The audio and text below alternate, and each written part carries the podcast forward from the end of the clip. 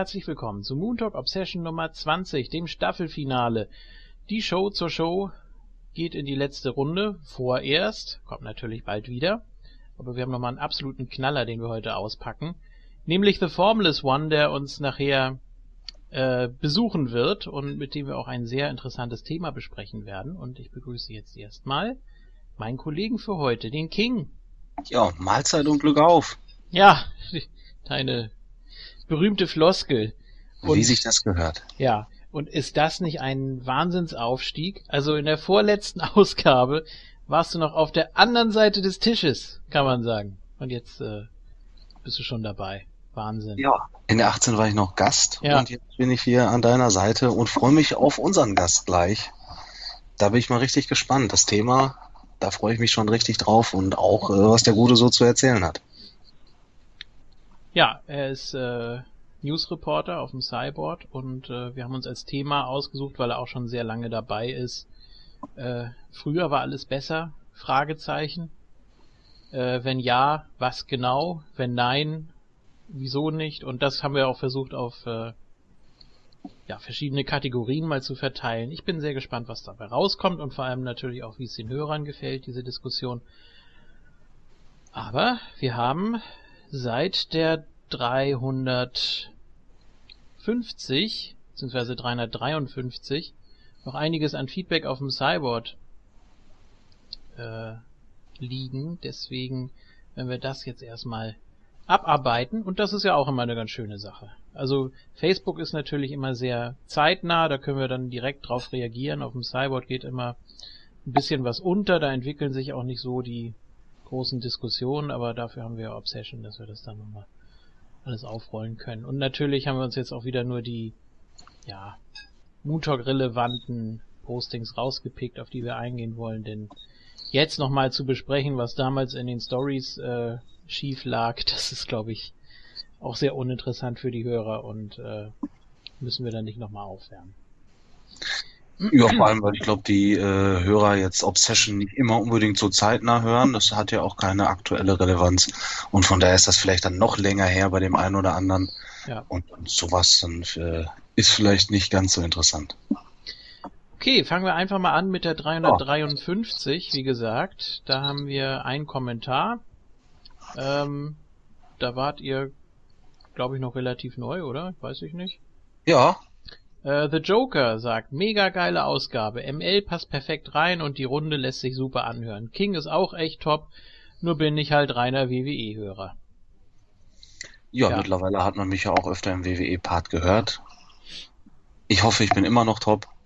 Ja, es war ja auch anfangs so, ja, ganz bestimmt bist du top, also. wer, das, wer das nicht hört, anfangs war es ja auch so, dass ihr beide noch relativ häufig im äh, gleichen Part zu hören wart und dann äh, auch immer nur einen Part vielleicht in der Ausgabe. Und mittlerweile hat sich das ja so ein bisschen aufgelockert. Ne? Also ihr müsst ja jetzt nicht unbedingt immer zusammenkleben und habt euch ja schon sehr, sehr gut eingelebt, wie ich das mitgekriegt habe oder wie ich es empfinde. Ja, ich glaube, wir kommen beide auch ganz gut alleine klar ja. und wir haben jetzt, glaube ich, so nahezu jede Konstellation, glaube ich, auch schon durch. Ja, ich glaube ja. auch, ne? Also. Wir fühlen uns nach wie vor sauwohl. Das ist prima. Ja, dann soll das natürlich auch so bleiben. 354 dann schon. Trevor. Hi, liebes Moontalk-Team. Ich habe da mal eine Frage. Kann man euch auch hier auf dem Cyborg Fragen stellen, wenn man kein Facebook hat? Ja. Äh, sowohl allgemein, also alles was Moontalk angeht, wird dann natürlich immer in Obsession besprochen. Ähm, wenn wir was auf dem Board lesen, was aktuellen Bezug hat, dann versuchen wir da natürlich auch drauf zu antworten, je nachdem wer angesprochen ist.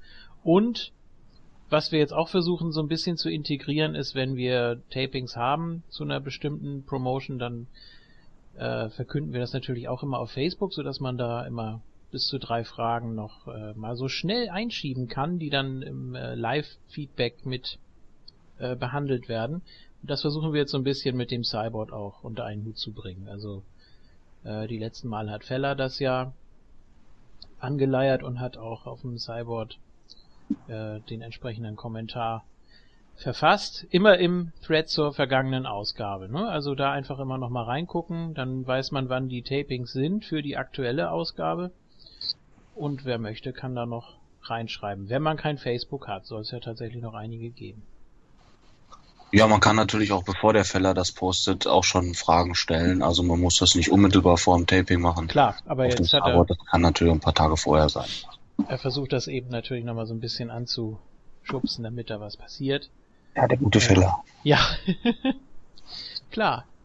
Nee, es ist natürlich, Forum ist ja generell was, was komplett anderes. Ne? Facebook ist ja wirklich so schnelllebig, da äh, verfasst du ein Posting und fünf Minuten später hast du äh, zehn Likes und fünf Kommentare und äh, ja, so entwickelt sich dann daraus immer eine sehr zeitnahe und sehr schnelllebige Diskussion. Und auf dem Forum war es eigentlich auch mal so, ne? Also ich glaube, wenn man sich dazu äußern will oder gerade wenn man was Längeres verfasst, ist, glaube ich, ein Forum besser. Äh, bei Facebook, das ist wirklich so für die Diskussion zwischendurch, dass man mal überfliegt und auf dem Forum, das sind schon ja die etwas längeren Beiträge normalerweise mittlerweile. Das wird natürlich auch schnell durchgereicht bei Facebook. Ne? Dann Ja. wird auch ein bisschen mehr gepostet und ganz schnell rutscht dann das, was man dann so sagen wollte, noch ein bisschen runter und äh, wird auch vielleicht ganz gerne mal überlesen. Ähm, aber ich glaube, das haben viele Foren, also damit zu kämpfen, dass Facebook da so ein bisschen ähm, die Überhand nimmt. Ich glaube, in vielen Foren wird so ein bisschen weniger, was das Posten angeht.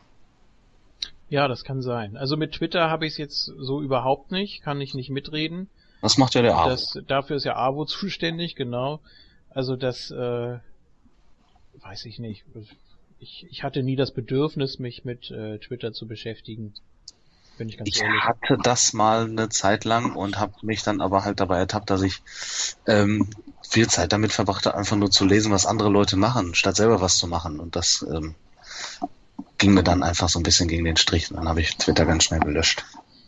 Ja, es ist ja eigentlich die moderne Form von Blogs, ne? So nur, dass du es direkt, Ja, Äh, Mikroblogging. ja, dass du es abonnierst und dann auch entsprechend Querverweise machst, da Hashtags und äh, ja.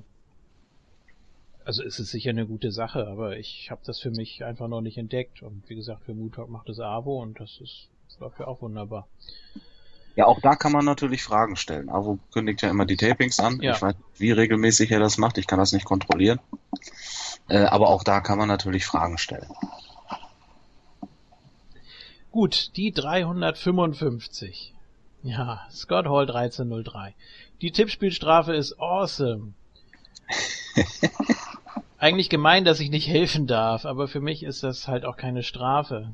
Ja, weil er ja hier unser äh, also noch penibler geht's gar nicht, ne? Was was er alles weiß und archiviert von uns, das ist mir fast schon ein bisschen unheimlich. Ich fühle mich nicht beobachtet immer von Scott Hall 1303. Ja, ja, ja, er stalkt uns so ein bisschen. Also ich glaube, er macht das auch sekundengenau, ja. äh, wenn er diese Zeiten da nimmt.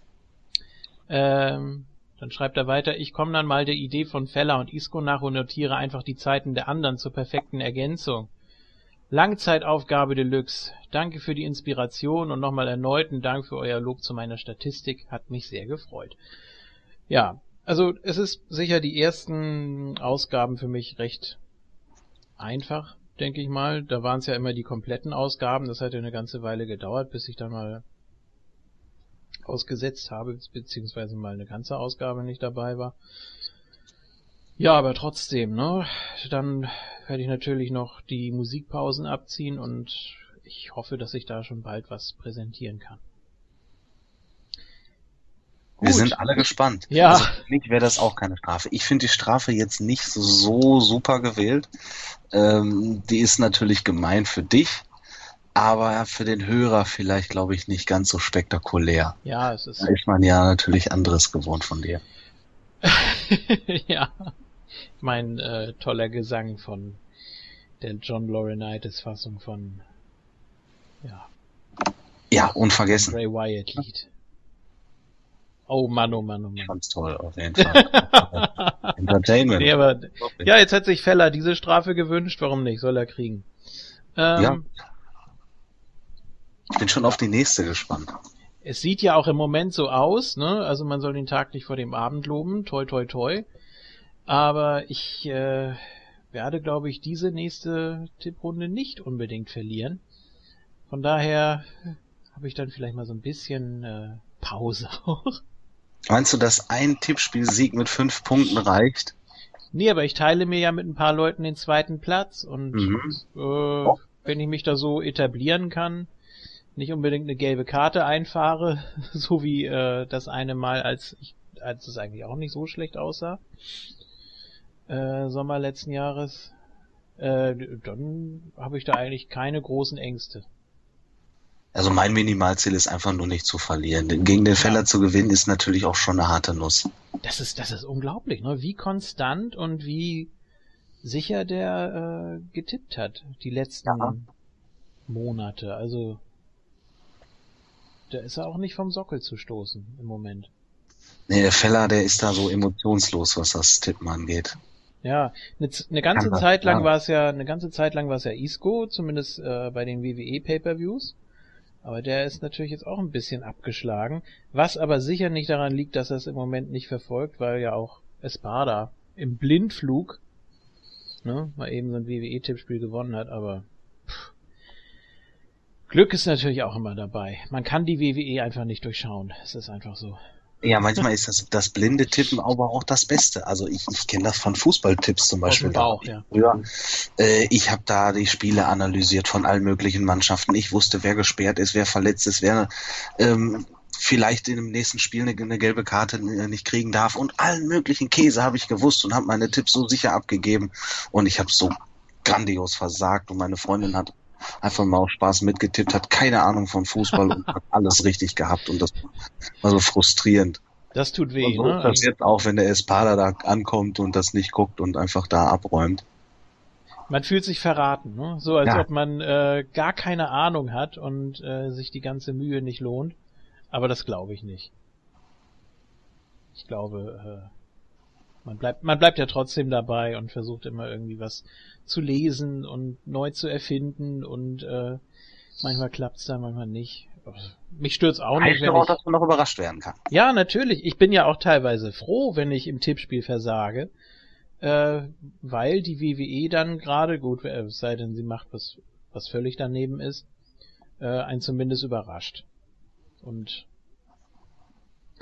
ja, es ist ja auch wirklich so, wenn ich mal tippe, äh, die, die Vermutung, die ich dann habe, dass es was ganz Furchtbares ist, was die WWE uns präsentieren wird, äh, dann ja, dann, dann kommt eigentlich was Positives, was man aber schnell wieder vergessen hat, oder wenn ich der WWE mal was zutraue, das war die letzten Jahre eigentlich so, wo ich immer dachte, das können die doch jetzt nicht wirklich durchziehen, und dann haben sie es gemacht, und dann lag ich natürlich auch wieder daneben, also wie man es macht, es ist verkehrt, aber es macht einfach Spaß und ich lasse mich du auch nicht. Du dich auch zu gerne. Wenn ja. alle das gleiche tippen, dann sagst du ganz gerne, ach komm, ja. ich tippe das andere, damit wir auch mal was anderes haben, bisschen Abwechslung, obwohl es keinen Sinn macht und damit verlierst du natürlich dann auch Punkte. Ja gut, wobei jetzt ja, bei Fastlane, bei Fastlane, ne, hatte ich, hatte ich Goldust und Wade Barrett, also das war schon, da war ich schon auf dem richtigen Weg.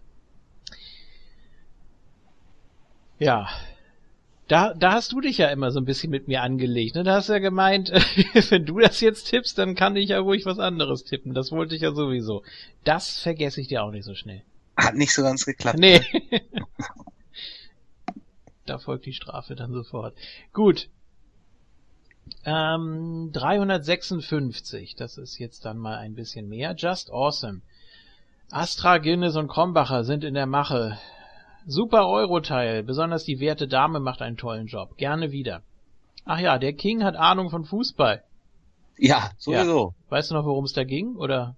Äh, wahrscheinlich um Borussia. Ah, okay. äh, Navid, habt ihr drüber nachgedacht, die vielleicht, äh, ach so, zu, zu den, zu den Lucha Underground Shows, ähnlich wie ja. NXT alle vier Ausgaben zu besprechen. Äh, ja, machen wir ja mittlerweile. Mittlerweile ist es so, NXT und Lucha Underground äh, finden sich dann im Monatsreview. Ja gut, das sind eben Dreiviertelstunden-Shows und haben jetzt auch nicht so den aktuellen Bezug zur großen Wrestling-Welt, sage ich mal. Von daher ist es für die Hörer, glaube ich, angenehmer. Ja, gerade äh, zu Lucha Underground wünschte ich mir da ein bisschen mehr Feedback der Hörer, was die Hörer zu Lucha sagen und äh, auch zu unseren Parts natürlich. Aber generell würde ich gerne mehr ähm, Meinungen und äh, Kommentare zu Lucha Underground mal hören. Wir feiern das ja total ab. Ich hoffe, das ja. ist bei den Hörern auch so. Es wäre vielleicht auch mal ganz interessant, was äh, von jemandem zu hören, der es nicht gut findet. Das ja, wäre auch mal ganz interessant. Ja. Ne? Ja, Chris White to Jericho. Die gute Dame, die zu Gast war, finde ich sehr sympathisch und bringt sich echt gut in die Gespräche mit ein. Nur das ständige und inflationär benutzte großartig ging mir nach längerem Hören etwas auf die Nerven. ähm, ja, das war, glaube ich, ein bisschen äh, ansteckend von Avo, oder? Ja, ich, ich, ich sag das eigentlich auch oft. Äh, das erste Mal von Anne äh, hier bei uns und äh, von daher war sie was, wahrscheinlich auch ein bisschen aufgeregt, wenn ich mir ähm, meinen Auftritt in der Obsession 18 mal anhöre, was ich da so für einen Käse erzähle zwischendurch. Und ich antworte, glaube ich, auch auf jede Frage mit Ja, absolut. das ist natürlich auch was anderes, wenn man dann so ausgequetscht wird von zwei erfahrenen Podcastern. Und aber ich denke, die Anne hat das hier wirklich großartig gemacht, um das hier nochmal zu benutzen. Ja. Äh, fürs erste Mal ähm, war das, denke ich, ganz gut. Und wenn sie da ein bisschen aufgeregt war und so, dann sollte man ihr das ein bisschen achten sehen. Ja, ähm, dann nochmal Scott Hall 1303. Großen Dank an King im Europart, wenigstens einer, der Rücksicht auf mich nimmt. Ich beanspruche ab sofort den Rang Number One King Fan. Ist das nicht toll? Ja, das ist auch nicht schwer. Du bist auch der Erste und somit Einzige und natürlich auch automatisch die Nummer eins. Ich hoffe, das ist immer noch so. Ja. Da ging es auch um irgendwelche Statistiken, glaube ich. Ja? Die wollten, ja, die wollten, die beiden wollten irgendwelche Statistiken von ihm haben. Aber da er auch nur mit deiner Tippspielstrafe beschäftigt ist, habe ich dann, glaube ich, gesagt, die sollen den Jungen mal in Ruhe lassen. Er hat noch genug zu tun hier. Ach so, daher die Rücksicht. Ja, okay. Nee, ja. Jetzt habe ich es auch verstanden. Terence Spencer. Als der erste und einzige Fan von JFK wäre es eine Ehre, mal beim wohl besten Wrestling bei der besten Wrestling Audio Talkshow teilzunehmen. Es wäre doch prima, wenn JFK mit dem Fan Nummer 1 an einer Audioshow teilnehmen würden. Ähm, ja, er kann zum Beispiel gerne mal was einschicken an feedback at moontalk.net oder ja, demnächst gibt's, also dann in der nächsten Staffel von Obsession gibt's dann natürlich auch wieder die Open Mic Night, wo man sich einwählen kann. Ja, und sonst ist es also natürlich wunderbar. Ich fühle mich sehr geehrt, aber ich hoffe, er ist nicht der Einzige. Nein, weiß ich natürlich nicht. Naja. Der erste, woher weiß er das? Es gab, ja, es gab mal, es gab mal noch einen. Der hieß, glaube ich, war das Terence Spencer? Ich glaube, der hatte einen anderen Namen. Oder er hat seinen Namen geändert. Dann bilde ich mir jetzt was drauf ein. Und dabei ist es derselbe. Aber ich glaube nicht, dass es der einzige ist. Ja, ich habe schon mal was von einem gelesen. Der hatte das in der Signatur stehen. Ach, es gibt da bestimmt noch einen zweiten JFK-Fan. Bestimmt. Guck, wenn ich nach so kurzer Zeit schon einen hab, ja. hast du ja in der ganzen Zeit doch bestimmt auch schon zwei. Ja, vielleicht auch wieder viele verloren. Weiß man ja nicht. Kann auch sein. Die Zeit kann tückisch sein. Äh, Just Sam 81. Lucas muss öfter dabei, also Anne. Sehr sympathisch und man spürt förmlich ihr Herz für Wrestling. Duke Tom. Ja, ja. auf jeden Fall. Hm? Das kann man ja nicht absprechen. Duke Tom allerdings äh, rudert dagegen zum Euro-Teil. Ich konnte mit Lucas nichts anfangen. Mich hat ihr inflationäres unglaublich, unfassbar, so dermaßen genervt. Gefühlt kam das im 10 bis 15 Sekunden Takt, genauso wie ihre Herrscherart. Avo macht das, Scotty macht das. Leider ist dadurch, dass sie sehr viel Redesegmente hatte, kam der King für mich zu kurz, aber ist nun mal Geschmackssache, wie man sie sieht. Für mich ist definitiv nichts aktuell. Das soll bei Gott nicht nur ein Rant sein, denn ich weiß nicht, ob ich es so könnte, daher auch an dieser Stelle mein Respekt. Ja. Also der letzte Satz war natürlich wichtig. Auch für Selbstvertrauen, ne? Also im Moment hat sie ja technische Probleme, aber wird sicher wieder dabei sein. Vielleicht sogar regelmäßig, je nachdem, wie das aussieht, aber Shows scheint sie sehr fleißig zu besuchen. Ähm, ja, und dann natürlich auch mit den richtigen Leuten an der Hand, ne? Also wenn da Avo und du und was weiß ich, wer da noch mit dabei ist, dann passt das schon. Ja, die beiden, Avo und Anne, sind natürlich ganz große WXW-Fans. Ähm, ich bin da halt eher so ein bisschen der neutrale Beobachter, deswegen, wenn die beiden dann so spekulieren, dann halte ich mich da ein bisschen äh, zurück in der Regel und äh, rede dann eher über das, was ich da an dem Abend gesehen habe, wenn ich dann da bin. Deswegen vielleicht ein bisschen weniger. Also ich kam jetzt nicht zu kurz, weil äh, die Anne so viel geredet hat. Ja, die ist mir nicht über den Mund gefahren oder so. Nee, das macht ja eher Avo ganz klar. gut. Habe ich das jetzt wirklich gesagt? Ja, irgendwie. Egal. Äh, Rainer. Fand den WXW-Teil ganz gut. Was mich nur genervt hat, war dieses Pustlachen. Da dachte ich erst, ich wäre da heimlich dabei gewesen. Ich weiß nicht, wer das war. Angenehm war es nicht. Und das Abgefeiere von Carsten Beck. Es gibt überall verirrte Schäfchen. Na, na, na, na, na. ja gut, das müsst ihr unter euch ausmachen. Da halte ich mich raus. Der gute Herr Rain, ja. Ja. Mag den guten Kollegen ja, aber über Kassenbeck, da müssen wir nochmal reden. Das ja, geht ja polarisiert. Super. Bitte, was ist er? Kassenbeck ist super. Ja. Ah, das kann man mit. Gerne so sehen. Äh, und dann sind wir schon bei der 357. Ey, das geht ja hier. Schlag auf Schlag. Ja, wir haben noch einiges. Äh, Hashtag Glitterblizzard. Ich muss erst nochmal alles aus dem Frühling hören. Da war Feller schließlich in Hochform, was Momente und Quotes anging. Aber Avos, ja, jetzt kommt's. Ich erinnere mich noch, dass ich Silvester mit den anderen Kindern im Zimmer saß und wir DSF geguckt haben und da lief Eurosport. War einfach großartig. Ich weiß nicht, wie oft ich dieses Zitat schon gesehen habe und gehört habe, aber ich muss jedes Mal wieder lachen. Das ja. ist wirklich großartig. Das ist so ein typischer Avo. Ja. da hat er zwei Gedanken gehabt und die einfach mal vermischt. Warum ja, nicht? das ist einer für die Ewigkeit. Ja. so. Dann wieder Rainer. Isco, wenn du keine Lust mehr auf die WWE hast, dann bleib doch bitte auch Moon Talk fern. Wenn nur noch WWE ist scheiße kommt, macht das Zuhören einfach keinen Spaß mehr. Äh, und daraus entwickelt sich dann eine Diskussion. Hm. Zum Beispiel mit Just Awesome, der meint, so ein Quatsch muss man etwas toll finden, um drüber sprechen zu dürfen. Für mich persönlich ist es ein zusätzlicher Grund, Moon Talk zu hören. Wenn etwas langweilig gebuckt worden ist, da kann man sich, da man sich sicher sein kann, dass dies von mindestens einem der Talker genauso gesehen wird. Isco begründet seine Meinung und sagt eben nicht nur WWE ist scheiße. Wenn du Isco nicht magst, bleib doch Moon Talk fern. Manchmal kann man echt nur noch mit dem Kopf schütteln. Jetzt wieder Rainer. Bist du Ami? Love it or leave it. Ist auch so ein Schwachsinn. Ich meine, wenn Isco da rumsitzt und eigentlich auch gar keine Lust hat, dann soll man es auch gleich bleiben lassen. The Joker, this. Ich höre ja gern Kritik, weil die WWE halt echt viel Mist liefert, aber wenn er keinen Bock hat, hört es sich eben auch so an. Und wenn dann nur ein genervtes Bray Wyatt ist so scheiße oder die WWE ist so unfassbar schlecht kommt, ja sorry, dann ist es einfach doof zum Hören. ähm, ja, da hat Isco ja dann nochmal eingeworfen, dass er dann eben eine Pause macht, aber ich glaube, das war auch unabhängig von den Kommentaren. Äh, er hat das ja selber für sich entschieden.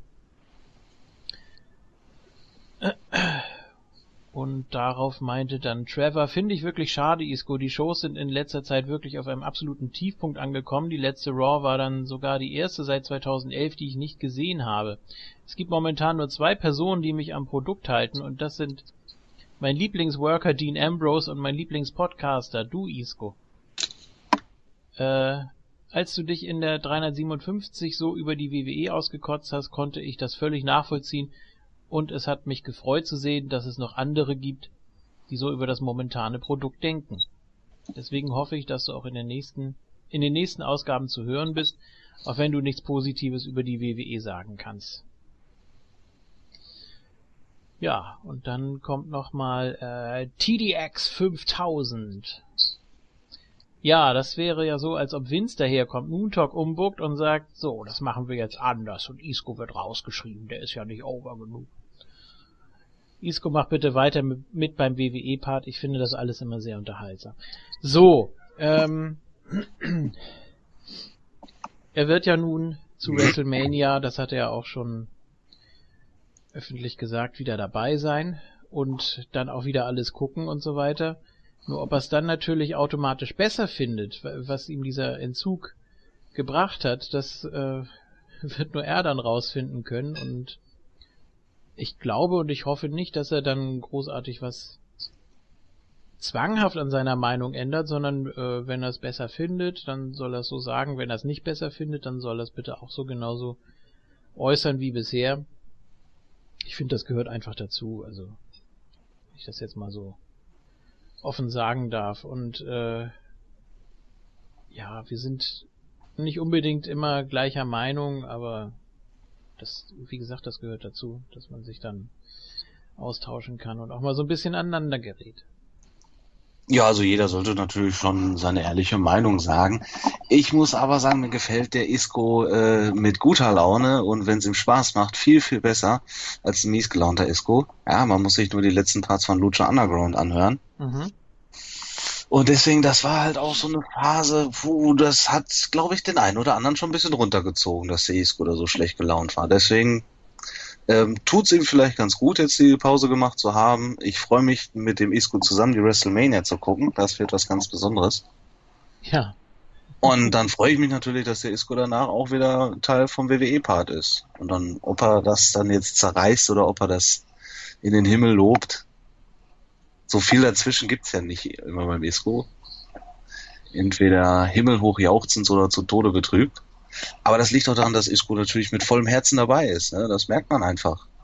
Ja, und vor allem auch mit Geigenhumor. Das ist ja ganz wichtig. Ja, das, das versuchen wir alle so an den Tag zu legen. Natürlich. Wenn uns was nicht gefällt, dann sollte man immer noch drüber lachen können und es nicht zu verbissen und zu ernst nehmen. Ja, im Grunde ist es halt immer noch Unterhaltung und ist nicht das Wichtigste im Leben, von daher. Aber es macht eben Spaß. Es macht auch Spaß, über die WWE herzuziehen. Also, ich, ich brauche das. ja, ich versuche das Ganze ja immer ein bisschen sachlicher zu sehen und ja. da weniger mit Emotionen ranzugehen. Aber ich kann das auch nicht immer. Manchmal muss ich mich einfach auch mal aufregen. Das gehört einfach dazu, ne? Es ist nun mal so, aber das merkt, da, da, merkt man ja auch, dass das Ganze einem ein bisschen wichtig ist. Sonst, wenn man sich gar nicht mehr drüber aufregt und es einfach nur egal ist, dann äh, ist es ja auch nicht das Richtige. Ja. So, 358. B-Nero. Abschließend noch zwei Fragen. Diese könnt ihr gerne in der nächsten Obsession behandeln. Wird hiermit gemacht. Welchen zurückgetretenen und oder verstorbenen Wrestler würdet ihr gerne wieder im aktuellen WWE-Programm Fulltime sehen, beziehungsweise welche fehlen euch am meisten? Auch Mehrfachantwort möglich. Also erstmal, warum liest du die ganze Zeit alles vor? Die Hörer glauben doch, ich kann nicht lesen. Möchtest du gerne? Ja, wir können uns gerne abwechseln.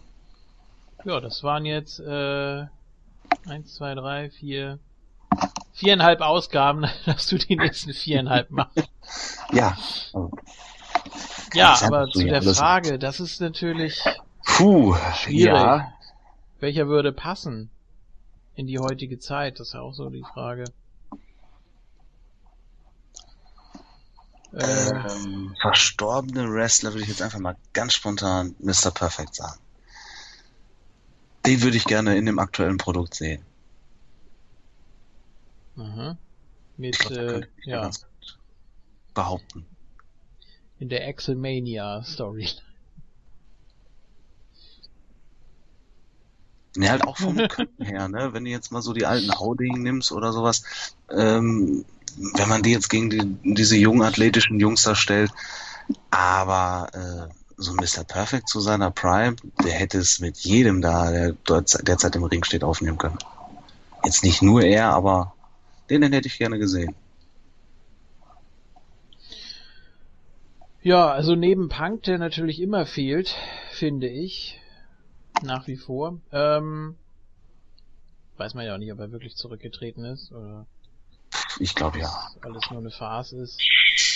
Oder aber es selber noch nicht weiß. Ähm, ja, ist schwierig. Wer wäre jetzt so in dem heutigen Umfeld ganz interessant?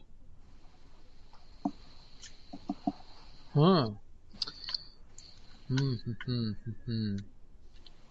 Bei den Verstorbenen könnte ich jetzt natürlich so die, die Standardnamen wie, wie Owen Hart nennen, aber der weiß ich auch nicht, ob der in die heutige Zeit passen würde. Äh,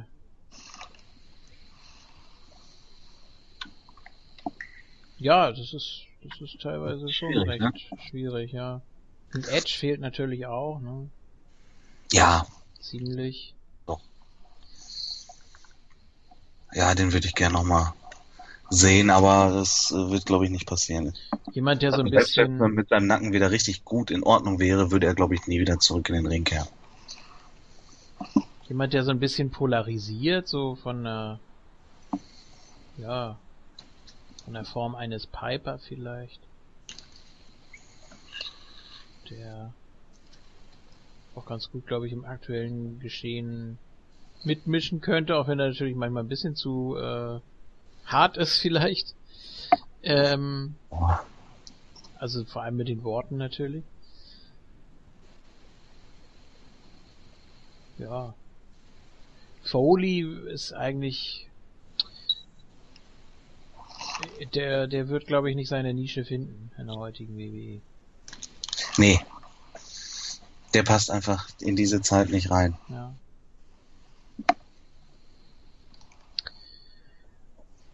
Gut, Das ist ja, vielleicht. Frage. Ja, es ist ein bisschen schwierig. Muss man länger drüber nachdenken. Also es soll ja schon auch ins Bild passen. Es geht ja nicht nur darum, welche wir generell mögen, sondern soll ja auch ins aktuelle WWE-Bild passen. Vielleicht fallen uns ja noch ein paar ein.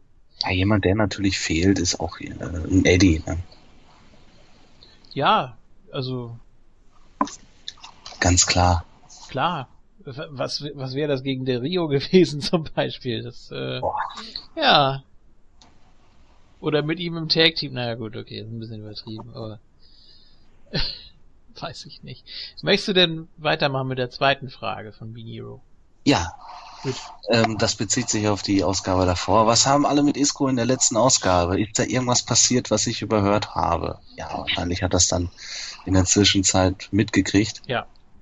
Der Isco einfach nicht gut drauf und dann war er dann in der Pause. Ja. Soll ich weiter oder? Wir können uns auch insofern abwechseln, dass wir die einzelnen äh, Hörer machen. Dann würde ich jetzt mit Ike weitermachen. Ja. Okay. Hallo liebes Team, ich wollte mich an dieser Stelle mal ganz herzlich für die Sendungen bedanken. War vor Jahren hier mal etwas mehr aktiv, doch seit Monaten freue ich mich auf eure Sendung und habe extrem viel Spaß damit. Habe mir soeben auch eine Karte für die WXW-Show in Oberhausen gekauft. Die Karte verspricht einiges und da kann ich mit meinem Smart auch mal gerne insgesamt 500 Kilometer fahren. Macht weiter so. Ja, wenn der Smart das mitmacht. Ja, warum denn nicht? Oder meint er ein Kumpel von ihm, der ein Smart ist? Naja. Das Nein. Ähm, das ist natürlich das Allerbeste, wenn wir wirklich die Leute motivieren, Shows zu besuchen. Oder sich wenigstens Shows anzusehen oder sich was dazu durchzulesen oder sich überhaupt damit zu beschäftigen. Das ist natürlich das größte Lob überhaupt. Das ist Ja. äh, Und hier nochmal die Aufforderung, ähm, sollte einer von uns bei so einer Show sein, dann erfahrt ihr das hier natürlich und äh, quatscht uns an, wir können gerne ein Bier zusammen trinken und wir können auch gerne mal mit äh, irgendwelchen Gästen dann das Review von so einer Show machen. ja sicher. Warum nicht? Wenn die Technik stimmt, Ja. Oder vor Ort kann man auch gerne mal irgendwie so. ja, so was Kurzes aufnehmen, Weiß auch mal ein Video oder so. ja, genau äh, sowas. Da sind wir für jede Schandtat bereit. So, ja, ich denke gerade an. Äh, Das Ah, Bier geht dann auf JFK. natürlich, ich. Ich schicke dann die Rechnung an JFK und dann, dann können wir uns ordentlich besaufen. Der eventuelle Mindestverzehr geht dann wohl auf meine Rechnung, befürchte ich. Ähm, ich denke da jetzt gerade an den AWO, dem ja von Pius Rösler angedroht wurde, beim Karat zu sein. Äh, es könnte sein, dass sich die Wege da kreuzen. das werden wir dann aber erfahren. Das auf jeden Fall. So. Ähm, ja, dann überlasse ich dir die 359 hier, J. Bauermann. Ja, genau, die 359. Sehr gute, abwechslungsreiche Sendung. Besonders hat mir die Euro-Ecke gefallen. Bitte dieses Team beibehalten. Ich freue mich schon auf das What If in der nächsten Sendung. Ja, das war kurz vor dem What If. Das mhm. war super. Ja. Das hat mir riesig Spaß gemacht. Ich freue mich auch schon auf die nächste Ausgabe. Ja. Wir wissen noch nicht welches Thema, aber wie? Wann immer die kommen mag. Ja, das ist. Aber generell, das, äh, das Konzept an sich fand ich äh, toll. Das hat Spaß gemacht, mit euch da einfach so ein bisschen zu philosophieren. Und anscheinend hat es den Hörern auch Spaß gemacht. Es wurde zumindest nicht zerrissen. Nö, das nicht. Man sieht dann auch den entsprechenden Pay-Per-View oder ich glaube das entsprechende Ereignis auch mit anderen Augen und kann darüber nochmal ganz anders nachdenken, nachforschen, philosophieren.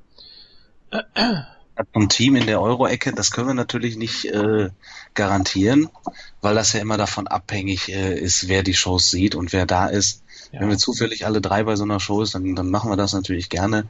Ansonsten gerne mit anderen Hörern oder je nachdem, wie es halt gerade passt. Da müssen wir immer so ein bisschen individuell gucken. Ja, Verblender 90 ich habe mich speziell hier angemeldet, um mal mein Feedback für die Euro-Ecke loszuwerden. Ich höre die immer gerne, aber mich stört die neue Konstellation. Also erstmal zu King. Bitte rede mal mehr. Alles, was du sagst, hat absolut Hand und Fuß und ich kann deine Meinung immer gut nachvollziehen, etc. Oh, Jetzt geht ja runter wie Öl. Ja. Jetzt leider zum Negativen und das ist Anne. Erstens, ich weiß nicht, ob du ob das an meinem PC liegt, aber ich hatte da zwischenzeitlich doch Störungen drin und konnte dich kaum verstehen. Zweitens, du redest sehr viel von dir selber und was du so für Musik nebenbei hörst etc. Anekdoten sind gut zum Auflockern, aber bei dir ist das doch ein wenig zu viel des Guten. Bitte mehr auf die Matches konzentrieren als auf dich. Und drittens ist es unfassbar nervig, dass du dauernd die anderen unterbrichst und dazwischen redest. Das ist mir leider sehr unangenehm und oft aufgefallen. Ansonsten gute Länge und von Avo die Matches gut erzählt und zusammengefasst. Ja, das ist äh, konstruktive Kritik durchaus. Ähm, natürlich auch subjektiv, also wir haben ja auch schon andere Meinungen gehört. Ist aber durchaus was, was sie sich zu Herzen nehmen kann und sicher auch wird. Ja, das äh, Was natürlich eine Zeit lang braucht, aber ich denke, das Team, also so diese Konstellation hat Potenzial. Ja, man kann es natürlich ja auch nicht jedem recht machen. Ne? Also das eine, dem einen gefällt dem anderen nicht. Das ist halt immer so eine schwierige Sache. Ja, dann äh, kommen wir zur wahrscheinlich schlechtesten Ausgabe des Jahres, zumindest wenn man äh, der Facebook-Gruppe glauben darf. Ähm, ja, haben sie nicht ganz unrecht. In unseren Moontalk Moonies, die wir jetzt wirklich bald mal auflösen müssen, also ich würde sagen in der nächsten Ausgabe. Ähm, die 360, da gab es äh, ja das Problem mit den verschobenen Tonspuren, beziehungsweise da war einfach das Problem, dass meine und die Tonspur der anderen äh, ja irgendwie unterschiedlich schnell gelaufen sind oder ich, ich weiß es nicht genau, auf jeden Fall unterschiedlich aufgenommen wurden. Also die Zeit äh, ist da, es ist immer ja, potenziell angestiegen. Alle paar Sekunden gab es da wohl irgendwie so einen Schubser oder eine Verzögerung, je nachdem, wie man das sieht. Ähm, und dadurch war es dann gegen Ende nicht mehr, nicht mehr hörbar, nicht mehr nachvollziehbar. Ähm, das tut uns sehr leid, wie gesagt, und wir hoffen, dass wir das jetzt äh, einigermaßen in den Griff bekommen haben. Also Qualität ist äh, besonders mir wichtig. Ich äh, versuche da wirklich immer das Maximum rauszuholen. Ich bin da wirklich leider Perfektionist und äh, ich setze mich lieber zwei Stunden länger an eine Ausgabe, als dass da irgendwie noch was drin ist, was mir nicht gefällt. Deswegen war das natürlich sehr ärgerlich für mich. Ja, das war natürlich echt doof. Aber gut, wir sind keine Profis. Ähm, das kann mal passieren. Das ist alles nur menschlich denke, die Hörer verzeihen uns sowas. Ja, das war natürlich auch das Problem, dass es ähm, in Mono aufgenommen wurde, sonst hätte man da natürlich nochmal die Spuren korrigieren können. Mhm. Aber so ging das dann natürlich nicht mehr. Da hatten wir keinen Backup in dem Sinne und äh, ja. Gut, die 360 wird in die Geschichte eingehen. Ja. Also ich Und- fand sie unfreiwillig komisch an manchen Stellen. Weil du dann natürlich auf manche Sachen irgendwie geantwortet hast und das mit so einer Verzögerung, das hat dann teilweise gar nicht gepasst und irgendjemand hat was gesagt und du hast einfach dann zwischendurch noch so ein Ja gesagt oder so. Mhm. Das äh, war, wenn man dabei war, war es schon irgendwie äh, recht lustig. Deswegen wird die 360 für mich auch auf ewig in Erinnerung bleiben. Ich habe mich da teilweise köstlich amüsiert. Gut. Aber das ist, glaube ich, auch wirklich nur, wenn man dabei war. So als Hörer äh, war das, glaube ich, recht unangenehm. Deswegen kommen wir zur 361, da lief Genau. wieder alles ganz gut. Ja, so halbwegs, ne? Da waren wir Ja. zwar auch noch am Experimentieren, aber konnte man sich anhören. Ja. Ja, Shadow Rush. ML, A-Bomb Flow, das war dann äh, die Musikpause, ne? Ja, Punchlines, jemand mit Ahnung von Musik, hab einen neuen Handy-Klingelton, Nuffset. Ja, das äh, freut den ML, glaube ich, sehr. mhm. Ne, Er sagt ja immer, er macht die Musik, die er so im Plattenladen nicht kaufen kann, macht das eigentlich nur für sich und freut sich natürlich trotzdem drüber, wenn es jemand anderem noch gefällt. Warum denn auch nicht?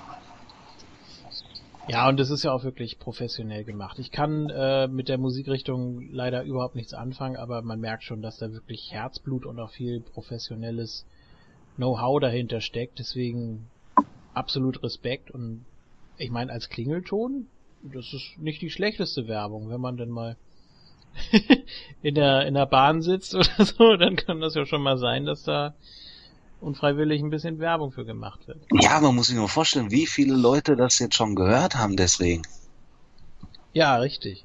Und zwar nur unfreiwillig und vielleicht nicht wirklich hingehört, aber sie haben es gehört. Also ML ist in, in ganz vielen Ohren schon gewesen. Es verbreitet sich wie ein Virus. Ja, meine Musik ist es natürlich auch nicht persönlich, aber das ist ein sehr, sehr, sehr, sehr guter Freund von mir und äh, das unterstütze ich natürlich. Und deswegen, allein deswegen muss ich es schon gut finden. Das gehört sich so. Du würdest ihm auch ehrlich sagen, wenn du es nicht gut findest. Äh, das auf jeden Fall. Ja. Das auf jeden Fall. Ich habe ihn auch bei einigen Sachen auch schon mal so kritisiert, wo ich sage, ah, das ist vielleicht noch der Beat oder so. Es gibt auch das eine oder andere Lied, was ich jetzt nicht so ganz super von ihm finde, aber Mhm. ähm, Avon Flow finde ich zum Beispiel sehr, sehr gut. Ich kenne natürlich auch die ganz alten Sachen von ML und habe so ein bisschen die Entwicklung von ihm mitgekriegt und dass er sich einiges gesteigert hat. Von daher, äh, ja, kann ich das nur gut finden. Ja, vielleicht hören wir ja noch ein bisschen mehr. Vielleicht Bestimmt. Auch von, vielleicht auch von den alten Sachen. Ich will ihn da jetzt nicht irgendwie reinquatschen, aber äh, wäre mal eine Idee. Die Plattform ist da. Dem einen oder anderen scheint es jetzt zu gefallen, von Ja. daher äh, vielleicht das mal in Zukunft nochmal wieder vorkommt.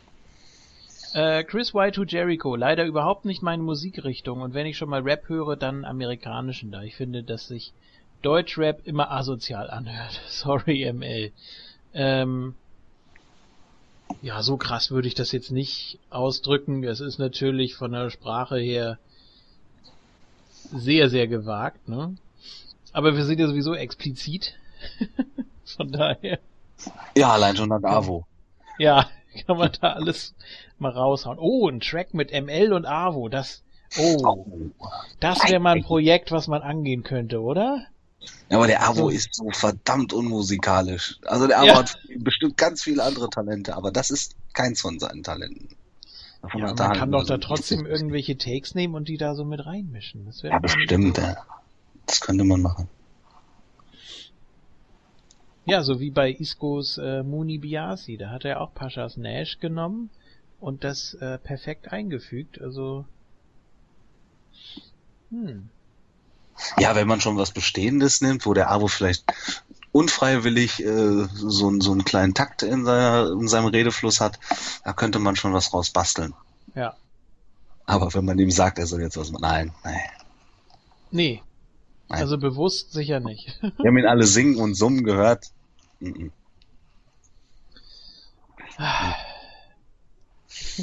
Gut. Machen wir weiter. Doink-Fan Nummer eins. Ich fand die Musikpause auch gut, weil ich mit Rock, Metal, Gothic und so weiter nichts anfangen kann. Ich weiß, ist nicht alles das gleiche, aber ich habe da keine Ahnung von. Ja gut, da kann ich halt mehr mit anfangen. Ja, jedem das seine. Die Ausgabe war sehr gut, besonders der What-If-Teil, wobei ich mir fast sicher bin, dass es auch ohne äh, Madison, äh, ach, Montreal Screwjob. Screwjob, Entschuldigung. Ich wollte. Madison Square Garden sagen. McMahon gegen Austin gegeben hätte, weil Tyson ja auch ohne gekommen wäre. Ja, da hatten wir ja eine etwas längere Diskussion. Ja. Das hat uns auch am meisten beschäftigt, glaube ich. Ne? Mhm. Also die Zusammenhänge da. Ja, am besten da nochmal reinhören. Für die, die es nicht kennen. Äh, das war wirklich eine ganz interessante Diskussion. Also fand ich persönlich. Mir hat auch äh, Riesenspaß gemacht. Weil es einfach mal so außer der Reihe war und man konnte halt immer ein bisschen vor sich hin philosophieren. Ne? Ein bisschen spinnen. Ja. 363, Clapjack. Dies ist mein erster Kommentar zu euch überhaupt. Höre Moontalk nun zwar wirklich schon seit Jahren, Feedback habe ich hingegen noch nicht abgegeben. Bin momentan leider auch nicht mehr in der Facebook-Gruppe, da ich mich dort gelöscht habe. Aber wenn es hierüber auch klappt, perfekt.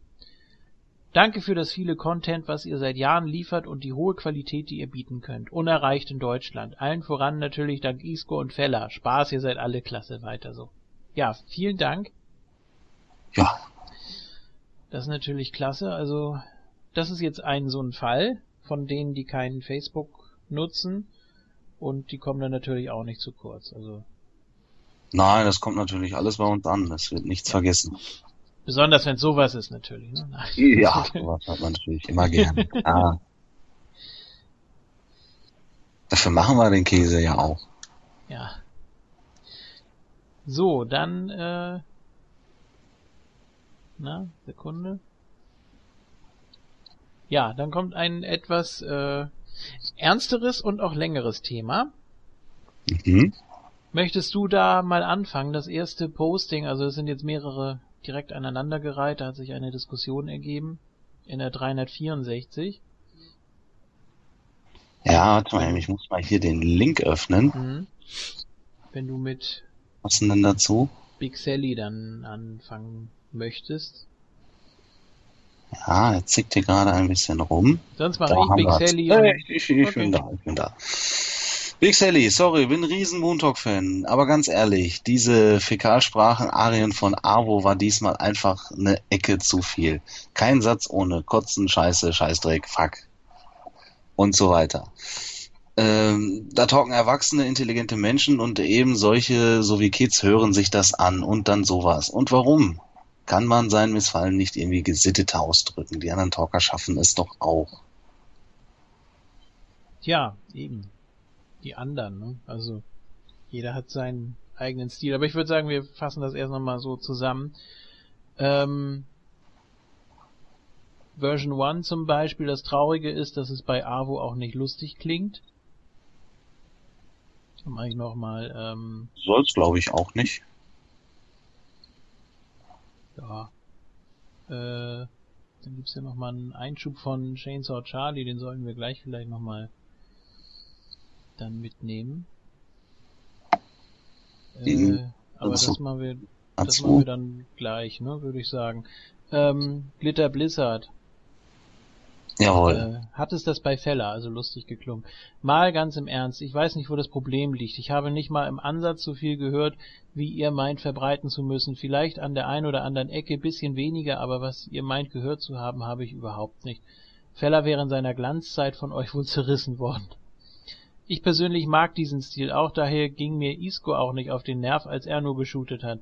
Aber ich weiß einfach nicht, wo ihr das hört. Außerdem, Avo tut seine Meinung zur WWE aussprechen und er und viele andere sind einfach der Meinung, dass WWE aktuell scheiße ist, basta. Ihr könnt einem nicht das Wort verbieten, zumal es noch dämlichere Begriffe gibt. Und den Teil mit den Kindern als 16-Jähriger muss ich leider sagen, das ist die normalste Sprache der Welt. Äh, Tipp an Avo, vielleicht wie Isco mal eine Pause machen, mal nichts von WWE versuchen zu schauen, gelingt mir, sei an der Stelle gesagt, aktuell ganz gut, sehe nur das, was ich will und dann nach einem Monat oder so mal wieder reinschauen. Dann weiß man, ob es sich wirklich lohnt, das zu schauen oder nicht. Da allerdings die Chance groß ist, dass man es dann gar nicht mehr schauen will, lieber nur eine kurze Pause versuchen oder überhaupt.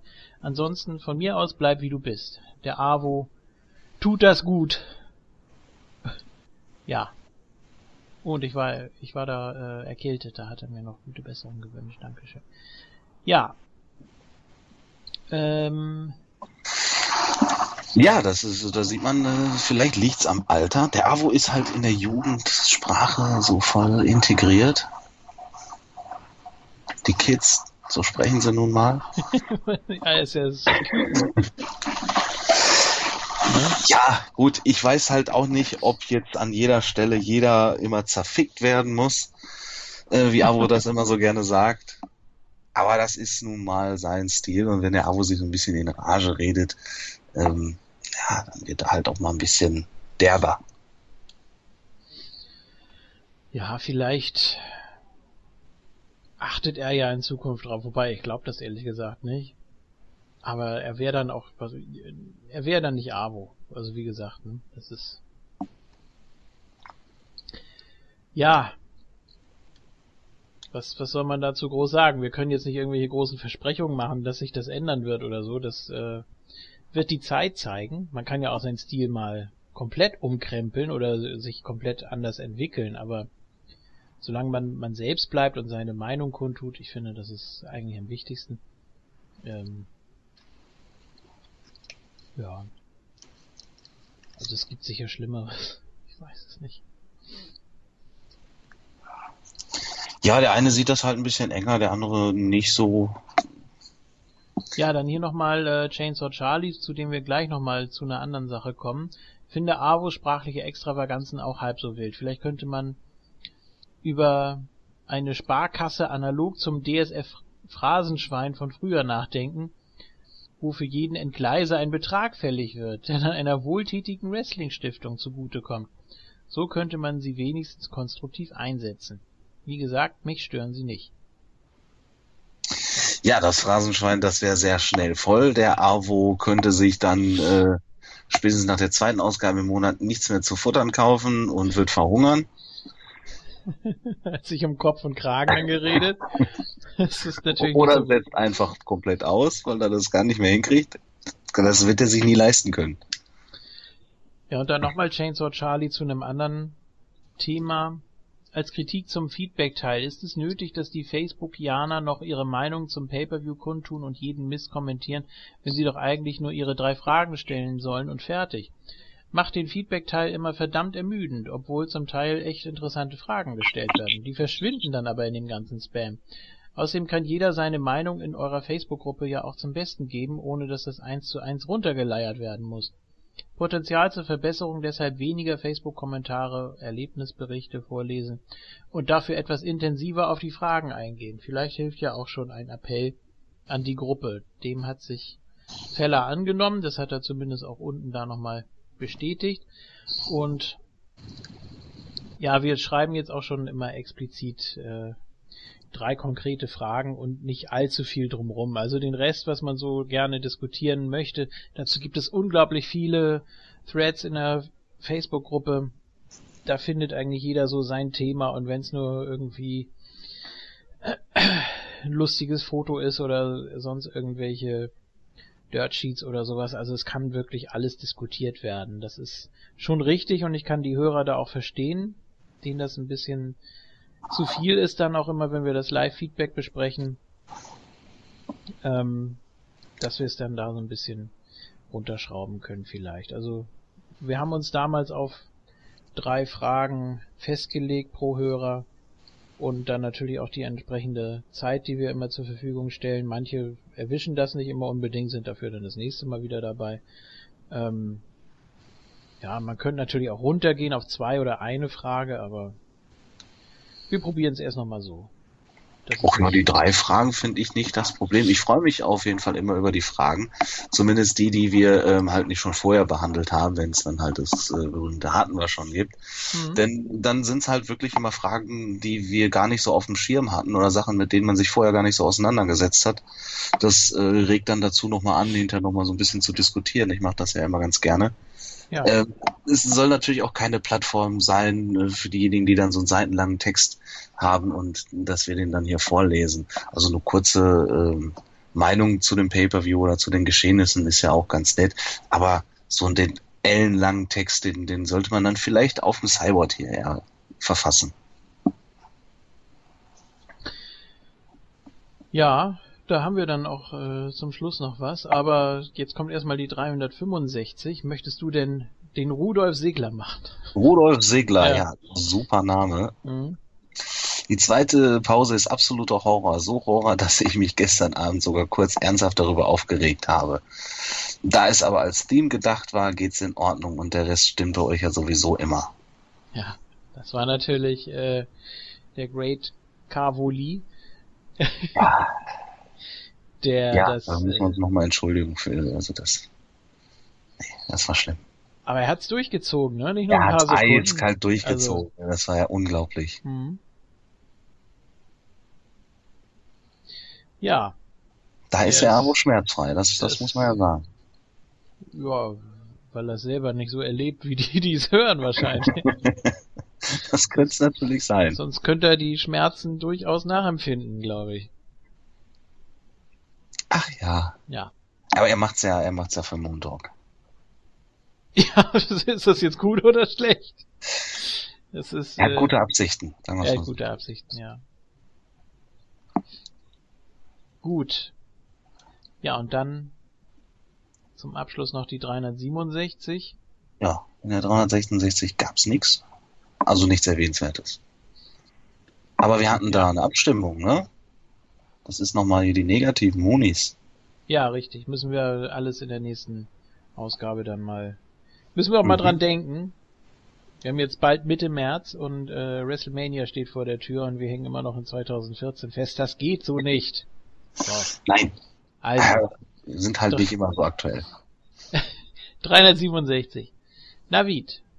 Das geht an Isco. Die Isco-Holics. Also die, die, ganz, die trotz Torkel noch schreiben können. Also niemand fordern eine Rückkehr bereits zum WrestleMania Preview. By the way, Pascha bitte auch. Äh, lasst euch überraschen. Ja, also zum Review ist der Isco auf jeden Fall da. Ja. Das haben wir schon angekündigt. Und wir werden, ähm, da wir das ja zusammen live sehen, da auch noch was Spezielles zu machen. Ja, das freut mich sehr wenn es schon mal vier Talker gibt, die sich zusammentreffen und WrestleMania live gucken, dann machen wir natürlich auch was Besonderes. Ein Drinking Game? ich will noch nicht zu viel verraten. Also. Für jeden okay. Abfuck gibt's einen Korn. Dann sind wir nach dem zweiten Match oh. hackevoll. Ja. Das wird lustig. Den Main Event, den kriegen wir gar nicht mehr mit, weil zwei schon pennen und zwei dann auf dem Klo hängen. Ja, es gab zum äh, Rumble auch von Botchamania einen Vorschlag äh, für ein oder was Heelbook? Ich weiß es gerade gar nicht. Das tut mir leid. Äh, Vorschlag für ein Drinking Game, was man da alles machen müsste und da waren auch tolle Sachen dabei. Nee, das artet aus, das, das geht nicht. das soll schon gesittet bleiben. Gut. Ja, also zu Pascha kann man vielleicht sagen, das äh, sieht so aus wie möglicherweise, muss mal ganz offen zu halten, äh, wie die Karriere von Lesnar in der WWE nach WrestleMania. So, jetzt haben wir alles gesagt und nichts. Ist das ja. nicht toll? Dem kann ich dann auch nichts hinzufügen. Ja und macht dann weiter mit Kravex. Ja. Ich habe ihm heute den TNA-Teil angehört, hat wieder überwiegend Spaß gemacht, aber ich persönlich würde mir wünschen, dass ihr zukünftig die entsprechenden Shows wieder chronologisch durchgeht. Dieses wahllose Durcheinander ist manchmal doch etwas anstrengend beim Zuhören. Hinzu kommt, dass euch hin und wieder recht wichtige Themenpunkte durch die Lappen gehen. Wie in dieser Ausgabe zum Beispiel das Angelina Velvet Backstage Video, welches bei Lockdown gezeigt wurde. Ja, das haben wir tatsächlich in der Ausgabe vergessen. Ja, ich weiß nicht, Ob haben wir es mittlerweile. Äh, war, wir haben es, glaube ich, gar nicht mehr äh, erwähnt. Es wurde im Nachhinein ja auch nichts mehr dazu erwähnt. Deswegen, ach ja, so wichtig war es jetzt auch nicht. Aber der erste Punkt, da stimme ich ihm zu. Ähm, das mit dem chronologischen Ablauf Würde mir auch wieder besser gefallen. Bei Pay-per-Views ist es ja generell so, da käme uns auch gar nichts anderes in den Sinn, das irgendwie anders zu machen oder äh, geschweige denn Matches weglassen oder sowas. Also das, nö, da würde auch viel Spaß dann flöten gehen. Also Pay-per-Views müssen schon sein. Bei den Weeklies ist es eigentlich immer so, das ist eine Art Bestandsaufnahme. Das ist nicht wirklich ein Review, also so sehe ich das zumindest, sondern ähm, nach Wichtigkeit sortieren oder zumindest nach Themen. Das kann äh, insofern ganz interessant sein, wenn man eine Zusammenfassung haben will, einen Überblick sich verschaffen will, weil es ja auch wirklich jede Menge Zeug ist, äh, was WWE und TNA uns da präsentieren. Äh, bei TNA wirkt das manchmal ein bisschen gerusht. Die haben natürlich nicht so viel Sendezeit wie die WWE und bei der WWE sind es natürlich auch sehr viel, sehr viele Sachen, sehr viel Material. Ähm, deswegen haben wir es jetzt einfach mal so versucht. Bei dem chronologischen hatte ich immer so ein bisschen das Problem, und daher kam auch der Denkanstoß, das zu ändern, dass wir ja uns die ersten Segmente vornehmen und dann eigentlich über alles reden, was damit zu tun hat, dass wir da wirklich von Höchstchen auf Stöckchen und dann da nicht mehr zurückfinden. Das war immer so unser Problem. Ähm, weil es ja dann nicht das einzige Segment oder das einzige Match von dem und denjenigen ist. Und dann packen wir da eben alles mit rein. Und deshalb haben wir eben gesagt, wir machen das in, ja, Themenbereichen, je nachdem, wie es sich gerade anbietet. Aber ich kann das auch verstehen, dass man die äh, Shows chronologisch hören will. Äh, ja, ich finde es aber wie ganz gesagt, einfach, ja. Ich finde es wie gesagt ein bisschen schwierig. Wenn dann natürlich am Anfang von Raw Triple H rauskommt und dann halt, es geht schon um den Main Event und dann erstmal die ganze Zeit darüber schweigen, das ist dann natürlich auch schwierig. Ja. Dann kommt man natürlich schon äh, ins äh, Gerede und dann bleibt es halt nicht aus, dass man dann den Main Event eigentlich schon erwähnt, wenn man gerade noch am Anfangssegment ist. Ja, oder noch was von der Woche darauf, also.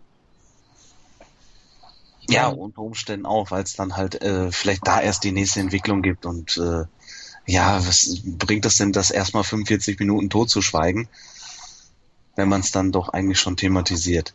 Ist manchmal ein bisschen schwierig, ne, das so dann hinzubiegen. Deswegen ist themenbezogener macht vielleicht manchmal mehr Sinn. Chronologisch, ich kann es auch verstehen, ab und zu würde ich mir das auch wünschen, wenn es ein bisschen gesitteter, geordneter zugeht. Ja, aber das wirklich dann auch so eisern durchzuziehen, gerade wenn du jetzt meinetwegen äh, mehr als zwei Weeklies besprichst, dann ist das schon sehr schwierig, glaube ich. Ja, ist von der Durchführung nicht immer ganz einfach. Man lässt sich dann auch manchmal so ein bisschen treiben. Das macht ja auch Spaß.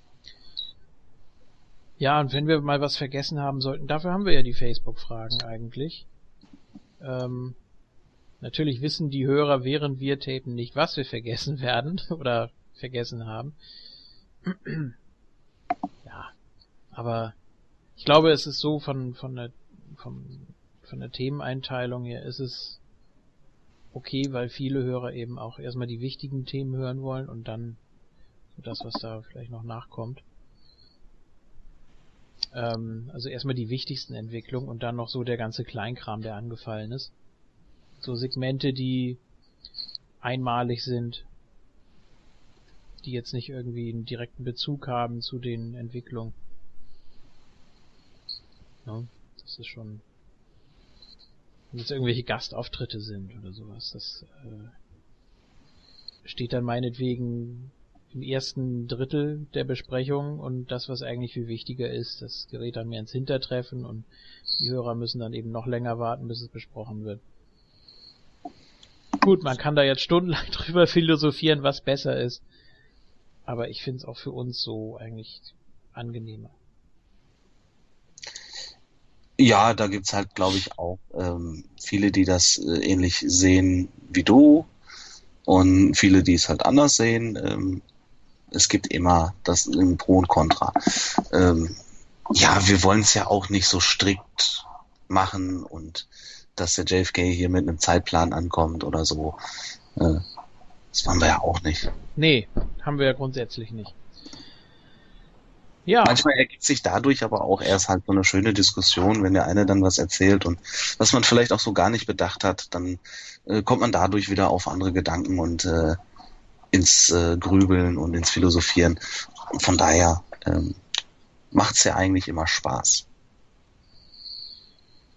So, dann hatten wir zum Schluss noch einen recht langen Kommentar, einen langen Beitrag hat er sowohl auf Facebook als auch auf dem Cyborg gepostet, der gute Berlin Brawler, ähm, der bei der GWF-Show war, wo auch Avo und äh, sein ja, Gast für den Part der Reiseleiter zugegen waren und äh, der hat sich dann gefragt, warum dann nicht auch andere äh, mit dran beteiligt waren, auch mit einem Zwinker-Smiley, aber wir wollen da natürlich drauf eingehen. Äh, einen, den er genannt hat, also einen von denen, die er genannt hat, habe ich im Vorfeld schon mal drauf äh, vorbereitet, dass äh, AWO auch da sein wird, ob die sich nicht mal irgendwie kurz schließen wollen. Daraus ist leider nichts geworden, aber das ist natürlich ja kein großes Problem, da mal irgendwie was draus zu machen. Das war jetzt auch nur eine Show. Ich glaube, da kann man in Zukunft noch ein bisschen mehr draus machen. Und sich einfach vorher dann schon mal umhören, wer wird da sein, wer hat Lust drüber zu reden, wer hat Zeit, ne? das ist ja auch immer so die Frage. Ja. Ja, wenn ihr Lust habt, bei so einem Review dabei zu sein und ihr wisst, ihr seid bei so einer Show, fragt einfach, ob einer von uns dabei ist.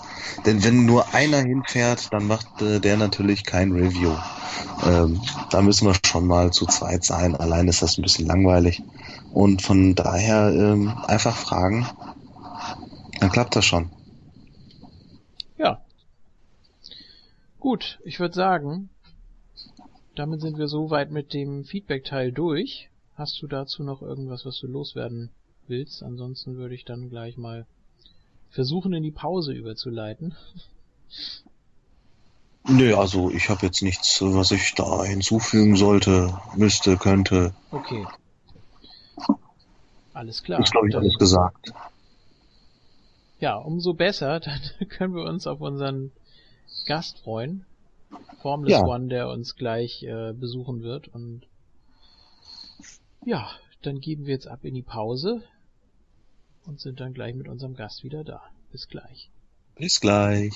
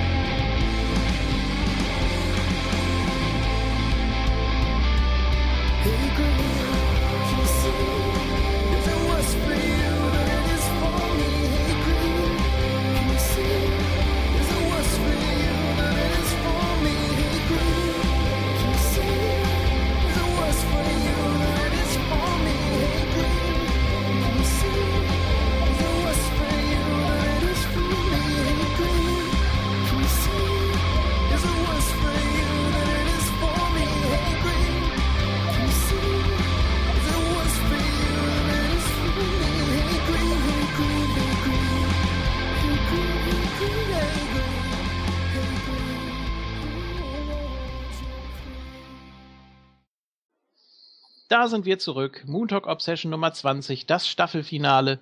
Bei mir ist immer noch der King. Hallo. Ja. Und wir haben jetzt einen Gast. Es ist mal wieder ein Mitarbeiter von moonsold.de vom Cyborg, nämlich ein News-Reporter, der schon seit Ewigkeiten dabei ist und auch schon sehr, sehr lange WWE verfolgt. Und ja, da dachten wir uns, laden wir ihn doch mal ein. Und äh, jetzt hoffentlich wird er sich ein bisschen vorstellen noch den Hörern. Hallo Formless One. Ja, moin. Wie geht's? Ja, uns geht's gut. du bist auch guter Dinge. Das ist schön. Ähm, ja, also erstmal so für die Hörer, die dich nicht kennen, also beziehungsweise eigentlich werden schon alle mal was von dir gelesen haben auf dem Cyborg, denke ich mal. Äh, magst du dich dann gerade noch mal so ein bisschen vorstellen, wer du bist, was du sonst so machst, wenn du nicht gerade Newsreporter bist, wo du herkommst vielleicht? Ja, ja, also ich bin äh, The Formless One äh, und arbeite als Newsreporter seit neuestem auf äh, moonsold.de, war davor noch auf ein, zwei anderen Seiten irgendwie aktiv. Äh, nachdem das nicht mehr so der Fall war, habe ich Cyben einfach mal angeschrieben, ob er damit äh, d'accord gehen würde, wenn ich äh, für Moonsault ein bisschen was mache. Das ging er, nachdem er mein Jim Cornette äh, Interview gesehen hatte. Hm. Ich weiß nicht, ob, ob ihr es geguckt habt. Äh, ich hatte das mal, ich hatte mal Fragen auf moonsault.de abgefragt, so aus der deutschen Community. Ja. Und hab die dann irgendwie Jim Cornette gestellt. Kann man auch immer noch auf YouTube sehen. Äh, vielleicht können wir da ja nochmal den Link oder so mit reinstellen, dass äh, sich Leute das nochmal angucken können, falls sie es eventuell verpasst haben mhm. und ihre Fragen äh, eventuell beantwortet sehen müssen. Leider, leider warte ich immer noch auf Part 2. Jim Cornette hatte mir eigentlich versprochen, aber bisher hat er es irgendwie nicht geschafft. Keine Ahnung, ob das nochmal stattfindet in diesem Leben. Ich hoffe irgendwie schon.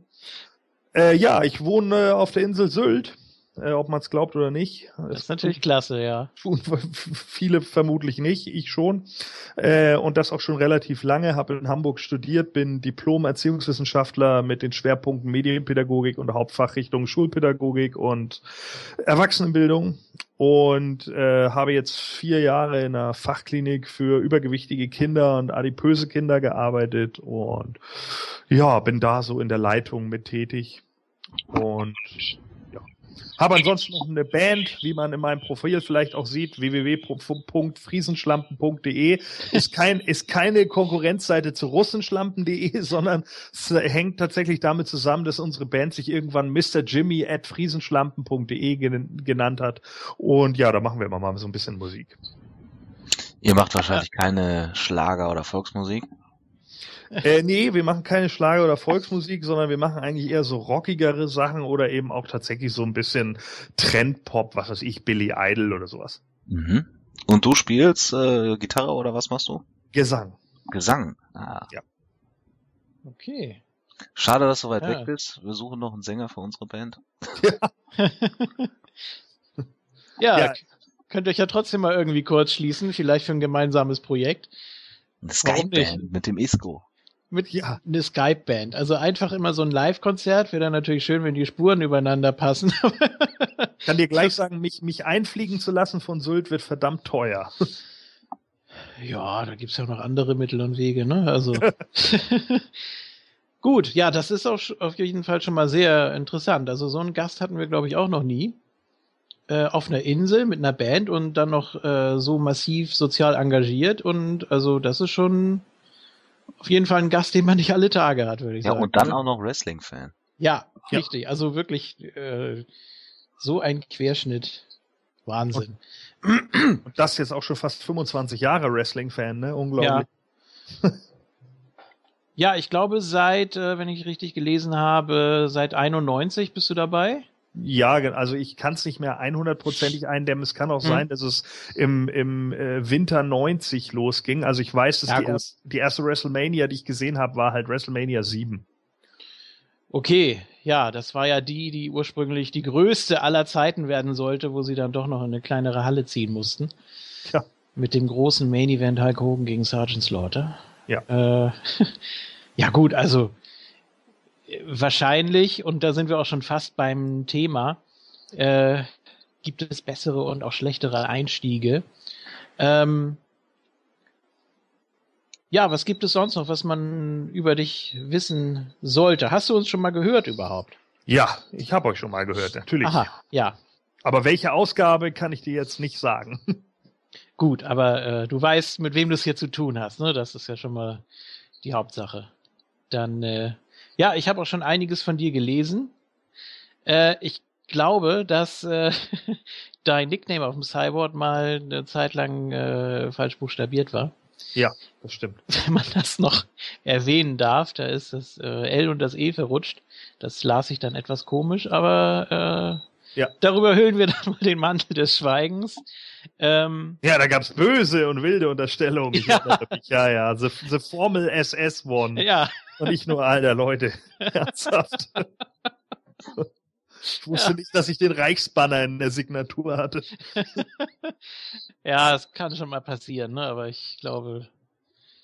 Äh, ja, es war tatsächlich nur ein Typo und irgendwann habe ich dann, äh, nachdem ich zwei oder drei Unterstellungen bekommen habe, habe ich dann Cyben, glaube ich, angeschrieben und habe gesagt, änder das endlich. Ja, ja, vor allem, das ist ja auch immer blöd heutzutage. Man muss ja nichts mehr eingeben, ist ja alles hinterlegt in irgendwelchen Browserformularen.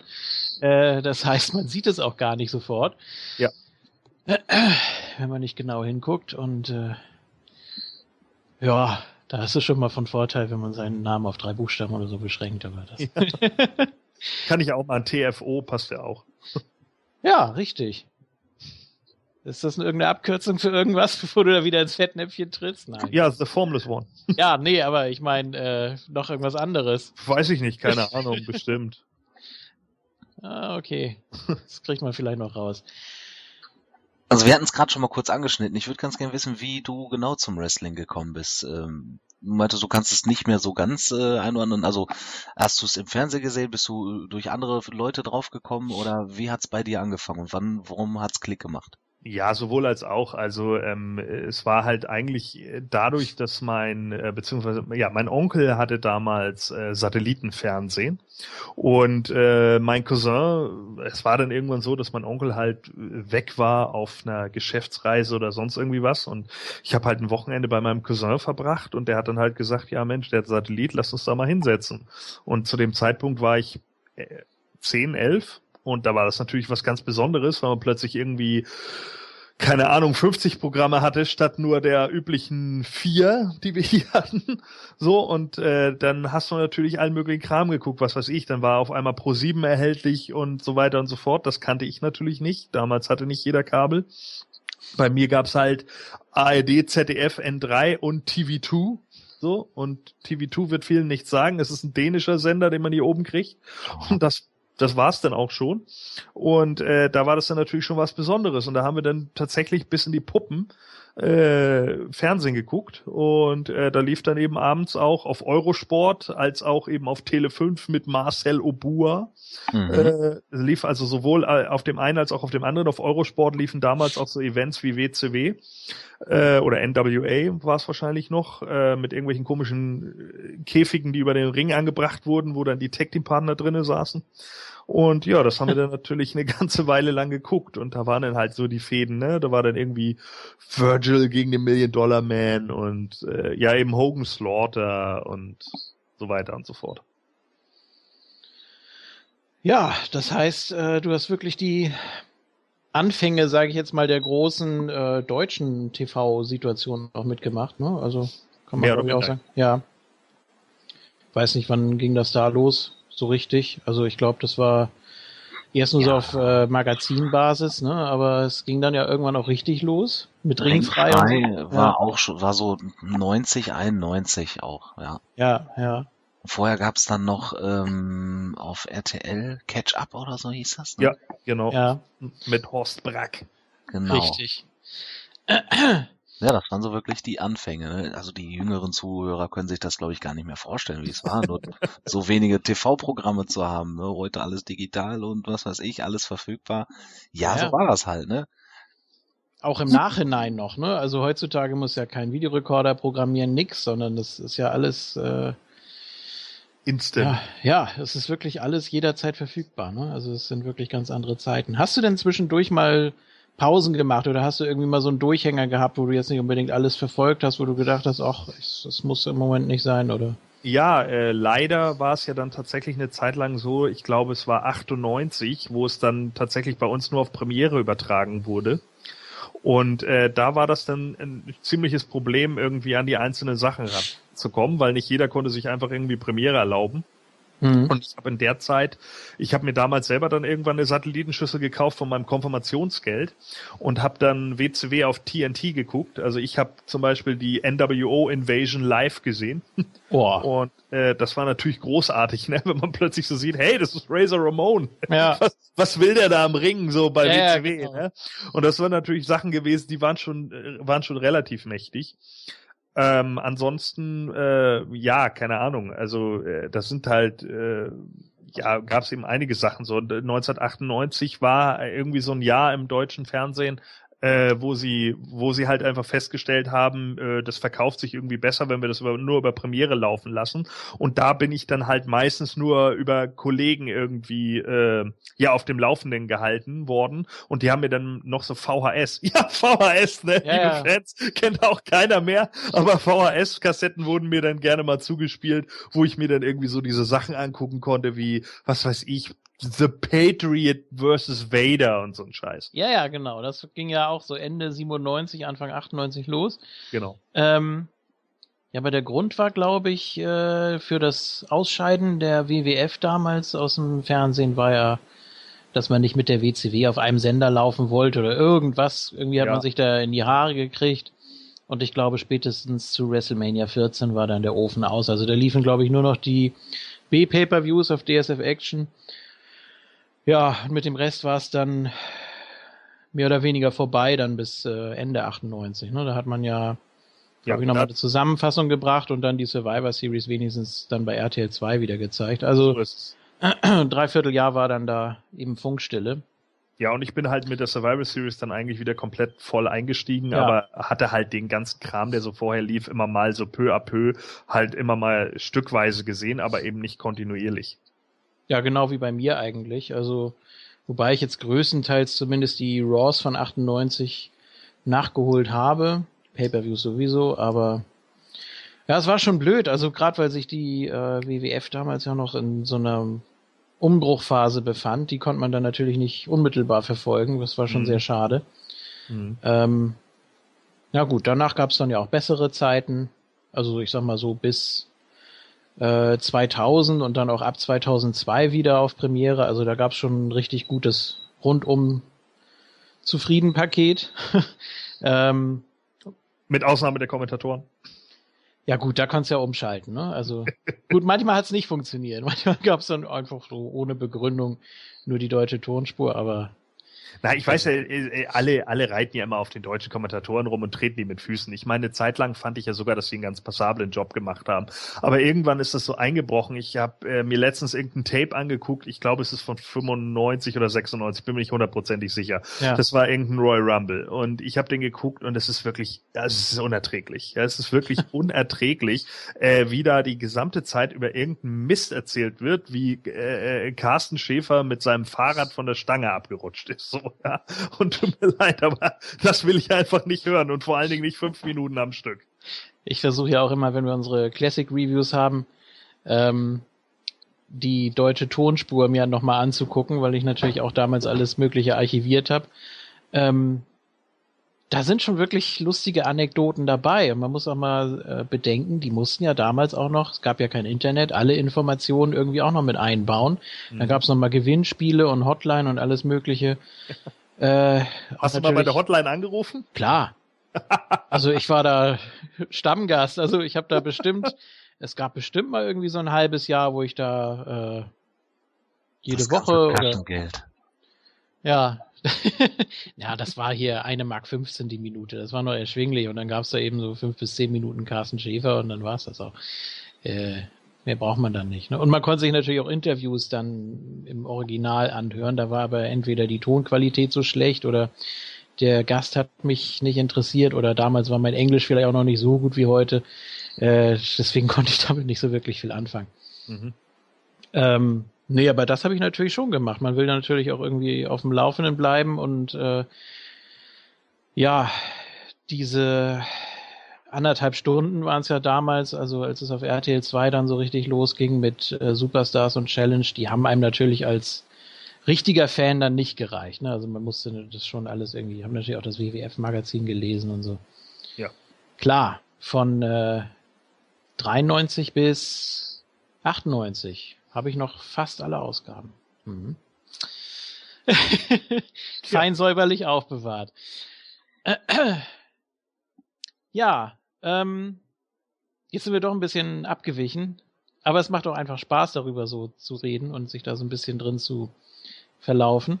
Ähm, wir haben ja auch ein Thema für heute geplant, nämlich, und wir sind eigentlich schon so ein bisschen dabei, wir wollen über früher reden und wir wollen auch über heute reden, äh, das beides miteinander vergleichen und dann auch wirklich mal diesen Tenor, der das Internet durchstreift, zumindest das deutschsprachige, früher war alles besser, ähm, ja, mal so ein bisschen äh, durchleuchten, ob das denn wirklich stimmt und wenn ja, woran liegt es? Warum empfinden wir es so?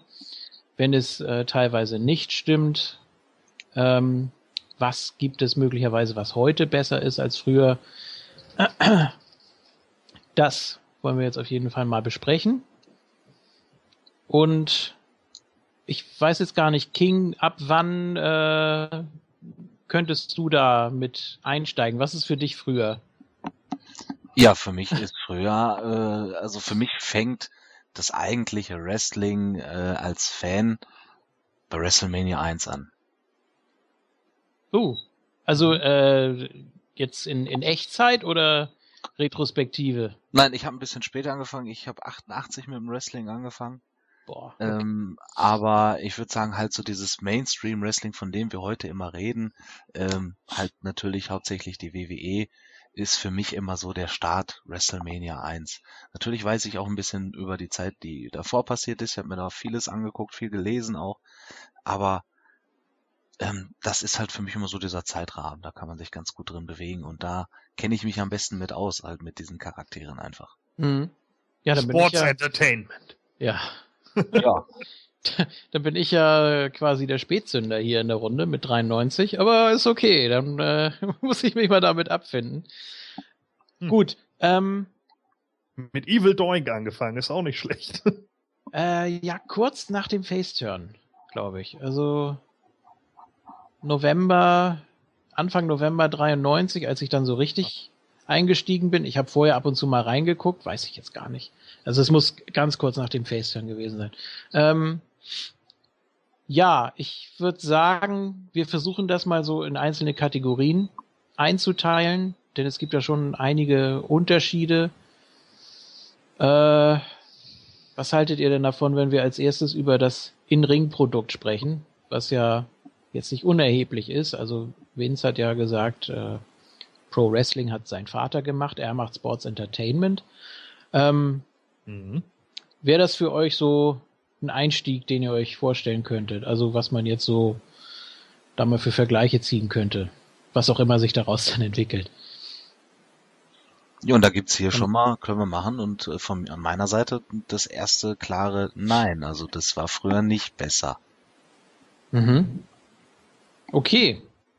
Heißt, also wenn man es jetzt mal so ganz krass vergleicht, WrestleMania 1 meinetwegen und WrestleMania 30, äh, das In-Ring-Produkt, also kann man überhaupt von einem optimalen In-Ring-Produkt sprechen? Ist ja auch immer so die Frage, äh, interessiert man sich wirklich für den Sport dahinter, also äh, für das Wrestling, was dem klassischen Ringen entstammt, was es ja durchaus auch bei den ersten Jahren ab WrestleMania 1 gab, verstärkt, ähm, was auch teilweise so ein bisschen hölzern natürlich wirkte und äh, ja, vielleicht nicht unbedingt athletisch, aber immer sehr authentisch. Äh, Kampfsport eben oder eben das heutige, wo eben viele verschiedene Stile miteinander kombiniert werden. Also klar, in der WWE ist es nochmal ein anderes Thema, da gibt's ja mehr so ja, dieses Abspulen der fünf Standard-Moves, das ist ja fast bei jedem so. Es wird immer nur unterschiedlich kombiniert mit verschiedenen Gegnern. Ähm, könnt ihr jetzt so pauschal sagen, was euch mehr anspricht oder ist das immer stimmungsabhängig oder Wie sieht das aus? Da, da kann man nicht einfach Ja oder Nein sagen. Das ist halt unglaublich schwierig. Ich meine, in, den, in der, der Zeit vor WrestleMania 1 äh, muss man ja noch von Territorien etc. reden. Und äh, natürlich gab es da auch Matches, äh, die man ja heute fast alle gar nicht wirklich mehr kriegt. Also die sind ja dann auf lokalen Sendern gelaufen und die VHS-Rips, die man dann irgendwie zu sehen bekommt, die sind dann meistens auch von so miederer Qualität, dass man eigentlich schon gar keine Lust hat, sich das Ganze anzugucken. Äh, wobei ähm, in-Ring, muss man einfach sagen, kommt es ja auch auf zwei Faktoren an. Einmal natürlich, wie du richtig sagst, äh, dieses Abspulen von Moves. Ist jemand tatsächlich dazu in der Lage, auch mal ein anderes Match zu zeigen? Aber für mich spielt halt auch eine ganz große andere Sache eine Rolle, und zwar nämlich die Ringpsychologie. Und zwar kann man, kann jemand wirklich verkaufen? Kann er Verletzungen verkaufen? Kann er ein Match aufbauen? Und ganz ehrlich, ich sehe mir lieber einen ordentlichen Brawl an, der wirklich fast nur aus Schlägen besteht, wenn ich das aber irgendwie abkaufe kaufen kann, dass sich da zwei wirklich geben und am Schluss kann halt einer nicht mehr und wird gepinnt, anstatt dass ich mir irgendwie ein Indie-Match ansehe, wo einer 25 Finisher aneinander reiht und der Typ steht nach dem sechsten Moonsault nochmal auf, wo ich mir einfach denke, sorry Leute, aber das ist unrealistisch. Mhm. Aber ganz allgemein gesehen kann man schon sagen, dass es heutzutage athletischer ist. Ja, das denke ich auch. Das ist, glaube ich, ähm, auch ähnlich wie mit dem Fußball, wenn man jetzt mal so die Spiele von vor 30, 40 Jahren äh, vergleicht. Das, die waren damals, das waren alles keine schlechten Fußballer. Aber von der Athletik her ist das heutzutage doch noch mal ein bisschen was anderes. Von der Ringpsychologie und so, da muss ich dir auf jeden Fall recht geben. Also das gab's damals schon und auch sehr, sehr gut. Und teilweise kann man davon heute noch lernen. Ja, Sollten und sich das, manche da noch mal so ein paar alte Matches angucken. Korrekt, denn die Sache ist ja auch die, man muss ja halt auch sagen, natürlich hat auch das K-Fape dazugetragen, ist natürlich ganz klar, aber früher war es tatsächlich so, Jim Cornette hat es mal schön erklärt in einem Interview, er sagte, äh, in den territorialen Tagen war es tatsächlich so, wenn ein Promoter gesagt hat, der und der Wrestler, der unbeliebt war beim Publikum, also der ein Heel war, ist bei einem Autounfall ums Leben gekommen, dann hat sich die Crowd darüber gefreut. Die sind ausgerastet, ja, die haben das bejubelt, ja, er ist verdammt nochmal tot, der Idiot. So, ja, das ist ja? natürlich, das ist natürlich krass. Und das sind also, natürlich so, so Punkte, da muss man, ich will es kurz erklären, da muss man mhm. natürlich sagen, da hat natürlich K-Fape mit in die Rolle gespielt, denn die Leute waren wirklich verhasst. Heute ist man natürlich schlauer als das. Ich meine, alle bei Moonsault, sonst wird es die Seite nicht geben, wissen natürlich, klar, das ist Schauspiel und wie auch immer. Es ist jetzt halt einfach was anderes, ja. Wir müssen keine Diskussion mehr darüber führen, ob Wrestling fake ist oder nicht. Das haben, hat jeder von uns zur Genüge gehört und äh, jedem hängt's zum Hals raus, ganz klar. Aber trotz alledem muss man sagen, es ist heutzutage unfassbar schwer, wirklich jemanden zu haben, der komplett ausgebuht wird von allen. Ja, wobei wir da jetzt auch schon mehr bei den Charakteren sind und nachher würde ich dann auch gerne noch was ja. zu dem äh, Fußballvergleich sagen, eben von King, weil äh, mir da auch was aufgefallen ist, aber das ist für mich als äh, Nicht-Fußballfan wahrscheinlich leicht zu behaupten. Aber gut, das spare ich mir für später auch. Ähm, aber nochmal so zu dem reinen In-Ring-Produkt. Äh,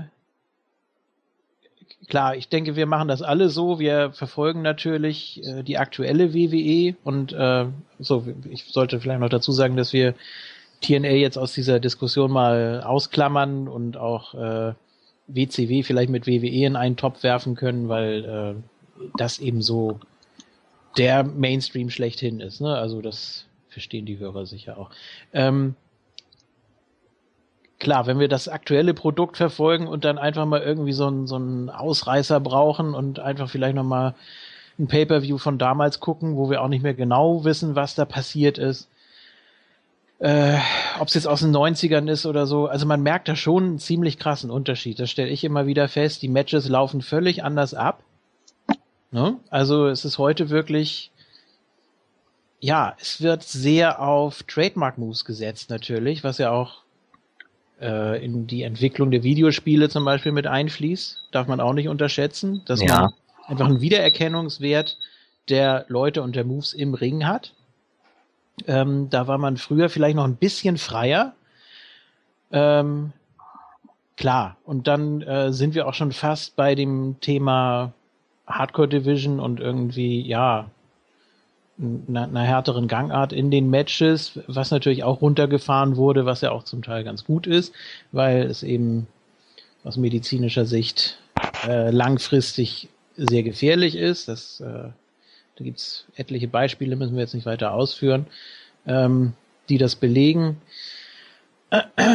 Aber man merkt schon auf jeden Fall einen krassen Unterschied. Ob es einem jetzt besser gefällt oder nicht, äh, sei dahingestellt. Aber ich sehe einen großen Unterschied, was den reinen Matchablauf und die Techniken und das Ganze drumherum angeht, zwischen heute und vor, ja, fast schon 10, 15 Jahren und äh, noch früher mal ganz zu schweigen. Ja, die Jungs sind sich natürlich auch äh, durchaus bewusst, dass die Fans Bescheid wissen, wie das Wrestling-Business abläuft. Früher war es halt nicht so. Die Wrestler haben sich halt auch sicher gefühlt in dem, was sie da tun. Ja, die Leute haben ja eh keine Ahnung. Und ähm, da wurde halt auch nicht so genau drauf geachtet. Du hast heute natürlich auch die technischen Möglichkeiten, aus allen möglichen Kamerapositionen dir äh, jeden Botch nochmal anzugucken. das gab's ja früher auch nicht. Mhm. Wenn dann halt mal was daneben ging, ja meine Güte, die Leute wussten eh nicht so wirklich genau Bescheid, was da jetzt vor sich gegangen ist. Heute schreit sofort jeder, oh, you fucked up, you fucked up. Das ist dann einfach da so untergegangen, wenn auch mal was daneben gegangen ist früher. Deswegen war es teilweise ja. auch ein bisschen unsauberer. Okay, das, äh, das mit den äh, Botches kann man nachvollziehen. Wenn es früher glaubwürdig war, das sah dann eben so aus, der Gegner hat sich eben schwer gemacht, hat sich gegen den Move gewehrt und der ging dann eben nicht durch und wurde irgendwie dann äh, ja so halbwegs abgebrochen und heute sieht das natürlich sehr komisch aus, ne? Klar. Mhm. Ja, wobei ich das auch nicht unbedingt sagen würde, dass es früher unsauberer war. Also äh, das, das kam, glaube ich, auch wirklich einfach auf, auf den einzelnen Wrestler an. Natürlich gab es einige Jungs, die da durchaus klobig waren. Äh, ich habe jetzt letztens noch irgendwie ein Pay-per-view gesehen mit mit dem, wie hieß er, The Equalizer aus der WCW. Später später Dave Sullivan. Ja, vielleicht Aha. erinnert sich an den noch jemand. Nicht so wirklich. Den angeblichen Bruder von Kevin Sullivan, dem Taskmaster. Und der, der war, also, der war so klobig im Ring, das war echt, das war einfach schlimm, ja. Also da, da saß irgendwie nichts. Also ich weiß nicht, ob er mit seinem Gegner da einfach nur nicht geklickt hat oder ob er das wirklich nicht besser drauf hatte. Aber letzten sehe ich zum Beispiel, wie gesagt, eben eine Million Dollar Man und der Junge, der kämpft so sauber. Man hat einfach gesehen, mein Gott, der passt, er hat ein Match gehabt gegen Bret Hart und Bret Hart ist ja nun auch einer, der unglaublich sauber gewrestelt hat. Äh, die haben wirklich aufeinander aufgepasst, ne? Also das sind so so Matches gewesen, den, den beiden hat man wirklich gerne zugeguckt, weil man einfach gemerkt hat, okay, äh, da sind zwei im Ring, die verstehen sich und die wissen einfach, was sie da tun. Ja, ja, unsauber war vielleicht falsch ausgedrückt. Also nicht, dass äh, die sich jetzt gegenseitig Schaden zufügen könnten, aber jetzt dem Zuschauer gegenüber. Man hat halt nicht so sehr viel Wert darauf gelegt, ähm, dass das jetzt auch immer so super aussieht, dass der Move auch immer so toll in Szene gesetzt wird. Mhm. Weil man ja jetzt durchaus weiß, das ist alles in HD und 17 Kameras und das muss noch für die nächste Promo, wird das ja sowieso noch zusammengeschnitten und man braucht Videomaterial und und und, was noch alles dazukommt. Ja. Und dann schafft man es nicht, Titus O'Neill innerhalb von 0,8 Sekunden übers Seil zu befördern beim Rumble.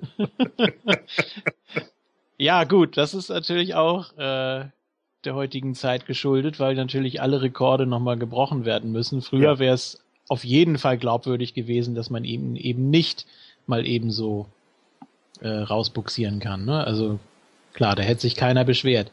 Ähm, aber heute hat man natürlich auch ganz andere Maßstäbe und Vorstellungen. Ähm, ich finde, es gab auch so einen Umbruch im Stil, gerade bei den beiden Namen, die äh, Formulus man gerade genannt hat. Anfang der 90er ähm, kam irgendwie so ein neuer Schwung da rein. Ich weiß auch nicht. Irgendwie, äh, es gab teilweise völlig neue Move-Sets, neue Möglichkeiten, neue Kombinationen. Ähm, man ist so ein bisschen von diesem Gebrawle abgewichen ähm, gut, gab ja auch einen Grund, ne? Ja, es, es war insgesamt flüssiger, fand ich. Also naja gut, der, der Grund war ja der Steroid-Skandal, den wir im ja. Endeffekt hatten. Ne? Ja. Und der hat ja, also ich kann einfach sagen, der das klassische Wrestling würde ich, also es ist nur meine Meinung, aber per se, den Tod des klassischen Wrestlings würde ich per se auf 1992 datieren. Weil in dem Moment haben unglaublich viele Zuschauer den Glauben daran verloren und äh, sind von diesem Zug abgesprungen. Und das ist witzig, weil man es äh, 92 wirklich sehen kann. Guckt man sich den Royal Rumble 92 an, sieht man noch Leute wie Sid Justice, Hulk Hogan, äh, Macho Man noch unglaublich aufgepumpt, den äh, äh, Barbarian, äh, den Warlord. Und guck dir mal Ende 92 an und plötzlich bestreitet dem Main Event Bret Hart und Shawn Michaels. Mhm. Zwei Jungs, die deutlich dünner, deutlich schlanker waren etc., weil eben genau dieser ganze Kram durch die Medien ging und auf einmal hatte man etliche Leute nicht mehr im TV, weil eben genau diese Sache war, dass Vince McMahon und seine Jungs die ganze Zeit vor Gericht standen und dann musste man halt ein bisschen das Produkt ändern. Ja, aber es war ja trotzdem sehr ansprechend. Man hat es ja auch sehr gut verkauft. Ähm, der der In-Ring-Stil war sehr ansprechend, hatte jetzt möglicherweise sogar noch mehr Spotlight als vorher.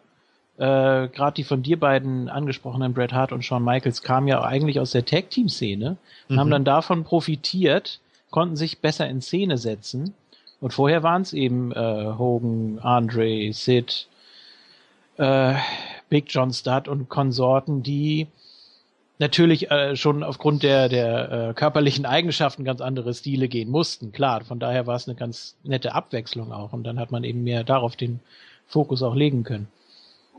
Also man hat das Angenehme mit dem Nützlichen vielleicht verbunden. Ja, aus der Not eine Tugend gemacht. Mhm. ja. Naja, aber wir sehen ja dann auch an diesem Umbruchjahr, ne, plötzlich Yokozuna auf der Bildfläche ist natürlich dann so ein Larger-than-Life-Charakter, der äh, dann auf einmal bei WrestleMania 9 den, den Titel gewinnt. Ja, auch ja. wenn er ihn nach, was weiß ich, 128 Sekunden wieder verloren hat, ist ja egal. Aber trotz alledem, stell dir das mal heute vor. Ja, wie groß wäre der Internet-Shitstorm in dem Moment? Ja? Würden die Leute sagen, oh, der Typ kann sich überhaupt nicht, stell mal vor, Big Daddy V kommt jetzt wieder weg, wäre, wäre zurückgekommen, also Gott habe ihn selig, aber so, ja, Big Daddy V wäre zurückgekommen, als er da 2008 wieder reinkam und ist ein halbes Jahr da und gewinnt plötzlich ein World Belt. Dann, du weißt, was im Internet los gewesen wäre. Ja, sicher. Das ist, äh, das hätte man nicht mehr akzeptiert heute. Nee, wahrscheinlich nicht, aber es war damals wahrscheinlich auch nochmal gut, äh, Yokozuna hatte auch ein Anti-USA-Gimmick und so funktioniert teilweise heute auch noch mit Rusev, wenn doch auf einer anderen Ebene. Ja. Aber äh, klar, ich weiß, was du meinst. Es ist einfach, äh, man, man hatte damit aber immerhin wirklich einen, der nochmal über den ganzen Technikern stand. Also ähm, der äh, theoretisch wirklich alles und jeden auseinandernehmen konnte.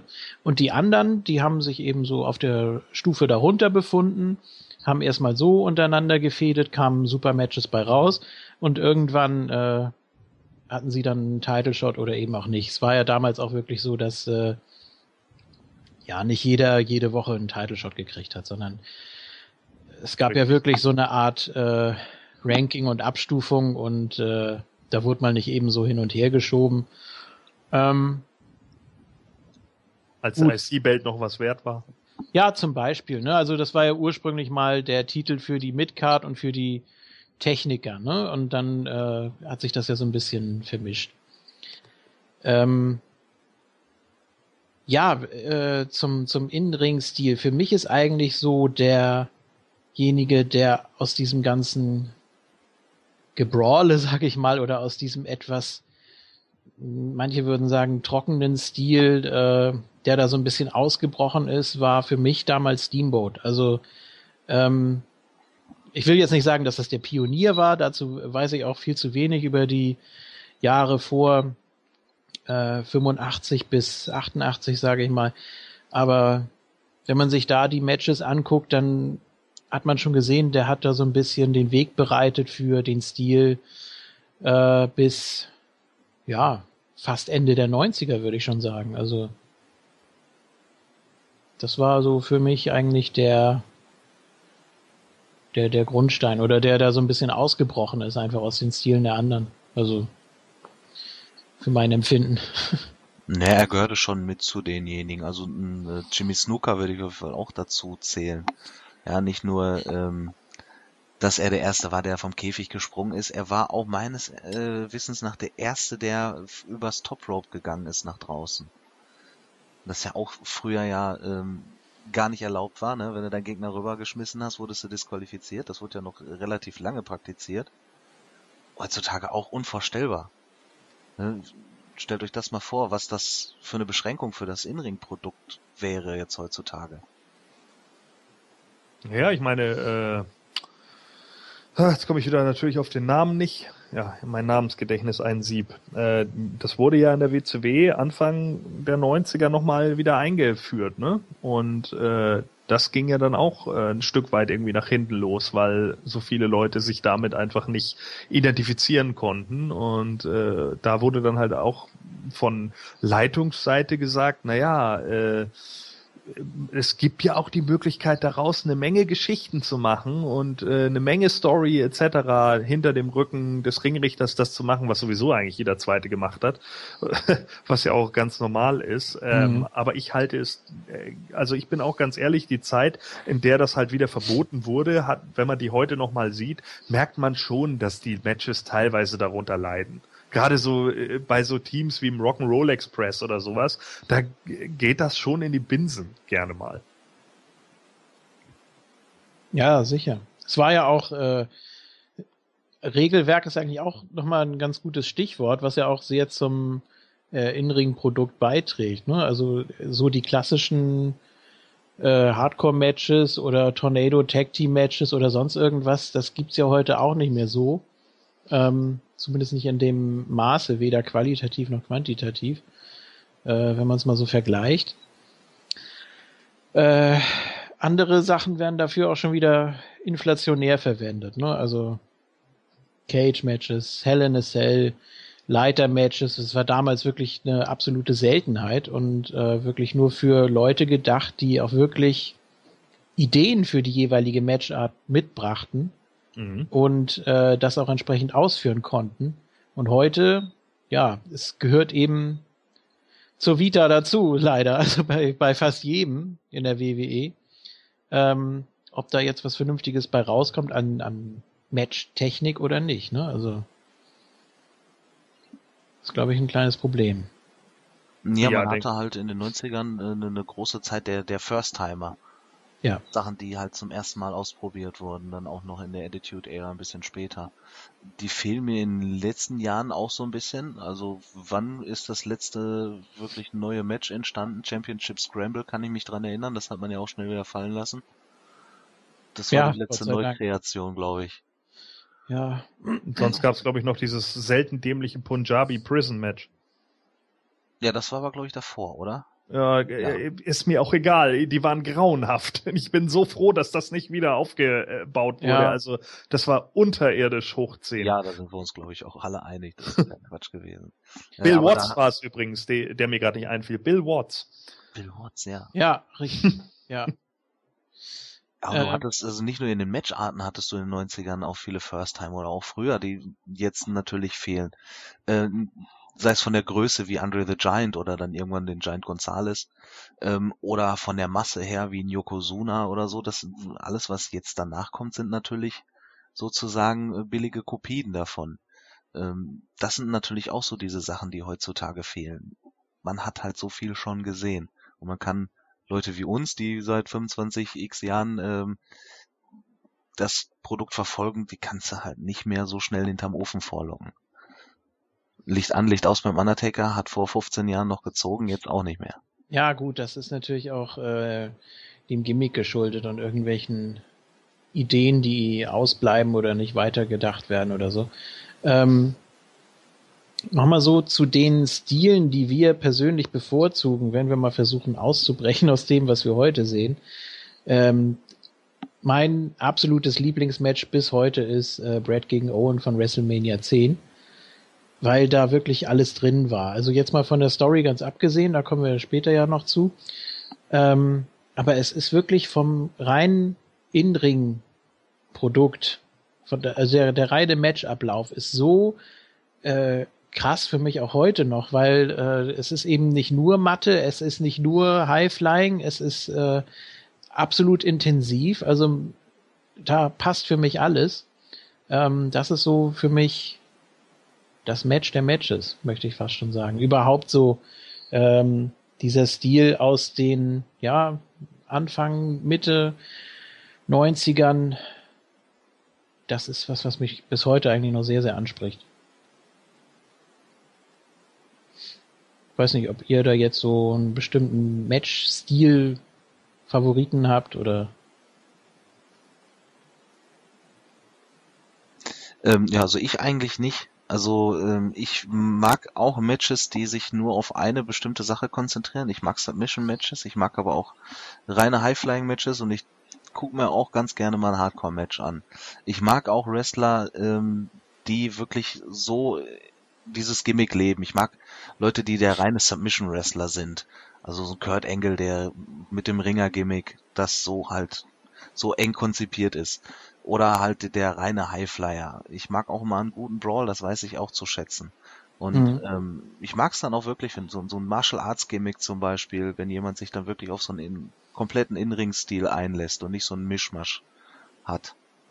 Mag ich hin und wieder ganz gerne. Ich, Matt, Matt Wrestling suche ich mir auch ganz gerne an. Also ich liebe William Regal. Ich kann mich da eigentlich gar nicht auf einen Stil festlegen, den ich wirklich gerne sehe. Wenn es gut gemacht ist, gucke ich mir eigentlich jede Art von Match gerne an. Und von der, von der Zeit her, also ähm, kannst du dich da festlegen, wann wurde für deinen Geschmack am meisten geboten oder kannst du das nicht so genau festlegen? Wie auch den Stil nicht? Ich hatte in jeder Zeit eigentlich ähm, Sachen, die mir sehr gut gefallen haben. Also wenn ich jetzt so in die 90er gehe, dann war halt Sean gegen Brett meine Fehde. Gehe ich noch ein bisschen früher, war ich halt der absolute Hogan-Mark. Ja, ich war natürlich auch jung und dumm. Nein, das ist ja. Äh, meinst du jetzt vom vom vom Innenring geschehen oder äh, war es für dich auch eine Charakterfrage? Ja, auch vom Charakter, alles drumherum. Okay, Damals ja. um Hogan, der Charakter Hogan, der hat mich fasziniert, als ich mit dem Wrestling angefangen habe. War das nun mal die große Nummer? Ich kannte Hogan sogar ein bisschen früher durch den Film, Ne? Thunderlips, den habe ich, glaube ich, ein Jahr vorher gesehen mit meinem Bruder zusammen. Da wusste ich aber nicht, was Hogan da macht. Ich wusste nicht, was Wrestling ist und habe das erst ein Jahr später dann entdeckt. Aber ähm, ja, jetzt in der Neuzeit ist dann zum Beispiel jemand wie AJ Styles ähm, jemand, den ich absolut genial finde. Also in jeder Ära habe ich so ein bisschen was für mich dabei. Mhm. Wie ist das bei Formless One? Hat er da irgendwie äh, einen bestimmten Stil oder eine bestimmte Zeit, äh, auf die er sich festlegen kann, was so ein Lieblingsstil ist? Mm, nö, also äh, wie gesagt, ich mag da eigentlich auch alles. Ich, äh, wie gesagt, ich gucke mir halt lieber einen ordentlichen Brawl an, anstatt irgendwie einen absoluten, äh, ein absolutes Spotfest zu sehen. Wobei es auch Spotfeste gab, die mir Spaß gemacht haben, wo ich einfach gesagt habe, okay, die Leute äh, zeigen jetzt wahrscheinlich nur ihren Ablauf von Moves, aber es funktioniert halt für das, was es ist. Ja, äh, genauso, ich bin auch ein absoluter Fan von Mad Wrestling. Ja, also diese Anfangsmatches zwischen Dean Malenko und Rey Mysterio, die zwischenzeitlich dann zwischen äh, grandiosen verschiedenen Haltegriffen hin und her gewechselt sind, äh, hin zu diesem High-Flying äh, Lucha Libre-Stil, die waren großartig, ja. Also dagegen ist ja der Rey Mysterio, den wir heute sehen, ist ja ein Schatten seiner selbst, äh, von dem, was wir 95 gesehen haben. Was natürlich auch klar ist, ist ja auch seinem Alter geschuldet und den vielen Verletzungen. Aber trotz alledem, also für mich gab es nie den einen Stil. Ich, es gab immer viele Stile, die ich mochte. Und für mich ist natürlich auch unglaublich wichtig, äh, interessiert dich der Charakter auch wirklich? Weil was habe ich davon, wenn ich einen mega tollen äh, Wrestler habe, der Typ hat aber eine Ausstrahlung wie eine Kartoffel? Ja gut, da gibt es ein Beispiel, also das berühmteste Beispiel höchstwahrscheinlich äh, Chris Benoit, bei dem ja immer alle gesagt haben, ja im Ring äh, gibt es kaum einen besseren, aber spricht einen von der Ausstrahlung eben überhaupt nicht an. Das war bei ähm, mir zum Beispiel nicht so. Den mhm. mochte ich nämlich immer, Chris Benoit, mhm. als der damals, also ich hatte damals auf Eurosport äh, AJPW gesehen und da war er Pegasus Kid. Ja irgendwie bei der WCW auftauchte. Ich glaube, es war irgendein Saturday Night oder so und er hat irgendjemanden äh, einen Back-Suplex auf die Matte verfrachtet und er war in wirklich guten Stories. Also ich kann nicht sagen, dass man ihn irgendwie so unglaublich schlecht bei WCW eingesetzt hätte, außer dass man ihm halt nie einen Titel gegeben hat, äh, erst zum letzten Jahr seiner Karriere, wo er dann plötzlich, glaube ich, jeden Titel gehalten hat, den es jemals gab. Aber ansonsten äh, fand ich Chris Benoit nie schlecht eingesetzt. Also seine Fehde gegen das Ravens Flock zum Beispiel finde ich bis heute grandios besetzt gewesen. Die war echt gut in Szene gesetzt. Okay. Ich mochte Benoit auch immer, also. Ja. Inring auf jeden Fall top. Ja, ich mein, aber Sicher, er war, er war nicht der Beste am Mikrofon. Das, das, das sage ich auch gar nicht. Aber das brauchte er in dem Moment auch nicht, weil es einfach Sachen gab, wo er wirklich, äh, er steht halt einfach im Ring und sagt, weißt du was, Rave, komm in den Ring und ich reiß dir den Arsch auf. Darum ging's da. Und mhm. genau das hat er durchgezogen. Und das funktionierte auch. Und die Intensität, die habe ich einem Benoit immer abgekauft. Wenn der jemanden im Ring vermöbelt hat, habe ich es auch geglaubt. Und wenn man Billy Kidman im Vlog damals gesehen hat, wie rot seine Brust war und wie stiff Benoit ihn zusammengehauen hat, ja. dann weiß man auch, dass es so war. Es gab Dutzende Leute, die versucht haben, grimmig aus auszusehen oh, wahrscheinlich. Auszusehen? Ja, und die das da dann, äh, ja, wird sicher gleich wieder da sein. Ähm, und die das dann wahrscheinlich nicht so intens rübergebracht haben, will er wahrscheinlich sagen. Ja, authentisch äh, ist das Stichwort. Ja, genau. Benoit war auf jeden Fall authentisch, auch wenn er keine Charisma-Bombe war, aber das konnte man ihm nie absprechen, dass er auf jeden Fall authentisch war. Und ähm, ja, über seine Innenringfähigkeit müssen wir echt nicht reden. Also Formula One hat gerade ähm, die Malenko ins Spiel gebracht, den Namen. Ja, Benoit gegen Malenko, unglaublich geniale Matches auch. Ja, also auch ein bestimmter Stil natürlich, ne? War jetzt auch äh, ja so eine so eine Klasse für sich einfach. Man kann das gar nicht beschreiben. Das ist ja irgendwie von allem etwas und äh, auch die Intensität. Aber das ist sicher auch ja den Namen oder vielleicht auch so der der Herkunft und äh, wie man für sich selber den Sport definiert. Äh, das ist wahrscheinlich die größte Frage. Ähm, denn gerade für die, ja, ich sag jetzt mal die, die, die Oldschool Guys, also äh, Benoit, Regal, Malenko, äh, die Guerreros und so weiter, äh, ist es natürlich auch nochmal ein ganz anderer Sport, sage ich mal, als für viele, die heute in den Ring steigen, weil es ja auch doch nur, ja, ich, ich will nicht sagen Kopien sind, aber es sind eben nicht so die Pioniere, wie es wie es früher war, sondern ja, man äh, eifert immer nach. Ne? Man bringt sich zwar selber mit ein, aber man äh, hat eben was gesehen vor 20, 30 Jahren, möglicherweise noch länger her und äh, denkt sich, das will ich auch machen. Ne? Und deshalb äh, gibt es natürlich schon Versuche, die Stile zu kopieren. Ähm, aber jetzt gerade so die Namen der, äh, die, die, eben, die eben sehr authentisch sind, also wie gesagt, Benoit, Malenko, Regal, äh, die Guerreros und so weiter. Das äh, sind eben die Namen, die, die, die es geprägt haben und deren Stil auch unerreichbar ist eigentlich. Ich weiß auch gar nicht, wahrscheinlich wollen viele das gar nicht kopieren, sondern äh, ja, sind heute mit ihrem Stil sozusagen gestrandet und es wird ja auch von der WWE sehr stark vorgegeben und auch eingeschränkt. Ich erinnere mich, ähm, äh, Piledriver ist ja, glaube ich, verboten schon länger und dann gab mhm. es, glaube ich, hier noch ähm, die Shooting Star Press war eine Zeit lang oder ja, ist glaube äh, ich immer noch. Also Evan Bourne hatte da die Sondergenehmigung, glaube ich. Ja, ich glaube hier äh, Gory Special oder beziehungsweise ich weiß jetzt gar nicht, wie hieß der Move, den ich glaube Shane Helms mal im Repertoire hatte. Weiß ich nicht. Also was auf jeden Fall alles, was so irgendwie auf den Nacken ging oder so, was ja auch äh, früher auch wichtig war. Ne? Also äh, das mit das Wichtigste für einen Wrestler ist die Nackenmuskulatur, damit ihm nichts passiert. Und ähm, das ist ja wurde ja für, früher noch viel mehr beansprucht als heute. Also wenn man sich die Moves von damals anguckt, das ist ja schon Wahnsinn. Das ist ja fast schon krank. Ich weiß auch ehrlich gesagt nicht mehr, wann ich das letzte Mal in der WWE eine Powerbomb gesehen habe. Also das kommt auch unglaublich selten vor in letzter Zeit, finde ich.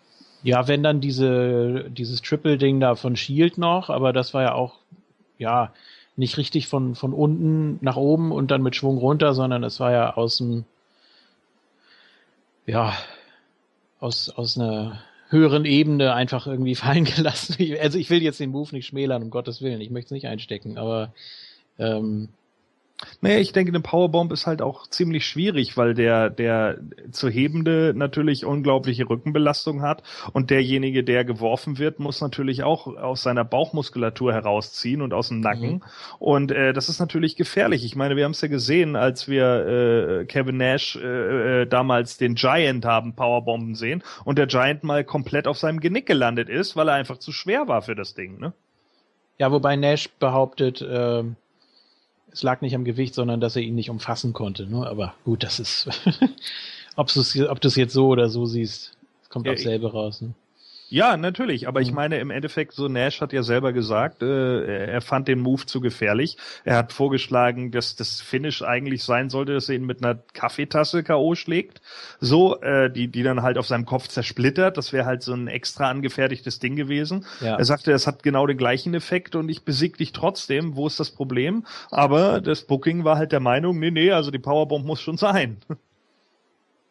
Ja, ja, und äh, klar, irgendwann stellst du eben fest oder stellen die Beobachter und auch die Verantwortlichen fest, die und die Moves gehen nicht mehr, weil es da eben den ein oder anderen Unfall mit gab und äh, versucht man den Move eben totzuschweigen.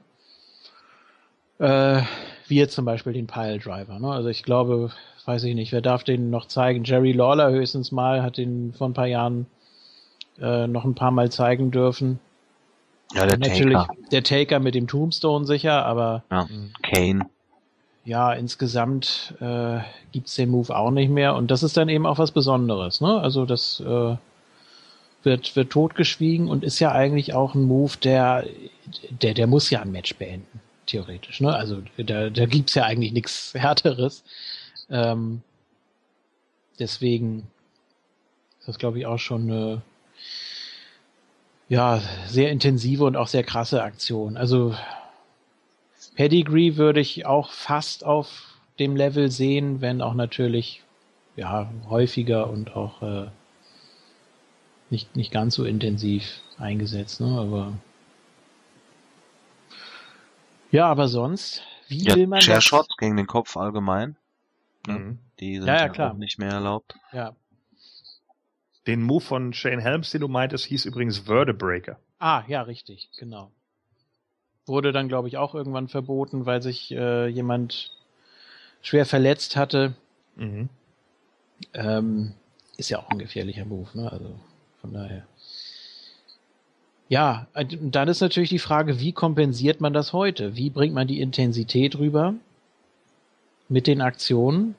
Und äh, wie muss derjenige der es ausführt, äh, das Verkaufen und wie muss derjenige es verkaufen, der es einsteckt. Das ist natürlich, wenn wir jetzt mal einen Dolph Ziggler nehmen als Beispiel, der kann ja wirklich jeden Move äh, zählen wie sonst was.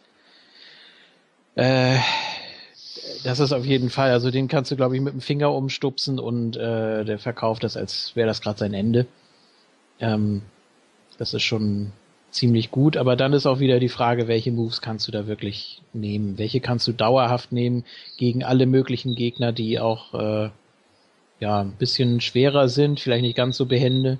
Ähm, da muss man dann eben immer gucken, wie setzt sich das Moveset heutzutage zusammen? Wie bringst du Intensität rüber? Wie verletzt man keinen ernsthaft? Äh, das ist immer eine wichtige Frage. Ja, naja, ich glaube, das ist auch der Grund, warum äh, auch so viele Finishing Moves mittlerweile ja so äh, herumgereicht werden. Ne? Ich meine, Bray Wyatts Sister Abigail haben wir ja nun auch mindestens schon von sieben Leuten gesehen, so ungefähr. Und ja. äh, ich weiß nicht, Mike Knox zum Beispiel hatte den noch bei ECW oder so, ja. Und da in der abgewandelten Version hatte ja sogar Edge ihn irgendwann mal als den Downward Spiral. Also von daher, äh, da ändert sich ja auch äh, nicht mehr so viel. Also sagen dann ja auch schon mittlerweile viele Leute, na ja, gut, ne, das haben wir da schon gesehen und das haben wir da schon gesehen. Das ist natürlich auch so eine Sache. Ja, oder auch ein äh, Attitude Adjustment wäre früher ein ganz normaler Move innerhalb eines Matches gewesen. Ja. Ist jetzt natürlich auch von der Aktion her, äh, von der, von der Flugkurve und von der harten Landung her vielleicht jetzt nicht so das, womit man wirklich jeden äh, auspowern kann. Aber ja, das ist, äh, das, das ist eben, ja, das In-Ring-Geschehen heute. Also heute wird das alles nochmal ganz anders dargestellt. Auch äh, wenn Move einen bestimmten Namen sich erarbeitet hat, dann ist es fast schon egal, wie er aussieht oder äh, wie er rüberkommt, wie er verkauft wird. Ähm, dann hat er sich eben etabliert. Wobei der AA, das war jetzt natürlich nicht so ein gutes Beispiel, äh, die letzten Monate auch schon so ein bisschen an Prestige verloren hat, meiner Meinung nach. Also ist nicht mehr ganz so der Garant für einen Sieg. Ähnlich wie der Angle auch vor ein paar Jahren übrigens. War ja auch äh, dann irgendwann nicht mehr der Finisher, als Kurt Angle mehr die Submission-Schiene ging. Ähm, da war der äh, Angle Slam dann ja auch ein bisschen im Hintertreffen, wobei es ein super Finisher war ursprünglich. Ja, der AA ist halt mittlerweile, also der erste reicht ja sowieso nie. Es müssen meistens ja zwei ja. oder drei sein, wenn es nicht dann noch einer vom Top Rope ist oder durch einen Tisch oder auf die Rampe, auf die äh, Treppe oder so. Es muss schon was Spezielles sein mittlerweile. Ja. Ja, ich denke auch, dass John Cena halt mehr dahin getrimmt wurde, die Leute halt zur Aufgabe zu zwingen mit seinem STF. Und äh, ja, ich meine, diese äh, Step-Over Toe-Hold Facelock, das ist ja nun auch ein uralter, äh, das ist ja nun wirklich ein ganz uralter äh, Submission-Move, ja, den gab's ja nun schon in den finstersten 80ern und äh, das ist natürlich auch so ein, so ein Move, der hat sich halt über die Jahre hinweg äh, immer wieder neu durchgesetzt. Es hat immer mal jemand den gehabt, William Regal, IRS, wie auch immer und äh, ich denke, das ist so einer der Gründe, warum der wahrscheinlich immer mal wieder auftaucht. Ja, Sina dachte sie, ich schrei den Gegner dabei noch bewusstlos, dann hilft das. Ja, ja genau. Alles reinstecken. Ja, nee, das ist natürlich auch wichtig. Also wenn der Move äh, übersafe ist, sage ich mal, dann ist natürlich das Verkaufen ganz besonders wichtig. Dann musst du da wirklich alles reinlegen. Ja. Ähm, und dann kommt das auch super rüber, ne? Also ja, ich meine, äh, äh du kannst, äh, es gibt so alte Aufnahmen noch von Wann war Tiger Ali Singh in der WWE? Wann war das? 98? Auch so um den Dreh, ja, glaube ich. Also es gibt irgendwie so Matches äh, mit Tiger Ali Singh und, und Owen Hart und British Bulldog. Und äh, Tiger kämpft mit, ich weiß es echt nicht mehr mit wem. Und hält am Anfang wirklich den, den Bulldog die ganze Zeit in Rear Locks. Und der Bulldog verkauft diesen Move nicht. Ja, und er steht tatsächlich einmal in der Ringecke und äh, deutet an, eine Zigarette zu rauchen. So. Und ja. das ist natürlich tödlich für ein Match, ne? Das geht überhaupt nicht. Aber Owen Hart hat drüber gelacht, also von daher. Ja, das wäre sowieso ein Spaßvogel. Ja. Ich glaube, Tiger Ali Singh war sogar bis 2000, oder? War nicht noch Manager von Lowdown oder so? Ja. Er war, ja. ja, ja, genau. Also, das war sowieso ein kompletter Reinfall, wenn man mich fragt, aber. Wer, Gut. Chess und Dilo? Oder? Nein, nein, nein, Tiger Ali Singh. Also so, so wie der gehypt wurde und dann letztendlich ja. Äh, ja, Kanonenfutter im Rumble 99 hatten wir auch erst wieder erwähnt. Ja. Äh, nee, also. Ja, das ist äh, stood in too big a shadow, wie man ja im Englischen so schön sagt. Ja, die Fußstapfen waren etwas zu groß. Aber da ging es ja einigen so. Ja, Scott Putski. David Flair. Genau dasselbe. Ja, es ist schon. Naja, gut, aber das ist natürlich auch, äh, wenn man davon ausgeht, okay, der hat jetzt einen Namen, das muss ihm ja in die Wiege gelegt worden sein. Probieren wir den mal aus. Ne? Und ähm, man muss es schon mitbringen. Man muss, also man muss nicht ein Original sein, um Gottes Willen. Ähm, man muss auf jeden Fall einen eigenen Stil entwickeln im Ring. Ja. Und ähm, ja, muss, muss auch ansprechend sein. Also jetzt einfach nur so ein Potpourri aus irgendwelchen Moves, die man schon hundertmal gesehen hat. Äh, das macht dann natürlich auch keinen Spaß. Ne? Und äh, ich habe es am Anfang ja schon erwähnt, Trademark Moves sind jetzt natürlich auch wichtig geworden aufgrund der Videospiele zum Beispiel. Äh, dass man da einen Wiedererkennungswert hat. Und gerade wenn man die jüngere Generation anspricht, die warten ja wirklich ein ganzes Match, äh, weiß ich nicht, auf einen 619, auf eine Batista-Bomb oder so. Gut, okay, das, das war eben schon immer so. Ne? Man wusste, bei dem Move, äh, da steht die Halle Kopf, da ist möglicherweise das Match vorbei. Ist ja auch in Ordnung. Äh, man darf es nur eben nicht zu sehr reduzieren. Sondern man muss eben auch zeigen, das sind wirklich gute, ausgebildete Wrestler, die da im Ring stehen. Und keine, ja, Leute, die dann mal kurz rauskommen, ihre Taunts machen und nach fünf Minuten ihre Moves abgespult haben und wieder gehen. Das ist für mich einfach, äh, da fehlt dann einfach was. Ja, aber das glaube ich gab es auch wirklich fast schon, wenn wir jetzt nur mal von der WWE ausgehen, äh, gab es das eigentlich fast immer. Ne? Also wenn wir jetzt von WrestleMania 1 tatsächlich anrechnen, also Leute wie, wie, weiß ich nicht, Hogan hatte auch seine Trademarks. Er hatte halt den Big Boot, er hatte das typische U und er hatte halt seinen Leg Drop, ne? Und ja, der, der Ablauf eines Cena-Matches heute ist ähnlich zu dem eines Hulkster-Matches. Ich meine, er ja. wird eine, eine Dreiviertelstunde lang von Sergeant Slaughter verprügelt und hängt dann nochmal eine gefühlte weitere Dreiviertelstunde im Camel Clutch, gibt nicht auf, bis er sich dann irgendwann plötzlich hochpowert, dann braucht er irgendwie fünf Aktionen und dann ist Slaughter fertig, ne? Ja, ja, klar. Es ist eben, ähm, klar, einmal der Wiedererkennungswert, dann auch sicher, dass die äh, Aktiven nicht wirklich mehr können oder wollen, weiß ich nicht. Also bei einem Hogan, der natürlich auch äh, klar von der Bewegungsfreiheit immer sehr eingeschränkt war, aber äh, auch ein Cena, auch wenn er jetzt mal irgendwie ab und zu mal einen neuen Move probiert, das sieht auch nicht immer so super aus. Aber ich meine, gut, okay, das sind die Main Eventer, das ist eben nochmal ein ganz anderes Kaliber. Ja. Ähm, aber es schränkt sich ja auch in der Midcard ein und es schränkt sich ja auch bei den Matches und bei den Leuten ein, die eigentlich dafür da sein müssen, das Publikum zu überraschen, die wirklich mit äh, ja richtig heftigen Kontern um die Ecke kommen und äh, die dann auch wirklich zeigen, ja, also Timing äh, ist alles und das sieht man eigentlich sehr selten heutzutage in der WWE. Gut, jetzt ein Seth Rollins, der im Triple Threat mal aus dem Nichts in Phoenix Splash auspackt oder so, aber das ist eher ja, unter ferner liefen dann leider. Oder Brock Lesnar, der eine Shooting Star Press bot. Ja, okay, das. Äh, Peng!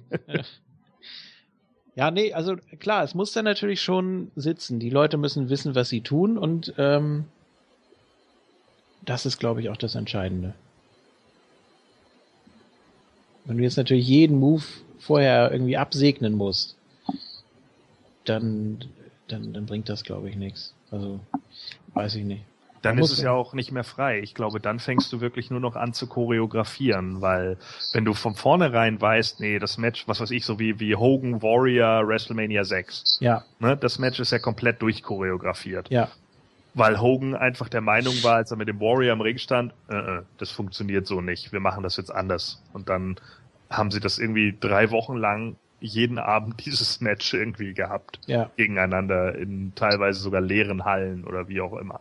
So, und äh, das ist natürlich schon so eine Sache. Und ich denke, das kann gut laufen, wie es eben bei Hogan Warrior läuft, weil bei den beiden war wahrscheinlich aus der Sache dann auch nicht mehr rauszuholen. Die haben das Beste draus gemacht, was ging.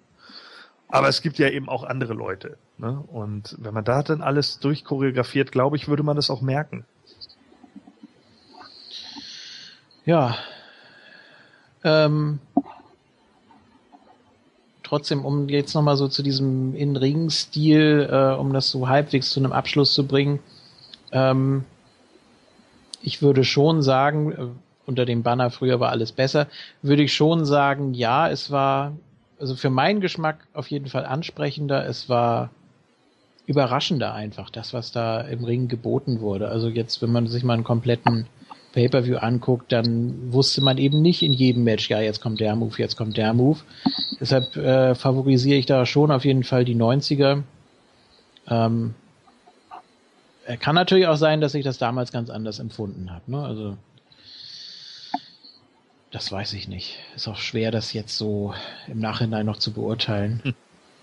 was man da erwartet hätte oder auch nicht. Aber ich würde da schon sagen, äh, dass da die heutige Zeit, gerade in der WWE, wo sehr drauf geachtet wird, was, dass nichts passiert, was ja auch sehr wichtig ist, um Gottes Willen. Ich will nicht sehen, wie die sich da äh, umbringen oder äh, sich lange und schwere Verletzungen zuziehen.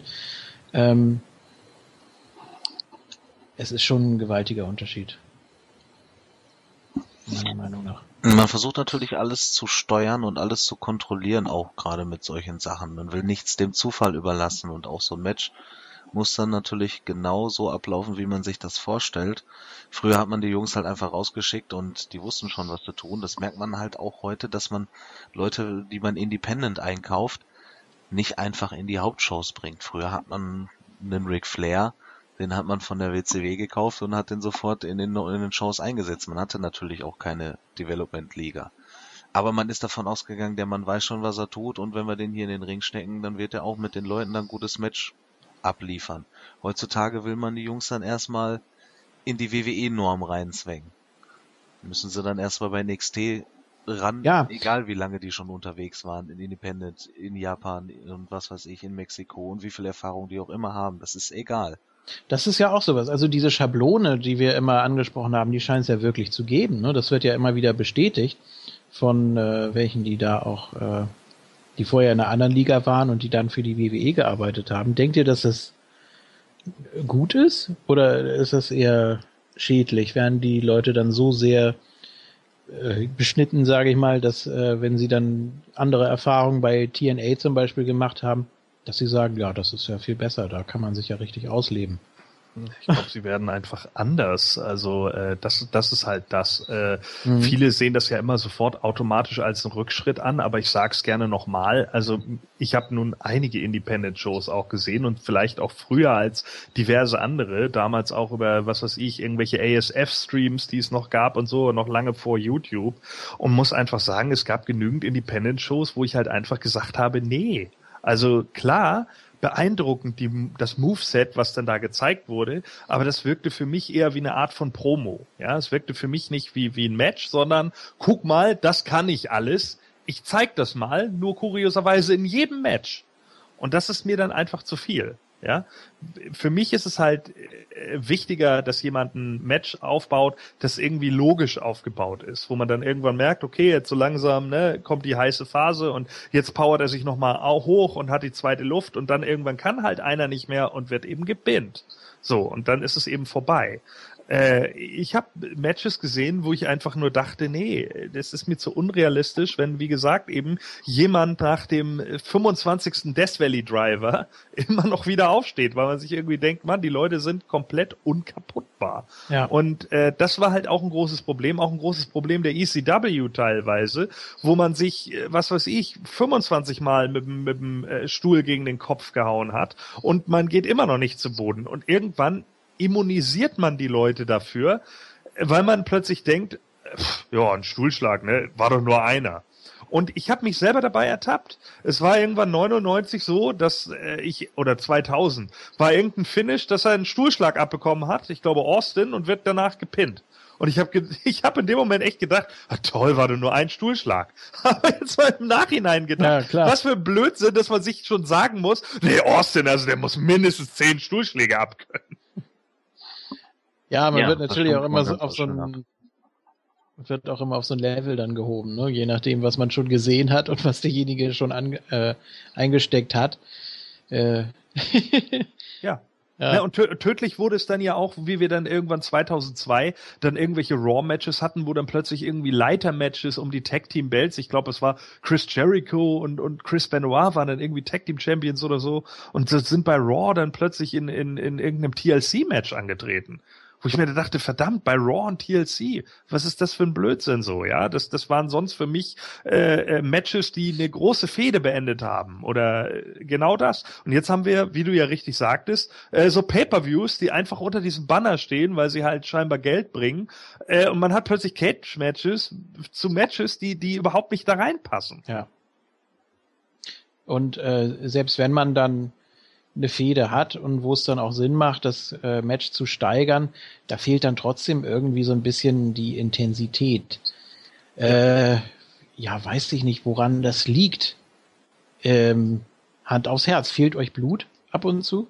Oder irgendwie, ja, richtig krasse Aktionen, die jetzt äh, ja, ja, dosiert meine, eingesetzt. Ja, dosiert eingesetzt, absolut. Klar, ich meine, natürlich äh, äh, habe ich da kein Problem mit, wenn da wirklich mal jemand blutet, dann ist das so. Ne? Ich meine, sowas kann sich auch einfach mal aus dem Match ergeben, aber ich brauche es auch nicht zwingend. Also nichts ist schlimmer, als einen Schock zu kreieren, nur um einen Schock zu haben. Das ist das, Dümmste ja. in meinen Augen, was man in der WWE machen kann. Ja, eben, es muss eben passen. Ne? Also. Ja, wenn es passt, habe ich auch kein Problem mit Blut. Und das ist ja bei Storylines nichts anderes. Also wie oft haben wir das jetzt schon gehabt in Storylines, dass da irgendein Schockmoment drinne war, der einfach komplett blöde war. Äh, und der auch unlogisch war und den man einfach nicht gebraucht hat. So, mhm. äh, Shield letztes Jahr war so eine Storyline, die war einfach nur dumm. Das war einfach dumm. Ja. Gut, also können wir zu irgendeinem Fazit kommen, was das äh, In-Ring-Geschehen angeht? Also, ähm, ich, wie gesagt, bin ganz ehrlich, ich äh, finde heute nicht jeden Stil und meine Lieblingsstile abgedeckt bei der WWE. Ähm, da müsste ich dann andere Shows für gucken oder beziehungsweise müsste mir dann irgendwelche Classics nochmal angucken. Ähm, jetzt nur was das reine In-Ring-Produkt angeht, ne? Also, weil es mir heutzutage zu einseitig, zu ich will nicht sagen zu sloppy, aber zu, zu vorhersehbar einfach ist. Weil, Standardisiert. Äh, ja, leider. Es ist, äh, man spürt die Schablone schon sehr deutlich und das stört mich einfach. Ja. Wobei ich tatsächlich sogar finde, dass es eine Zeit lang noch schlimmer war. Äh, ich erinnere mich da an den King of the Ring 99. Da waren die Matches, glaube ich, immer so vier Minuten lang. Und mhm. ich glaube sogar wirklich, das Finale war, glaube ich, Mr. Ass gegen X-Pac. Ja. Mich nicht alles täuscht. Und dieses Match, ich weiß nicht, wie lang war das? Vier Minuten? Oh, das weiß ich nicht. Also es hatte natürlich auch, äh, wenn, wenn die natürlich da auf den Schedule gucken, das kann natürlich auch sein, dass das schon mal ganz plötzlich äh, ein Match weniger Bedeutung hat, als es eigentlich haben sollte. Ja, so, aber auf jeden Fall, es war, glaube ich, das kürzeste King of the Ring Finale ever. Und äh, das fand ich halt super bitter, weil äh, teilweise wirklich Matches daraus bestanden, dass der Road Dog halt seinen Shake, Rattle and Roll gezeigt hat, den Shaggy Knee Drop und danach den Doggy Style und das war's. Ja, das waren also wirklich drei, zwei Trademark-Moves und der Finisher und dann war das Match vorbei. Und äh, das fand ich teilweise super arg in der Zeit. Also äh, weiß ich nicht, da war ja Vince Russo dann auch in dem großen Interview zu dem Zeitpunkt, dass man, äh, ja, das, das Wrestling ist nicht so wichtig, es geht doch nur um die Geschichte dahinter. Eigentlich bräuchten wir gar keine Matches zu zeigen und nur solche Sachen, ne? wo wahrscheinlich Oldschooler wie Jim Cornette ihn am liebsten erwürgt hätten. Aber ja. das, ne, das, das ist natürlich dann immer so eine Sache. Ich glaube, ein direktes Ergebnis gibt's dazu nicht.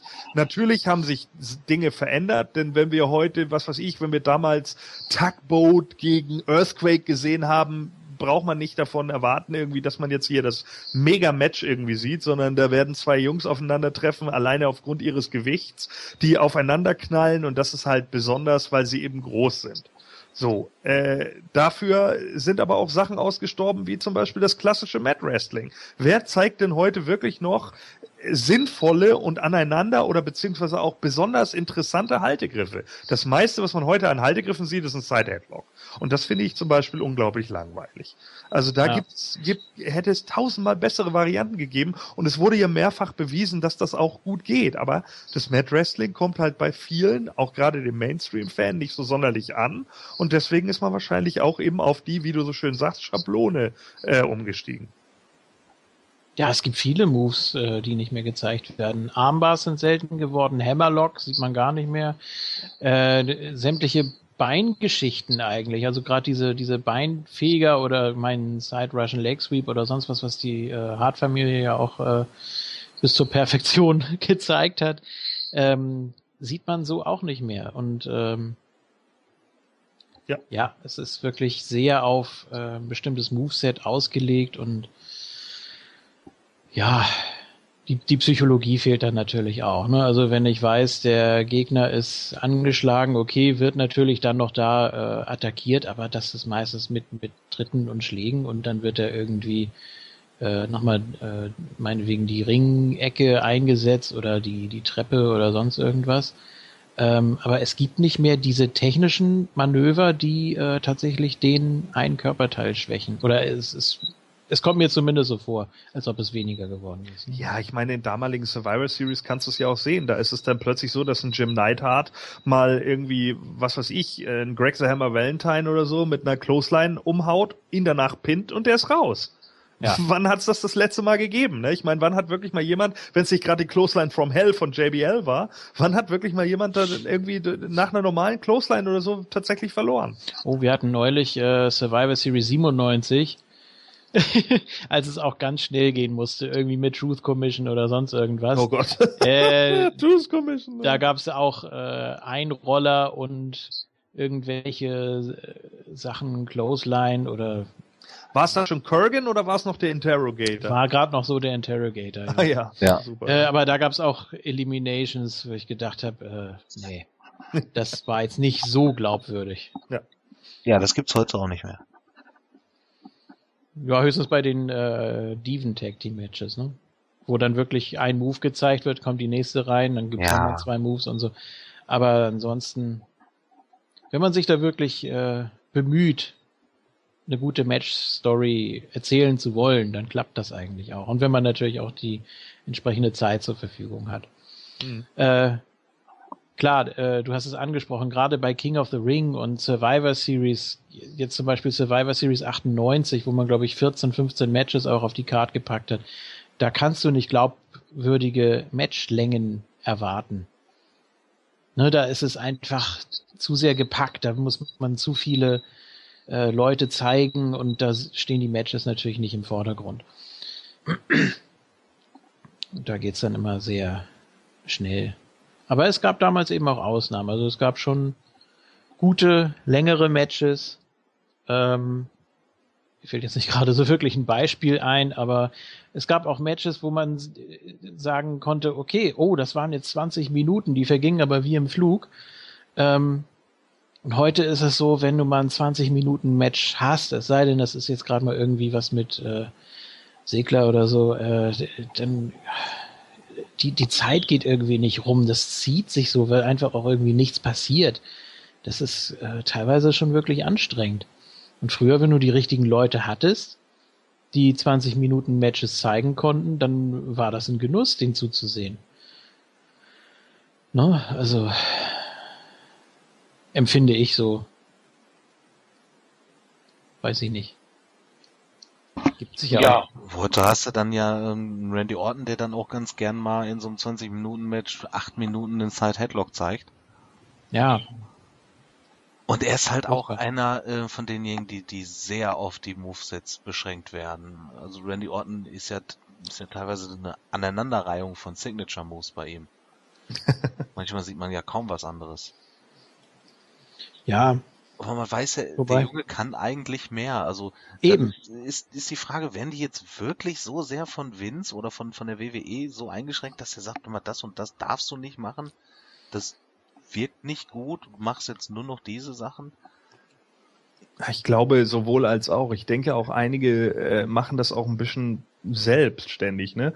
Kevin Nash hat es mal super schön erzählt, als er das allererste Mal gegen Hulk Hogan im Ring stand oder Hollywood Hogan. Zu dem Zeitpunkt in der WCW erzählte er, ja, ich war eigentlich noch nie mit ihm im Ring und das erste Mal stehe ich also mit ihm im Ring und nehme ihn in einen Side Headlock und ziemlich krasser Side Headlock. Und Hulk Hogan antwortet, Easy, brother, we already have the money. So, ja. Ja, ja. Und da fragt man sich dann natürlich auch so, naja, okay, mach mal ein bisschen ruhiger, wir haben ihr Geld ja schon, du musst jetzt hier nicht so derb auf die Kacke hauen. Äh, vielleicht ist das ja auch einfach tatsächlich so. Wenn du irgendwann im Main Event bist, dann denkst du dir halt auch, oh, ich habe mich jetzt hier hingearbeitet, jetzt kann ich auch mal äh, einen Gang runterschalten. Ja, aber ist das nicht traurig, wenn man einem Nash schon sagen muss, er packt zu viel äh, Power und Intensität in die ja. Matches rein? Ja. Das will schon was heißen eigentlich, ne? Ja. Das zeigt, wie satt Hogan in dem Moment eigentlich auch schon war. Ja, klar.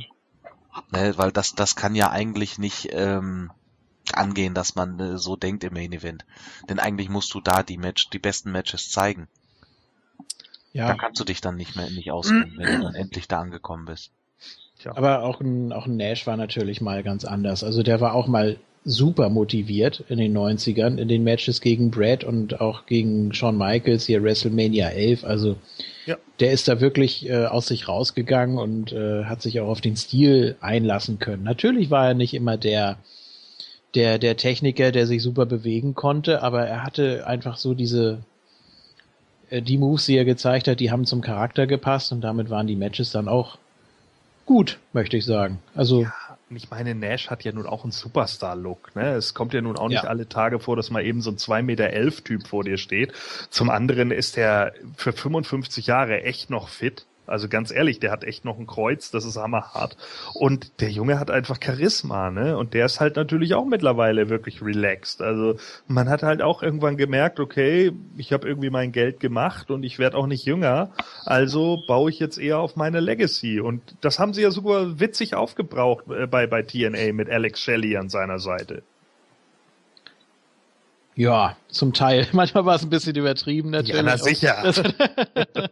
ähm, Gut, ich glaube, von King haben wir jetzt noch nicht so wirklich ein Fazit gehabt, aber ich habe ihn ja vorhin schon gefragt, welche, welche Zeit oder welchen Stil er favorisiert, aber so ganz festlegen wolltest du dich da, glaube ich, nicht, oder? Es ist natürlich auch immer schwer zu vergleichen. Also, ähm, wenn du jetzt mal Hogan gegen den Warrior nimmst, ja, das heutzutage würde keiner dieses Match jetzt irgendwie groß feiern. Das war damals für mich das größte Match überhaupt. Ich habe mich auch hier ähm, in der Straße noch auf dem Spielplatz, habe ich mich mit einem Kollegen gekloppt. Ja, hm. weil ich für, für Hogan war und er für den Warrior und wir haben uns da so derbe gezankt und haben uns dann hinterher richtig geprügelt. Ja, so waren wir halt noch äh, intensiv fürs Wrestling. Ähm, das war damals halt das, das Mega-Match schlechthin und ich will das auch heute nicht mehr kleinreden. Das ist auch heute für mich immer noch ein großes Match. Natürlich ist es langweilig, wenn man sich das anguckt, wenn man heutzutage die Main Events sieht. Deswegen ist es schwer zu vergleichen. Das ist manchmal so ein bisschen wie Äpfel mit Birnen zu vergleichen. Mhm. Im direkten Vergleich stinkt es natürlich ab, aber für die, für die damalige Zeit mit dem Aufbau und so war das einfach super. Ja. ja hm? Da ist die Psychologie ja auch äh, äh, sinnvoll aufgebaut. Also ich meine, Hogan äh, ist vielleicht nicht unbedingt der allerbeste Lehrmeister, was das angeht, und Warrior hat in meinen Augen seine besten Matches mit Rick Root gehabt, weil der Mann ihn einfach so dermaßen gut verkaufen konnte. Äh, der, der, der hat es ihm einfach einfach gemacht, ja. Und und äh, ich denke halt, Hogan hat hat äh, da aber trotz alledem äh, von der von der Psychologie des Matches hat er einfach was Gutes aufgebaut, so, ja. Beide sind eigentlich gleichwertig, aber diese letzte Sekunde fehlte halt. Und die, dann hat Hulk Hogan das Ding eben verloren. Das passiert dann halt und fertig. Und dafür, für das, was das Match für seine Zeit war, ist es auch gut. Ja. Okay, äh, wollen wir erstmal versuchen, das Thema In-Ring-Geschehen äh, abzuhaken? Fürs Erste, wir können natürlich nochmal zurückschwenken oder wie auch immer sich die Diskussion jetzt weiterentwickelt. Ich würde ganz gern zum, äh, ja, zu dem, was wir sonst noch on air sehen, was wir verfolgen können, nämlich Charaktere, Gimmicks, Stories, sonstige Entwicklungen, mhm. Cliffhanger gehören da natürlich auch mit zu. Was äh, macht neben den reinen Matches wirklich äh, das für uns aus, äh, warum wir es ja, jede Woche immer wieder einschalten wollen, müssen, wie auch immer. Ähm, auch da natürlich wieder der Vergleich heute und früher. Das erste, was auffällt, wenn man jetzt mal so die, ich sag mal so Anfang 90er mit den sehr bunten und schillernden Charakteren, also wenn mal irgendwie, weiß ich nicht, äh, ein Savage oder ein Warrior oder ein Doink oder ein Tatanka oder sonstige Leute, die auch äh, ständig ihr Outfit gewechselt haben, wo jetzt zum Beispiel oder ein Razer, der irgendwie eine Kollektion von äh, acht, neun, zehn verschiedenen Outfits hatte in allen möglichen Farbkombinationen. Ähm, das waren natürlich so die die Hingucker, ne? Und man hat dann schon gesehen, okay, das ist ein sehr buntes, sehr schillerndes Produkt. Ähm, das, das soll Entertainment sein. Das sind jetzt nicht so wirklich die, die klassischen Sportler, sondern das sind wirklich, äh, ja, Gimmicks. Auch wenn man den Begriff äh, damals noch nicht so verwendet hat, also für sich selber noch nicht.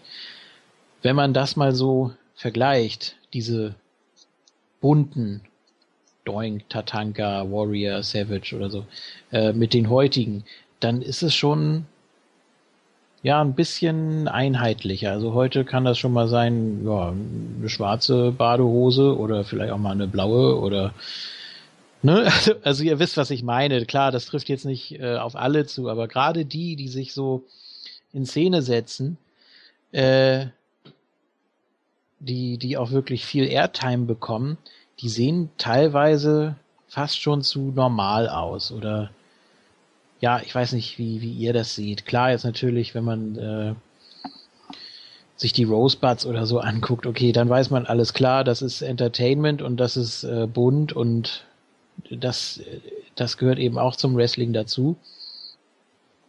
Aber ich finde so die, die Charaktere und die Gimmicks, die sind ziemlich abgeflacht. Also zum Beispiel aus einem Ambrose-Charakter äh, könnte man sehr viel mehr machen. Aus einem äh, aus, aus insgesamt aus der Wyatt Family oder gerade aus den beiden, die jetzt ein bisschen auf der Strecke geblieben sind, hätte man mehr machen können.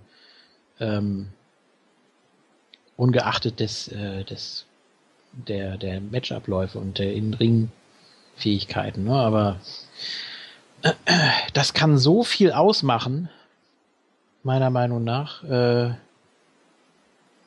deswegen, ich finde schon, dass damals mehr Wert gelegt wurde auf äh, ja, den Look des Gimmicks, sage ich mal. Ne?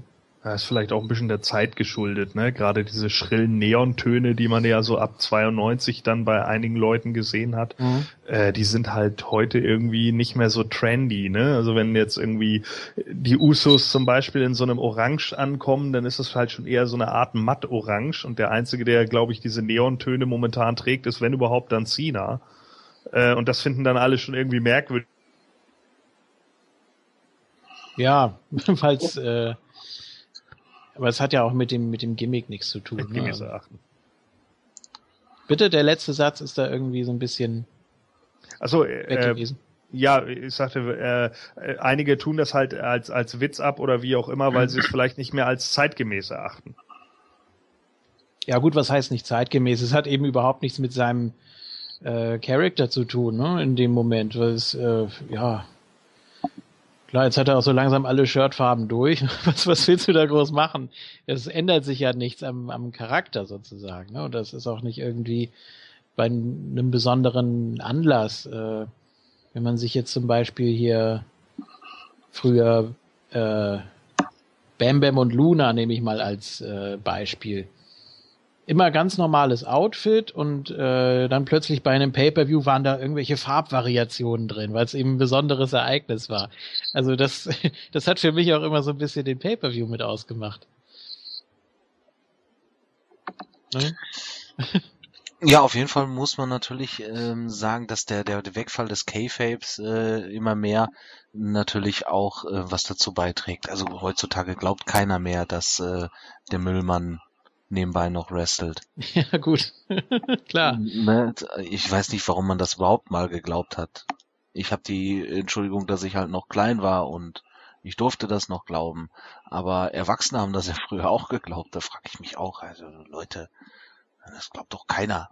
Na gut, äh, heutzutage fängt man mit sowas gar nicht erst an und ähm, solche übertriebenen Gimmicks, ich sag mal so wie Adam Rose oder sowas, die sind natürlich dann auch sofort in dieser Comedy-Schiene auch so ein bisschen und werden dann halt auch sehr selten ernst genommen. Also so ein ernsthaftes, wirkliches Gimmick, pff, weiß ich nicht. Ja, Rusev könnte man da vielleicht noch nehmen, der halt ein Gimmick hat. Aber so, so, so, so Comedy-Charakter oder so ein Comic-Charakter, der hat eigentlich äh, in höheren Kartregionen heutzutage gar keine Chance mehr. Äh, ja. Denke ich auch. Also es ist, ähm, oder sowas total überzogenes wie halt Razor Ramon oder so. Ja, wobei war das wirklich ein überzogenes Gimmick? Also man wusste ja damals nicht viel über Scott Hall und das war eben so der äh, der Exil-Kubaner, der äh, mit den mit den Goldketten und den Zahnstochern und so. Ähm, ja, man hat das schon sehr mit dem Klischee gespielt. Das war natürlich sehr überzeichnet. Ja, aber war das wirklich sehr ich weiß nicht, war, war auf das Gimmick reduziert? Eigentlich ja nicht. Also es war schon, ist auch immer die Frage, wie viel kannst du rüberbringen und wie viel darfst du machen? Und ich bleibe jetzt mal bei dem Beispiel Dean Ambrose, der könnte mehr zeigen. Der kann so richtig äh, die, die Psycho-Schiene fahren. Würde ich mal behaupten. Und das äh, macht er meiner Meinung nach nicht zu Genüge. Ja, wobei das natürlich vielleicht auch wieder dem Rating geschuldet sein kann, ne? Ja, gut. das, das äh, sei jetzt mal dahingestellt, ne? Aber ich glaube, dass die Gimmicks von früher, wenn man jetzt mal, hm, weiß ich nicht, mal ein ganz absurdes Beispiel. Mal angenommen, es hätte damals, äh, ja gut, das, das Beispiel ist wirklich Quatsch, aber ist egal. Mal angenommen, es hätte damals einen äh, Papa Shango nicht gegeben. Äh, könnte heute zum Beispiel ein Bray Wyatt mit diesem Gimmick auftrumpfen oder könnte er damit äh, das erste Mal überhaupt, äh, könnte man damit zum ersten Mal überhaupt äh, experimentieren? Das ja. ist so. Ja, also es ist natürlich immer so eine Sache. Also so needy, wie die, wie die Fangemeinde ja immer nach diesen übersinnlichen Gimmicks ist, würde ich sagen, ja. Weil äh, es, es geifern ja so viele irgendwie nach, nach genau diesen Sachen, äh, dass da der Übersättigungseffekt, glaube ich, irgendwie nicht so schnell eintritt. Also wie oft ich immer noch lese, oh ja, Kane muss nur seine Maske wieder haben, dann ist er wieder cool. nee, sorry, aber Ja, irgendwann. Kane-Charakter ist so dermaßen auf, ich glaube, aufer geht's nicht mehr. Also der, der, der ist einfach durch, der Charakter. Da, da, da hilft auch keine Maske mehr. Ich finde, äh, Glenn Jacobs in allen Ehren, aber der Junge ist jetzt auch 20 Jahre dabei und der kann sich meinetwegen echt locker zur Ruhe setzen. Das ist okay. Also ähm, nur, es gibt ja genügend, die dann immer wieder darauf hoffen, dass mal irgendwie so ein neuer Charakter kommt und jeder Charakter, der irgendwie da ist, wird ja fast wie so ein Schwamm aufgesogen und wird sofort äh, mega gehypt. Ich glaube, das war im Endeffekt auch der Tod für Mordecai. Äh, aber als als Kevin Thorne wieder kam, wurde der ja auch total äh, in den Himmel gelobt erst äh, bei ECW, wie großartig dieser Charakter doch wäre. Also ich glaube, der Community findest du für solche äh, für solche Gimmicks, für diese übersinnlichen Gimmicks immer Anklang. Vielleicht braucht man auch einfach nur so eine gewisse Zielgruppe für die Charaktere, damals als ECW auf äh, Sci-Fi gestartet ist, gab es ja, glaube ich, auch vom Sender irgendwie so den Tipp, na, bindet doch ruhig mal so ein paar äh, Fantasy-Sachen mit ein. Zack, gab's den Zombie. Ähm, Das war eine Auflage vom Sender. war tatsächlich so, ne? Also, Mhm, äh, dass ja. die da äh, auch wirklich so ein bisschen die Sci-Fi und Fantasy-affinen Zuschauer ködern wollten. So ist Ähm, klar. Ähm, es. Der, das, dieser Vertrag ist, glaube ich, dann fallen gelassen worden, nachdem ECW bei Sci-Fi die besten Einschaltquoten gebracht hat. Und dann wurde der WWE freie Hand gelassen. Da wurde dann nämlich gesagt, ah, ihr macht das schon. ja. War die beste Idee überhaupt. Äh, Wieso der Zombie war doch nun toll. Ja, aber was, was gab's da sonst noch? Ja, Kevin Thorne ist auch ein interessantes Beispiel. Man hatte ja schon mal, äh, ich sag mal jetzt, ich, ich kenne mich da in der Szene nicht so aus, aber man hatte ja schon mal was ähnliches mit der Brood zum Beispiel. Mhm. Ähm, von daher fand ich sogar den Mordecai-Charakter interessanter und abwechslungsreicher als den Kevin Thorne-Charakter. Ähm, und äh, was ja auch so ein bisschen das Problem immer war, sobald ein Gimmick debütiert ist, wurde es immer so ein kleines bisschen reduziert und dann war es noch weniger. Ich meine, Velvines zum Beispiel äh, kam irgendwann ja mit mit einer ganz äh, normalen Musik und dann einfach nur so ja mit einem ganz normalen Outfit und ohne großes Brimborium kam der dann in den Ring und hat schon ziemlich viel verloren von seinem Gimmick. Gibt's noch etliche Beispiele wei äh, weiter? Ja, Del Rio in kürzester Vergangenheit. Ja, richtig. Ja, Ja. dem man Sehr gutes Beispiel. den Goldregen weggenommen hat, das Auto weggenommen hat und Ja. dann irgendwann war Ricardo nicht mehr da. Dass man ihm nicht noch das weiße Handtuch weggenommen hat, das war ja dann alles. Ja, das sind einfach so, irgendwann haben sie eben nur noch eine Badehose an und äh, strahlen nichts mehr aus und äh, Naja, man, einige hoffen ja auch darauf, dann von einem gewissen äh, Klischee-Gimmick in Anführungsstrichen. Ich meine, Belvines war ja nun sehr überzogen, ne? Dies, dieses Hardcore-Pornodarsteller, bla bla bla.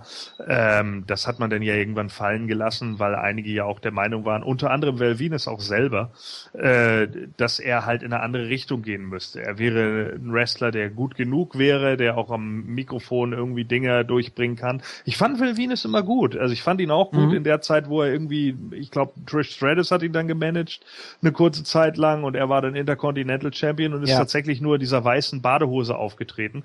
Ich fand ihn da trotzdem gut, aber äh, irgendwann, ja, lief das halt nicht mehr und vielleicht war er auch schon zu sehr auf diesen, ja, auf diesen ho, ho, ho ich mach mal ein paar Sexwitzchen im Ring-Charakter dann irgendwie eingestimmt und äh, dadurch war dann das Gimmick irgendwann tot, bis man dann halt irgendwann plötzlich wieder zu diesem Stripper mit dem Handtuch-Gimmick zurückgegangen ist und das ist dann natürlich tödlich, weil das dann einfach ein Rückschritt ist.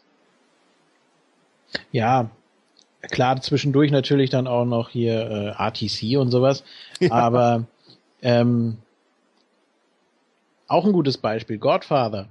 Ähm, ja. Wurde dann ja auch irgendwann reduziert, ne? Also äh, ich weiß nicht, Rumble 2002 war das ja, als es die Rückkehrer gab. Äh, Goldust, Mr. Perfect, Venus und den Godfather. Hat man auch extra so vorher gezeigt. Man hat äh, Bilder von denen nochmal gezeigt, wie sie mit ihrem alten Gimmick aussahen und hat, haben alle Fans gedacht, ja toll, diese Gimmicks kommen zurück. Äh, wir schalten da ein. Wobei Mr. Perfect natürlich in der WWE immer Mr. Perfect war, ne? Also den klammern wir da mal aus. Aber ja, es war schon, es war schon ein großer Moment dann eigentlich, ne? Also man hat dann wirklich gesagt, okay, das, was man jetzt mit denen experimentiert hat, das war nicht so doll hat vielleicht auch ein paar Fans abgeschreckt. Das war denen dann doch zu trocken und zu einseitig. Geben wir denen nochmal die alten Gimmicks wieder. Ja. Gut, ist natürlich die Frage, äh, macht das heute auch noch Sinn?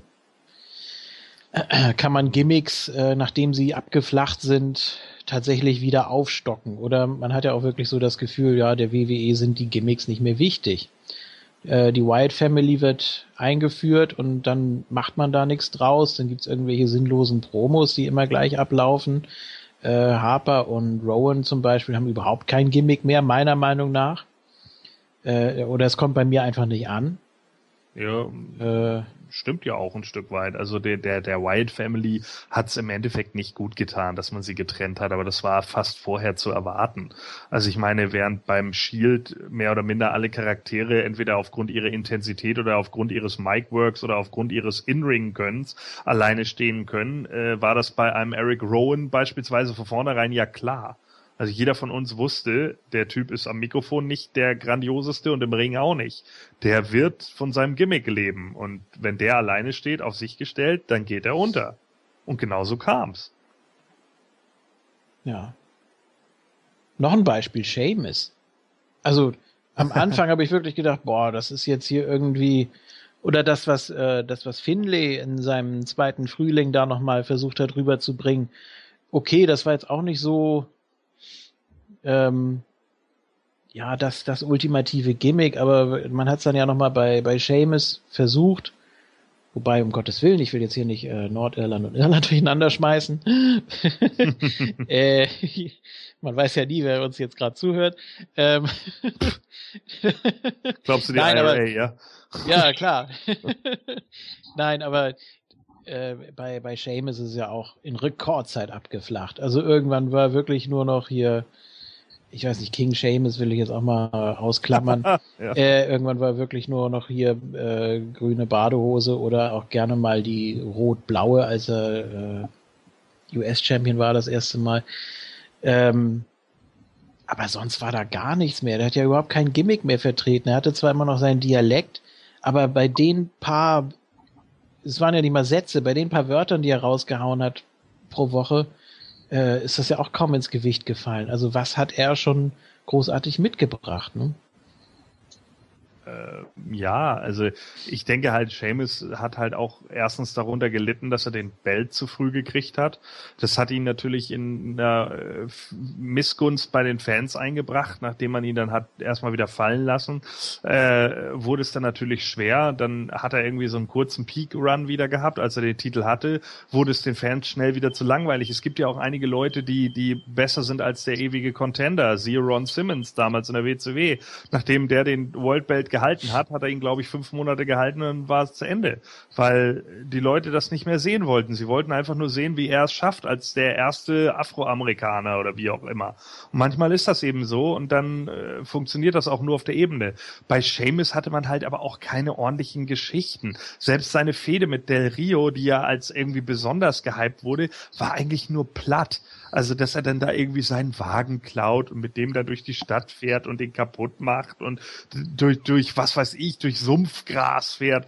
Boah, also tut mir leid, das, das, das, das ist doch Kindergarten. Ja, das ist doch auch nichts, was man dann irgendwie sehen will. Ja, guck mal, Alberto, ich habe deinen Wagen kaputt gemacht. Und Alberto steht dann da, das kann ja wohl nicht wahr sein. So, ja, wo man sich dann irgendwie als Zuschauer schon so denkt, vielleicht bin ich auch zu alt für den Scheiß gerade. Weiß ich nicht das ist, ja, das ist auch ein gutes Stichwort eigentlich. Man hat es natürlich auch damals anders empfunden.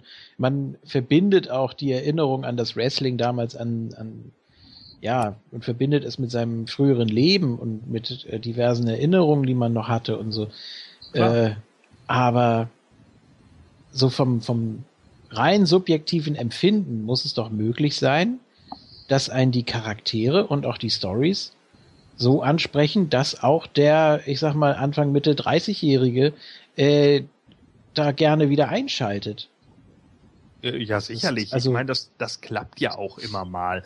Äh, ich sage ja, das beste Beispiel ist halt, ich finde, für mich, für mich macht es immer aus, dass Stories irgendwie logisch sein müssen und die Charaktere ein Stück weit interessant, beziehungsweise wenn die Charaktere nicht so mega interessant sind, dann zumindest die Story, die sie irgendwie erleben. Ja, und äh, deswegen hatte ich vorhin das Shield-Beispiel gebracht. So, wir hatten irgendwie 2013 ein Shield, das mehr oder minder alles zerstört hat. Ja, wir hatten da, ich weiß nicht, was war das Riesenteam, das sie zerstört haben? Cena, Seamus und Big Show oder so? Kann das sein? Ja, äh, Ryback, glaube ich, war es, ne? Statt. Statt Big Show? Statt, ja, ich glaube ja. War das nicht bei äh, TLC? Gut, durchaus möglich. Ja, also ja. auf jeden Fall ein Team, was äh, so zumindest einzelne Charaktere hat, die ziemlich gehypt waren zu dem Zeitpunkt. Genau so. Und äh, das Shield besiegt die halt. Und dann kam irgendwann so dieser Abbruch, wo, wo das Shield dann plötzlich gegen Christian und die Usos verloren hat.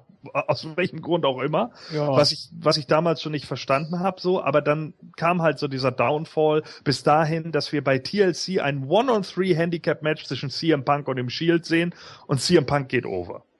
So, man denkt sich so, hä, warum? Ja, und das wäre ja der perfekte Zeitpunkt gewesen, um irgendwie Dean Ambrose abzusplitten, der einfach gesagt hätte, so pass auf Jungs, ich habe den United States Title, ja, äh, ich brauche den Scheiß hier nicht, euretwegen verliere ich hier meine Matches, das geht gar nicht, ich hau ab. Das ist logisch, ja, weil Ambrose hält sich selber für den Tollen, keine Ahnung, ist Champion und sagt einfach, leckt mich. So, und dann kann man gucken, was man mit den beiden anderen macht. Ob man die dann zum Face turnt oder ob man nur eins zum Face turnt und den anderen Heel belässt oder wie auch immer. Stattdessen haben wir dann plötzlich irgendwie ein Royal Rumble, wo die letzten vier Leute irgendwie drei Faces und ein Heel sind. Der Heel ist, die, äh, äh, ist Roman Reigns und der Heel wird bejubelt. Ja, und ich glaube, der Face, der nicht bejubelt wird, ist Rey Mysterio, weil er nicht Daniel Bryan ist. Und, und Sheamus, weil er langweilig ist. Und Batista, weil alle wissen, dass er gewinnt. So, und ich weiß nicht, wer war da der Vierte im Bunde? Keine Ahnung. Ist auch wurscht. Auf jeden Fall noch irgendein Face. So, und, und äh, dann gewinnt Batista das Ding und man merkt plötzlich aber, Vince McMahon steht hinten und denkt sich, we've got something here. So, ja, und guckt sich Roman Reigns an und sagt, okay, wir machen was aus dem.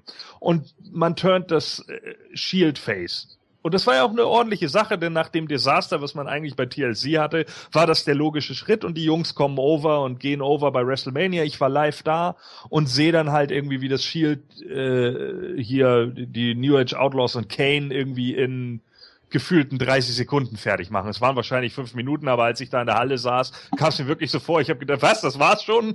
Ja, also äh, es war unglaublich kurz. So und danach kämpfen sie gegen Evolution.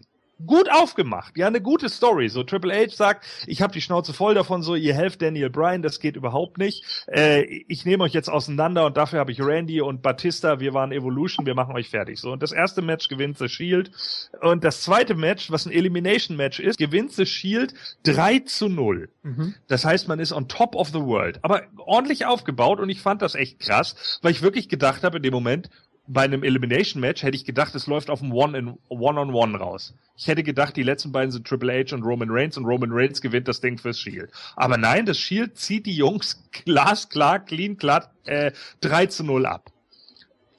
Und bei der Raw darauf greift Seth Rollins, Dean Ambrose und Roman Reigns an und sagt, ja, ich bin ins Gewinnerteam gewechselt.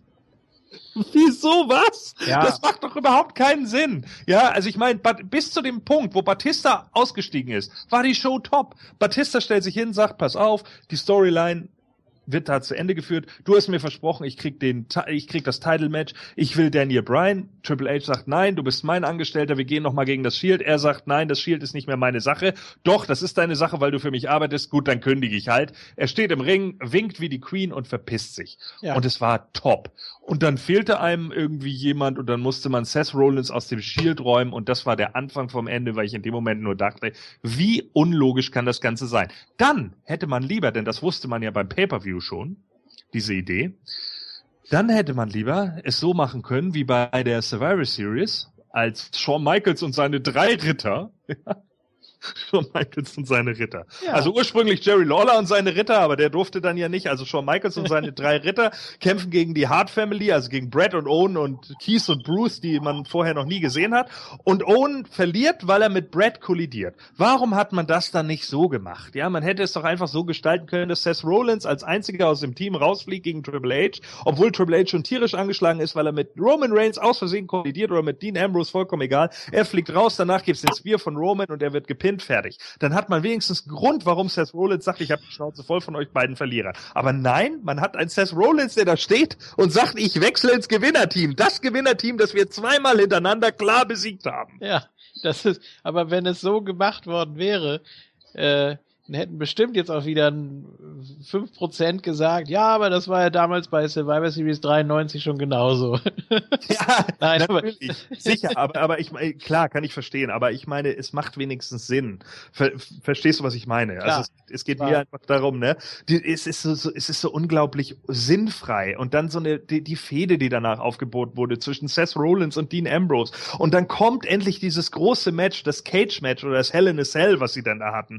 Und dann hast du endlich dieses Match und was kommt? Ischna, schna, hischna, äh, schnischna, hischna und aus, aus, aus dem Nichts, aus dem Rauch kommt Bray Wyatt und, und macht Dean Ambrose fertig. Warum? Er hat vorher eigentlich überhaupt nichts mit ihm zu tun gehabt, wenn überhaupt dann nur bei dieser Shield Bray Wyatt Geschichte, äh, äh, äh, Wyatt Family Geschichte, die ein Jahr zurückliegt, wird überhaupt nicht erklärt und die Fehde mit Seth Rollins und Dean Ambrose endet so. Warum kann denn Seth Rollins dann nicht clean verlieren oder, oder, oder Dean Ambrose clean verlieren? Was soll denn so ein Blödsinn. Und diese Fehde endet man dann mit, mit einem Ambulance-Match bei Raw. Und jetzt, oh, das waren so Sachen, tut mir leid, aber das tut mir einfach vom Booking her nur noch weh. Das ist einfach nur bitter. Ja, es geht von oben nach unten teilweise, ne? Also die, die, die krassesten Sachen kommen am Anfang und dann plätschert das so vor sich hin, ja, wir haben gerade nichts Besseres zu tun, machen wir doch nochmal die nächsten drei Monate eine Matchserie. Ich, so ich weiß, kennt ihr noch dieses Spiel Jenga? Ja, sicher. Mhm. Ne? So kommt mir das manchmal vor. So, man baut so, man baut so einen Turm auf und dann ist man endlich ganz oben, ne? Du nimmst einen Stein von ganz unten und du legst ihn oben drauf. So, ja. Und, der, der, und der wackelt und der taumelt, doch, du legst noch oben drauf. Und in dem Moment fällt er gerade zusammen und man denkt sich, ah, muss er gerade im Hell in the Cell zusammenfallen? Ja, und genau so kommt mir das momentan immer vor. Ja, das ist eine sehr schöne und treffende Analyse, glaube ich. Aber äh, das, das ist mittlerweile Standard bei der WWE, dass sie nicht mehr auf äh, irgendetwas Bezug nehmen. Oder beziehungsweise jetzt äh, der letzte große Aufreger natürlich der Turn von Big Show zur Authority mit dem Match. Also äh, es ist eigentlich genauso unsinnig wie der Seth Rollins Turn, wenn man es genau nimmt. Ja. Äh, es sah ja jetzt nicht so schlecht aus für die Faces, kann man nicht wirklich behaupten. Ähm, und dann der Turn was ja ursprünglich dazu hätte führen müssen, da er ja nicht das Team gewechselt hat, sondern immer noch Teil von Team Cena war, dass er äh, im, Fall, im Falle eines Sieges der Authority selbst hätte dran glauben müssen.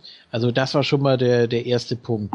Dann, dass man äh, die ganze Geschichte mit dem äh, mit der Laurinaitis Geschichte von damals nicht nochmal aufgegriffen hat, dass er ja schon zigmal um seinen Job gebettelt hat und natürlich, dass es der, weiß ich nicht, gefühlte 50. Turn von Big Show war. Ja.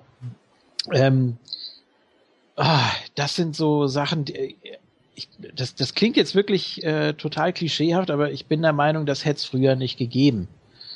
Früher war es wirklich so, hm, man rechnet nicht unbedingt damit, aber es ist auch gut rübergebracht. Zum Beispiel einer meiner Lieblings-Heel-Turns, äh, Tatanka SummerSlam 94. Jo. So. Könnte man natürlich jetzt auch drüber streiten, war das so wirklich sinnvoll, aber es war einfach gut rübergebracht in dem Moment. Weil äh, ich habe damit überhaupt nicht gerechnet. Mhm. Äh, Lex Luger hatte irgendwie schon immer so eine leichte Verbitterungsattitüde für mich. Auch damals schon, habe ich so empfunden. Und äh, ja, ich konnte mir das alles nicht so nicht so richtig vorstellen. Und ich dachte, entweder äh, Luger turnt oder eben nicht. Also, weitere Ja. Optionen gab es damals für mich nicht. Das war einfach so, äh, ich, ich, ich wollte diese Frage beantwortet haben und dann drehen sie es einfach komplett um.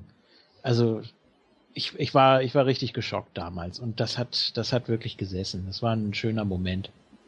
Ja, das war aber auch gut aufgebaut, weißt du, das war ja wirklich so ein Ding, das, da, da lief die Story. Ich erinnere mich noch ganz genau, wo Tatanka das erste Mal ins Heartbreak Hotel kommt und Shawn Michaels macht noch Witze über ihn und Big Daddy Cool Diesel steht im Hintergrund, ja, und reibt sich irgendwie wie immer den Handschuh. So, und, er, er, und Tatanka sagt, it's the Million Dollar Man's Lex Luger. Ja? Und dann sagt er irgendwie, ja, und denk immer dran, Sean, bei äh, Raw wirst du auf Lex Luger treten und unterschätzt niemals die Gier des Million Dollar Man, denn er wird auf deinen oder auf, auf Diesels äh, Intercontinental Champion scharf sein. So, und das war natürlich großartig in Szene gesetzt, weil niemand damit gerechnet hat, ja, Tatanka könnte ja auch lügen. Ja, Ne? Denn davon ging keiner aus. Tatanka war ein Clean-Cut-Face. Das, Ja. Ne? das, das, das war eben so. Genauso wie die, die Rocker-Reunion im Barbershop. Und Shawn Michaels haut plötzlich Marty Jannetty aus dem Nichts durch, durch die Fensterscheibe. ja, ja, wird, wird heute auch immer noch als eine der großen Turns irgendwie äh, angesehen. So, äh, wo ich auch dachte, ja, gut in Szene gesetzt. Es war halt schlau und logisch aufgebaut, aber man muss halt auch sagen, da wurde halt auch längerfristig geplant, vielleicht auch, Ja. weil man eben auch nicht so viele Pay-per-Views hatte. Und äh, es war natürlich auch damals was anderes, äh, wenn du eine, eine, eine Superstars oder eine Challenge gesehen hast, da war es halt schon was Besonderes, wenn Bret Hart mal gegen Bo Beverly angetreten ist von den Beverly Brothers. ja, Ne, und ansonsten hast du, was weiß ich, keine Ahnung, Razor Ramon gegen Dwayne Gill gesehen oder gegen Barry Hardy oder keine Ahnung, ja, irgendwelche äh, Flitzpiepen, die, die, die keiner sehen wollte. Ne? Ich meine, heute, äh, wenn, wenn du heute mal ein Jobber-Match siehst, dann siehst du nur The Ascension. ja. Aber es war ein super Team, was sie da hier, El Snow und Mini Rusev. Das, das fand ich toll. Das war auch schön anzusehen. Nein, aber es, es stimmt schon. Und heute bei Turns ist es einfach so, ja, es, es passiert, ja, und man denkt sich, ja, okay, ob ich jetzt eine Erklärung dafür kriege oder nicht, ist eigentlich völlig egal. Es interessiert mich einfach nicht, warum der geturnt ist. Das ist so dieses, Ja.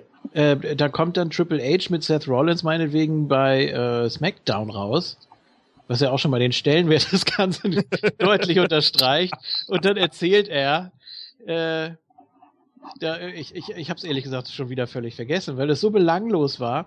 Ich dachte auch irgendwie, sie ziehen jetzt Evolution neu auf, aber das war ja auch ein Schuss in den Ofen. Jo. Also, äh, dass man irgendwie Rollins gegen Batze austauscht oder irgendwie sowas. naja, gut. Aber letztendlich hat es, glaube ich, keinem was gebracht. Und heute äh, ist es auch einfach so, wenn einer Heel turnt, dann chanten alle You sold out. Ja, klar, okay, er hat sich verkauft. Alles andere interessiert keinen, das nimmt man dann natürlich gerne mit. Okay, das Publikum reagiert, wir haben alles richtig gemacht. Mhm. Das, das, da muss man sich nicht großartig was überlegen. Aber es hat einfach mehr Spaß gemacht, als man noch spekulieren konnte, warum etwas geschieht und vor allem welcher ja, welches Bigger Picture dahinter steht, meiner, Ja. meinetwegen. Weil, was, äh, auch dieses, dieses Hickhack mit dem, äh, mit Authority und dann sind sie weg und dann drei Wochen später wieder da, weil Cena Angst hat um den Hals von Edge. Bitte, das ist, nee. So, jetzt äh, habe ich gerade den Faden verloren. King hat lange nichts gesagt. Ja, das ist alles auch ein bisschen zu sehr gerusht. Also das Schlimmste, was Ja. eigentlich passieren kann, jetzt gerade so bei Big Show, ist, dass es dich eigentlich gar nicht mehr interessiert, dass es dir egal ist. Und so war es eigentlich jetzt beim Big Show Turn zur Authority. Es hat mich gar nicht gejuckt. Mhm. Und wenn ich mich schon nicht mehr drüber aufregen kann, dann ist es eigentlich ganz schlimm. Wenn es mir egal ist, dann, dann hat man alles falsch gemacht, was man falsch machen kann. So er hat es. ja im Nachhinein noch erklärt, das ist ja dann schön und gut. Auch wenn das dann mit, mit allem, was vielleicht vorher war, dann eigentlich nicht mehr stimmig ist. Man hat zumindest versucht, da eine Erklärung reinzubringen. Aber gerade bei Big Show, der 478. Turn, das nimmst du einfach nicht mehr ernst, genauso wie Kane. Ähm, pff, das ist einfach, die beiden sind auf. One too many. Ja, Mhm. Ja, äh, Big Show ist ja für mich immer der, der moderne Hercules. Ne, Hercules war damals so der, der Charakter, der immer geturnt ist. Das kannst du auch wirklich sehen. Bei jeder Survivor Series, äh, bei, ich glaube, irgendwie neun- 89 oder so steht er auf Seiten der Faces und 90 auf Heel und Seiten äh, 91 wieder Faces und 92 wieder Heel mit Power and Glory. Also das Ja. war irgendwie so einer, äh, Hercules ist irgendwie immer hin und her geschmi äh, geschmissen worden. So, das, das war der, der Charakter, der damals geturnt wurde. Aber Hercules war halt damals auch einfach so ein, der war halt klarer Mitkader. Ne? Mit dem war irgendwie nicht mehr zu machen und der hat auch kein World Belt gehalten oder so. Big Show schon. Und das ist halt genau das Problem, denke ich. Ja, es, es werden ja auch Gürtel dazu benutzt, um einen Charakter overzubringen. Das ist ja auch wirklich jammerschade, dass man das nicht anders irgendwie macht, äh, dass sich erst der Charakter entwickelt, overkommt, bei den Fans etabliert ist und dann vielleicht irgendwann mal Richtung World Title geht. Nein, heute wird versucht, ähm, jemanden overzubringen, indem er gleich ja den größten Preis holt. Teilweise, ja. Ja, wieso? Ich meine, Keine das- Ahnung, fragt Vince McMahon. ja. Nein, ich meine, äh, warum hat es früher funktioniert? Kann es auch daran liegen, dass zum Beispiel, na gut, jetzt driften wir eigentlich schon in den äh, dritten Punkt ab.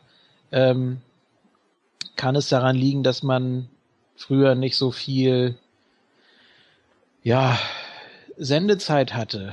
Dass es einfach was Besonderes war, wenn einer von fünf Pay-per-Views anstand und dass man dann eben da was Großes aufbauen wollte. Heute brauchst du Contender nach Contender, du brauchst äh, Match-Serien auf Match-Serien, die äh, nicht unbedingt im Zusammenhang stehen, aber ist ja egal.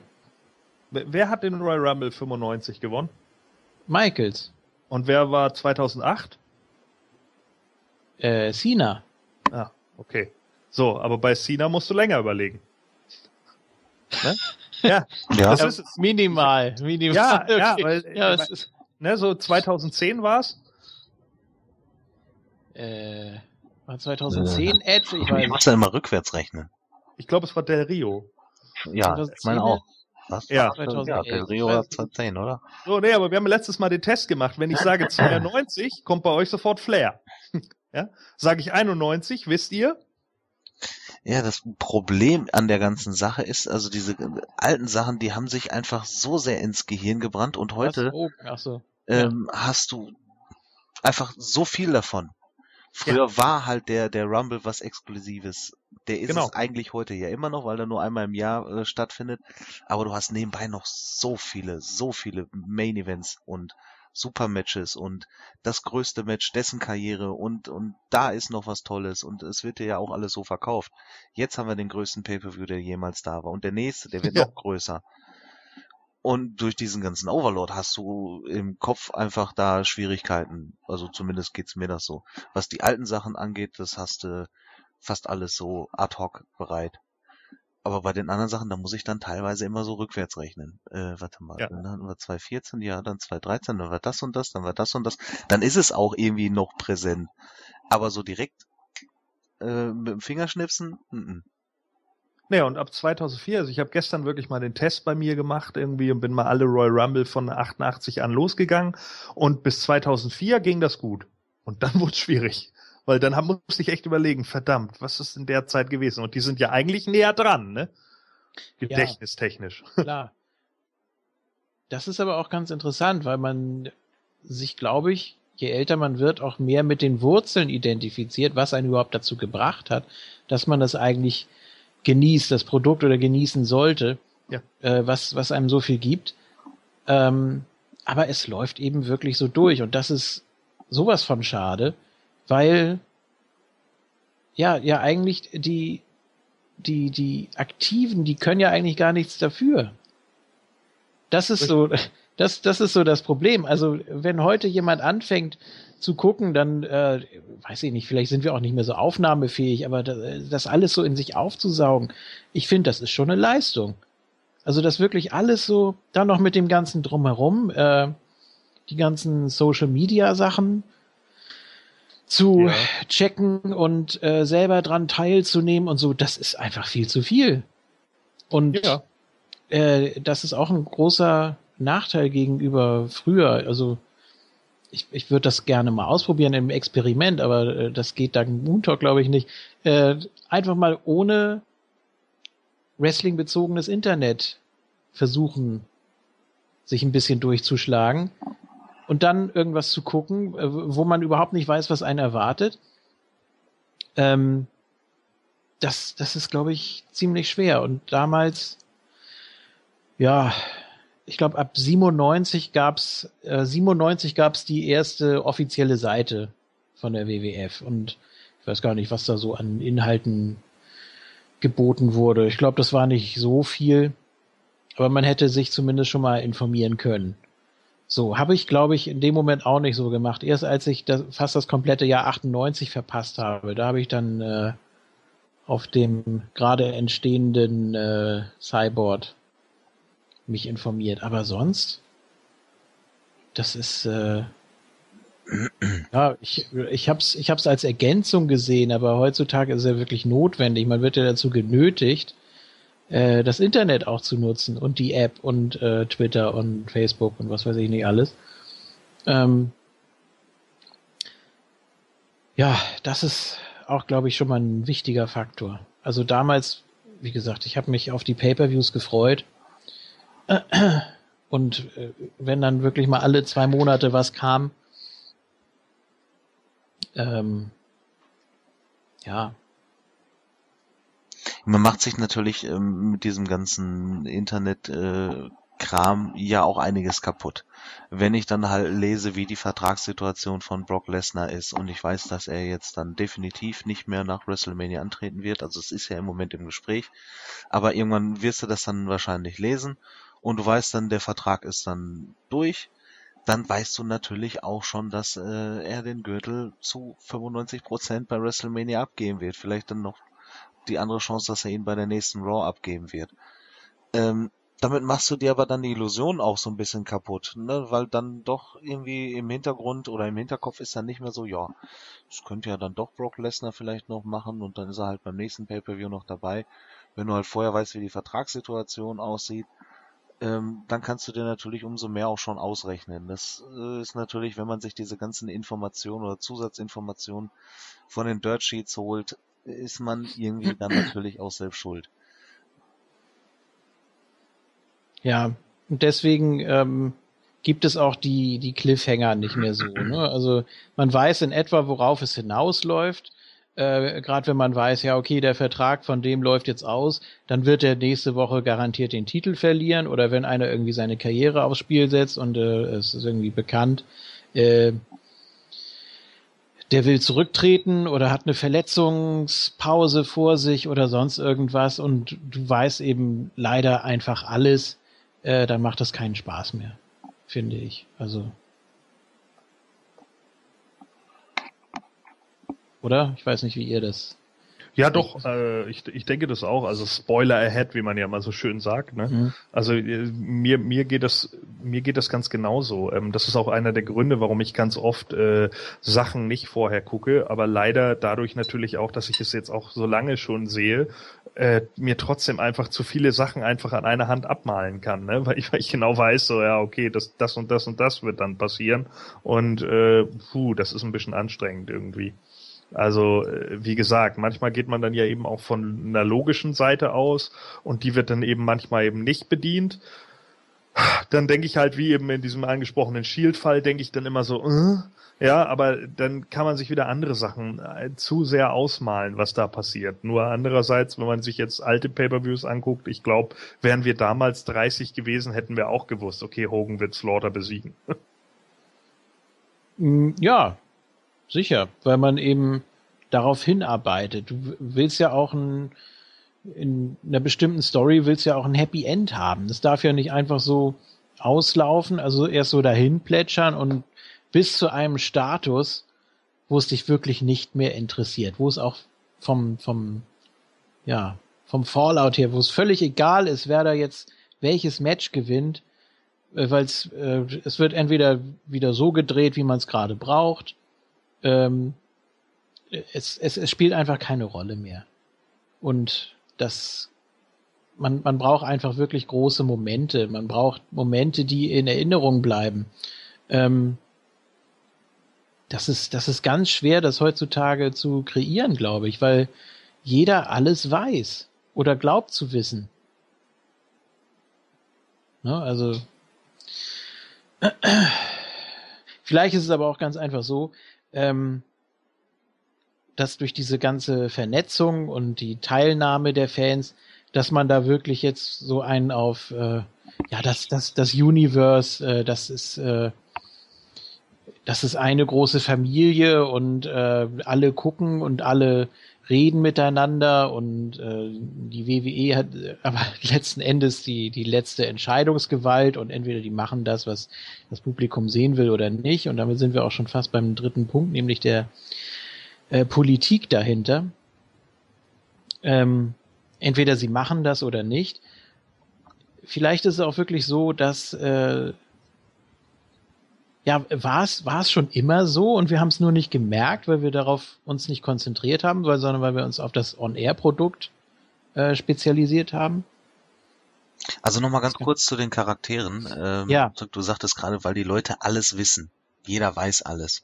Mhm. Ähm, da macht man aber auch manche Sachen gut. Ich finde zum Beispiel die Darstellung von John Triple H und Stephanie McMahon ähm, ganz gut, dass man halt natürlich nicht verheimlicht, dass die beiden verheiratet sind und äh, dass die auch die Geschicke lenken, aber trotzdem haben die beiden noch ein Gimmick. Also sie sind ja nicht die Off-Air-Charaktere, die sie On-Air sind. Aber man vermischt das Ganze ganz gut. Und du weißt halt manchmal nicht wirklich, was ist jetzt wirklich der, der Gimmick-Hunter und äh, wie viel ist von dem echten Hunter da noch da drin. Das finde ich äh, gut dargestellt, auf jeden Fall. Das muss man aber heutzutage halt auch machen. Also dadurch hat sich das Erzählen mancher Charaktere auch so ein bisschen verändert. Du kannst den Leuten einfach nicht mehr so ein Käse wie früher erzählen. Leute wissen mhm. halt Bescheid und deswegen kannst du den Leuten nicht mehr verheimlichen, dass Stephanie McMahon nicht die Tochter von Vince McMahon ist und das auch nicht der Besitzer von WWE ist und der da nichts zu sagen hat. Es geht einfach nicht. Mhm. Ja. ja. gut, aber andererseits kann man natürlich mit diesen Gegebenheiten ja auch spielen, ne? Und äh, man kann natürlich auch einige, was weiß ich, keine Ahnung, Fäden dann so gestalten, dass man eben so tut, als würden die äh, sich auch im wahren Leben hassen. Ich meine, äh, das haben sie ja nun auch schon über Twitter oder sonst irgendwie was gezeigt. Und äh, natürlich könnte man daraus eine Storyline machen und dann würden zumindest erstmal wieder alle irgendwie äh, Gerüchten und keine Ahnung. Nur natürlich machen sich damit dann auch einige Wrestler, die sich über eine Internet-Community ihre Reputation Reputation aufgebaut haben, die selber auch kaputt, weil äh, man dann irgendwann vielleicht auch denkt, ja, was der erzählt, stimmt sowieso nicht. Aber damit muss man dann leben können als Wrestler. Ja, ja. Das, ja gut, dadurch, dass jeder was anderes erzählt, äh, kann natürlich, kann man natürlich auch wieder sagen, ja, äh, was dann letztendlich davon stimmt oder vielleicht was ganz anderes, womit gar keiner rechnet. Ähm, dass dadurch das Internet dann vielleicht doch nicht so eine große Gewichtung hat. Ne? Aber ich empfinde es persönlich einfach anders. Ich habe das Gefühl, äh, zu viel zu viel unnützes Wissen zu haben, was, was die ganzen Entwicklungen angeht. Und äh, als Fan ist das eigentlich ziemlich hinderlich. Wenn man jetzt wie wir äh, jede Woche oder alle zwei Wochen drüber redet, äh, dann ist es schon wieder was anderes, weil es natürlich auch notwendig ist, wenn man das aktuelle Geschehen mit einbauen muss, klar. Mhm. Ähm, aber eigentlich als Fan möchte man doch gewisse Dinge gar nicht äh, auf Abruf bereit haben. Ja gut, aber dann musst du es halt einfach lassen. Dann musst du dich von den Plattformen fernhalten. Das obliegt dann ja deine eigenen Willens, sozusagen. Ja, aber was, äh, was, was passiert dann? Ich meine, ist es dann wirklich so wie früher? Ich meine, wenn ich jetzt, früher habe ich äh, ein paar Wochen am Stück äh, immer Superstars und Challenge geguckt. Ja. So. Ähm, da gab es nicht unbedingt immer einen Cliffhanger, okay, waren ja auch nicht so die, die Hauptshows, also zumindest als dann, als dann Raw kam, wahrscheinlich irgendwie, war natürlich noch längst nicht das Flaggschiff, aber egal. Äh, das, was ich sehen konnte, habe ich gesehen. Ähm, da dachte ich auch irgendwie, ja, gut, äh, da gibt's jetzt bald meinetwegen den Rumble und dann gab's ja zwischendurch immer noch mal hier den äh, Rumble Report mit Todd Pettengill oder so, der hat dann schon mal so die ersten fünf Namen rausgehauen oder zehn, die für den Rumble gemeldet haben oder so. Ne? Also das, äh, man, man hat schon irgendwie darauf hingefiebert. Und ja, es ist einfach, dann, dann gab es den Pay-Per-View und da sind dann irgendwelche großen Sachen passiert. Äh, damals gab es auch Overbooking, klar, gerade in den, in den Stories, aber man wollte dann wissen, wie es weitergeht. Und dann hast du eben eingeschaltet und äh, dann, dann lief es eben weiter und du wolltest immer wissen, was passiert als nächstes. Und heute ist es wirklich so, ja, es, es ist einem egal. Die Matches sind einem so gut wie egal. Die äh, Charaktere oder die, die Statements, äh, die abgegeben werden, die, die Gimmicks entwickeln sich nicht weiter, die entwickeln sich alle grundsätzlich zurück. Vom Debüt an entwickeln sie sich immer zurück. Es gibt keine Weiterentwicklung. Äh, das, das ist alles völlig uninteressant, was die Wrestler, sage ich jetzt mal, die Charaktere zu sagen haben. Finde ich. Und ja, ich ich muss es so knallhart sagen, 2 zu 0 in dem Fall für die Vergangenheit, weil, äh, also zumindest für, für mein Verständnis. Ja, der letzte Charakter, der mich da halt so gefesselt hat, war CM Punk. Ganz einfach. Wenn CM Punk am Mikrofon war, äh, ja. dann wollte ich wissen, was hat der jetzt zu sagen? Was, was, was will er mir da mitteilen? Da habe ich wirklich an seinen Lippen gehangen. Und das äh, gibt mir jetzt im Moment keiner. Weil es unberechenbar war. Ne? Mhm. Ja, das ist tatsächlich so. Wobei ich den Summer of Punk äh, auch eher schwach gebuckt fand ganz ehrlich. Also da hätte ich mir auch deutlich mehr irgendwie von versprochen. Gerade diese Sache, dass er den World Belt mitnimmt und äh, dann abhaut, im Endeffekt aber nur für zwei Wochen. Das war ja auch wirklich so eine Sache, die durchs Internet dann gegeistert ist und oh, Punk taucht irgendwie mit dem World Belt in einer anderen Liga auf und hast du nicht gesehen? Da hätte man richtig was draus machen können, glaube ich, ja. Den hätte man ja locker mal zwei Monate von der Bildfläche verschwinden lassen können und dann kommt er halt plötzlich wieder. So, das, das wäre interessanter gewesen, aber so war das halt alles wieder so kurzfristig gedacht und dann verliert er gleich gegen Triple H, warum auch immer. Und äh, das waren so Sachen, äh, wo ich dann wieder dachte, ah, naja, das war cool für, für die kurze Situation und für den langen Run war es halt wieder so bla. Ja, und man genau, hat konsequent gemacht, ne? Richtig, genau so. Und, und na gut, klar, hinterher hat man ihm dann da den, den Push noch mit Paul Heyman Guy und so weiter und so fort. Das war ja alles schön und gut. Aber im Endeffekt war es für mich einfach so, äh, ich habe da halt wieder so gemerkt, es ist immer nur dieses Short Stage Booking, ja, immer nur von einem Pay-per-View zum nächsten gedacht. Und ich glaube einfach, dass das ist eben der Fehler so. Man, man achtet vielleicht so ein bisschen darauf, was könnte bei WrestleMania gehen. Das ist vielleicht so das Einzige, was ein Stück weit im langen Blick ist, aber da dann auch meistens nur der Main Event. Und der Rest ist erstmal so unter ferner liefen. Ja, während Das- der Road to WrestleMania, da, da fällt dann einigen Schreibern doch nochmal wieder was ganz Gutes ein. Aber man muss halt auch einfach sagen, vielleicht sind es auch mittlerweile einfach zu viele. Ja, die, ich meine, die haben jetzt einen Writerstab von 20 Leuten. Vielleicht verderben ja zu viele Köche auch den Brei, keine Ahnung. Also ich bin ja nie live bei so einer Writer-Sache mal dabei gewesen, aber ich kann mir echt vorstellen, dass sie sich vielleicht auch mit ihren Ideen zu sehr über über äh, Jordan jagen und im Endeffekt passiert dann nichts mehr. Die Frage ist, wie, wie ist das überhaupt genau strukturiert? Also ähm, hat jeder Writer ein, zwei Leute, um die er sich kümmert? Ist jeder irgendwie für alles zuständig? Gibt es da Grüppchen, dass die einen nur Pay-per-Views, die anderen machen nur Wochenshows oder sowas? Äh, man weiß ja auch nichts über die genauen Abläufe und im Endeffekt geht's dann halt am Ende doch nochmal durch den großen Fleischwolf, der sich Vince McMahon nennt und du weißt nicht, was dann da am Ende noch von übrig bleibt von der eigentlichen Geschichte. Ja, deswegen, das macht das Ganze auch so irrelevant. Wenn man jetzt zum Beispiel sich vor der Survivor Series hinsetzt, sich die Card anguckt und dann überlegt, ja, das und das könnte bei WrestleMania passieren, eigentlich ist es völlig egal, was da passiert oder was bis dahin passiert.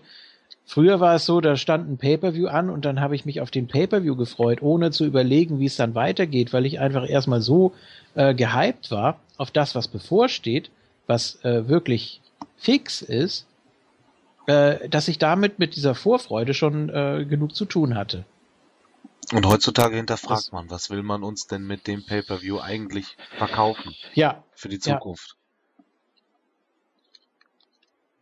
ja, das ist eben. Hm. Habt ihr heute das Gefühl, ihr verpasst was, wenn ihr mal äh, Raw nicht seht oder sonst irgendwas verpasst oder was, was, äh, ja.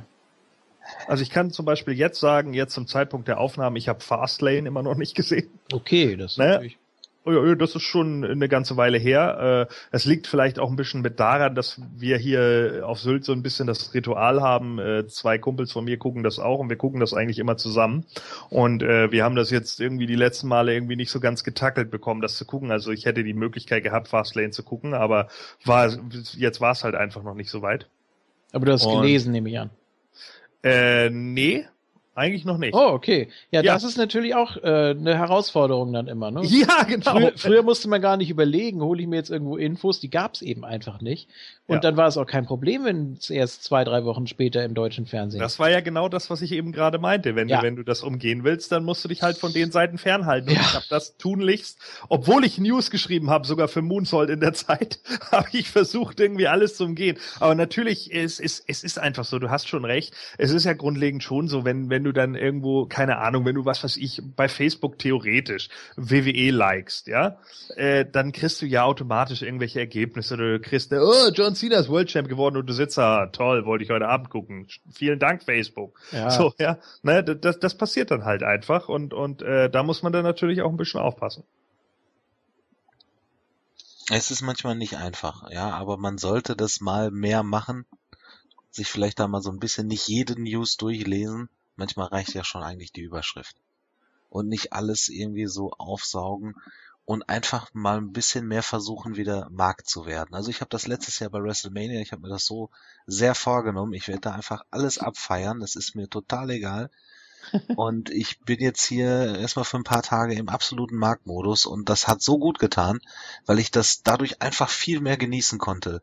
Als wenn ich mich dann da irgendwie da hingesetzt hätte und so, und jetzt gucke ich erstmal, was machen sie wieder falsch? Ah, guck mal da, da hat er ihn nicht richtig hochgehoben, da ist er zu spät abgesprungen und erstmal auch alles durchanalysieren. Das ist ja auch das, was wir dann so gerne machen und was einem dann auch im Endeffekt so ein bisschen den Spaß nimmt manchmal, wenn man dann so sehr hinter die Kulissen schaut. Ja, aber das braucht man sich ja auch, äh, um da noch mal so ein bisschen das, was man sieht, oder ist es auch insgesamt viel schnelllebiger geworden? Das, was man sieht, das interessiert einen nicht so wirklich. Dann versucht man sich die Informationen rundherum zu beschaffen, um zu sehen, was überlegen andere oder ob jetzt Dirt Sheets oder irgendwelche Foren oder andere Zuschauer, Fans, wie auch immer, ähm, was überlegen die? Und das ergänzt das Ganze dann natürlich. Ne? Dann äh, kommt man da so ein bisschen raus und denkt sich, ah, okay, dann äh, ist es ja doch ganz interessant. Ähm, ist natürlich ein totaler Widerspruch zu, äh, ja, ist natürlich ein Widerspruch zu dem, was wir eben meinten. Äh, ohne Internet wäre es auch interessant, aber ich glaube, äh, das Internet hilft auch in diesen Zeiten, wo die Shows selbst eher nicht so interessant sind. Dass man sich da mit dem Drumherum wieder so eine Ergänzung holt. Hm, weiß ich nicht. Also wenn ich mir dann manchmal halt so nach einer schlechten Show ähm, so ein paar Meinungen auf gewissen Boards durchlese, dann zieht's äh, die Show noch mehr runter, finde ich. Da fühle ich mich danach halt auch noch mal in meiner Meinung natürlich bestätigt, dass ich das nicht gut fand, wenn andere das Leute, wenn andere Leute das auch nicht gut fanden. Aber ähm, im Endeffekt tue ich mir da selber keinen Gefallen mit.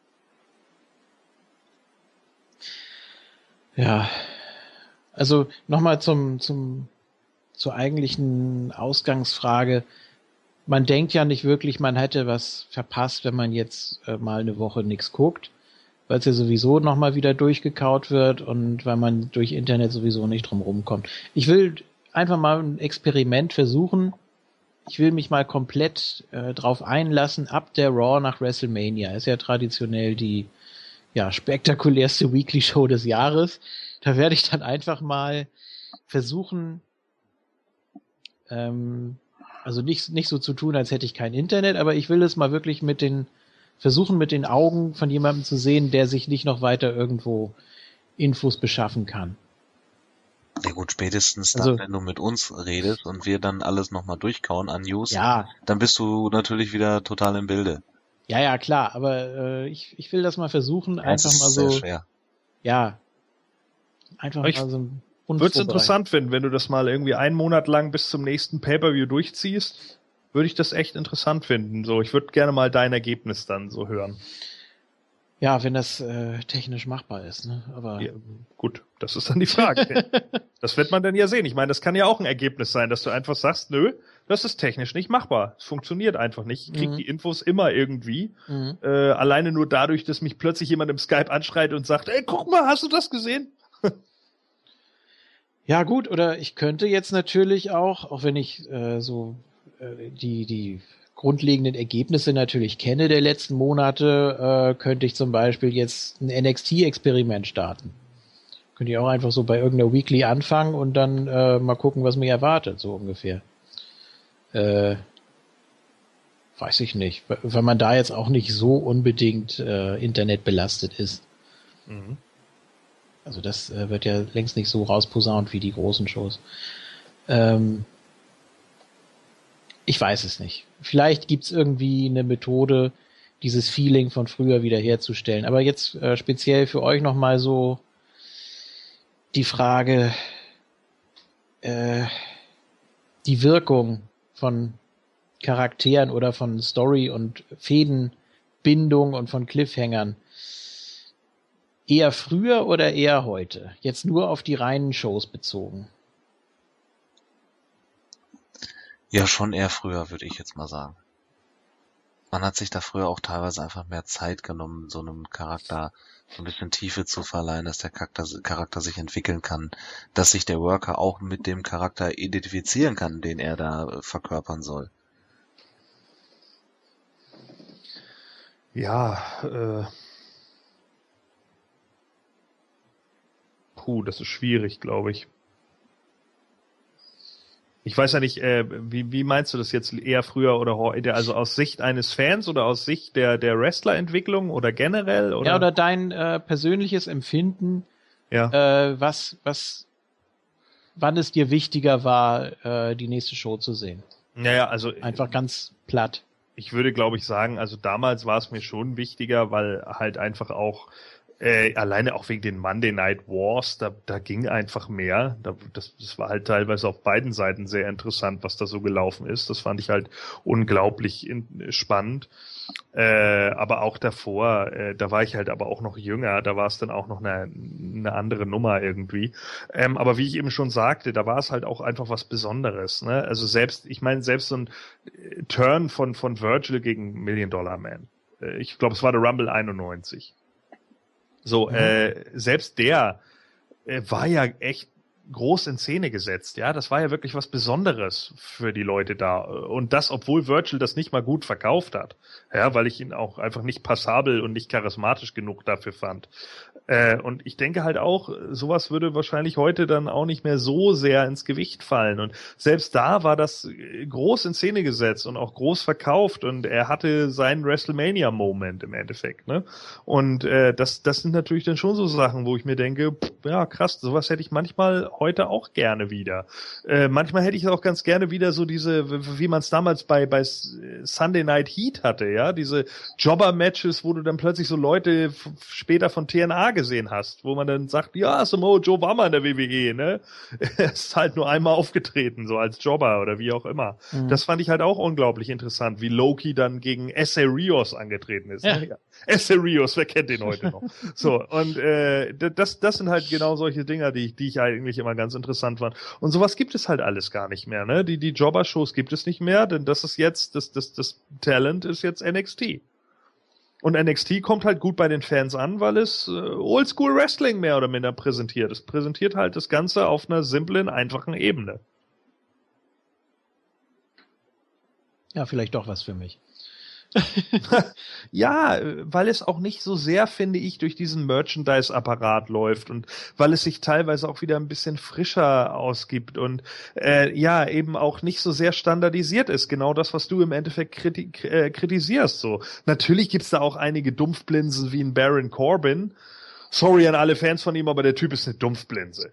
Ja, und äh, da denke ich einfach nur so, ach komm, das, das sind dann so Sachen, wo er dann gegen Bull Dempsey losgeht. Bull Dempsey, der für mich äh, äh, 1997 klar der Jobber gewesen wäre, aber gut, die werden jetzt halt overgebracht und dann machen sie da ihre Mini-Fehde, wer welchen Dulli schneller fertig machen kann. Meinetwegen, ja, wer besiegt CJ Parker schneller? Bevor er Kevin Owens die Nase bricht. so, also keine Ahnung, ja. Das, das sind so Sachen, wo ich dann sage, äh. aber aber andere Dinge sind einfach gut aufgebaut, so wie in Sami Zayn irgendwie in, in Szene gesetzt wurde und sowas. Das das hat man ordentlich gemacht und das war teilweise wirklich mit simpelsten Mitteln. Ja, es war wirklich nur ich attackiere dich, du attackierst mich. It's not rocket science, aber es ist halt äh, sinnvoll und und stringent aufgebaut worden und das funktionierte dann für diese Sache.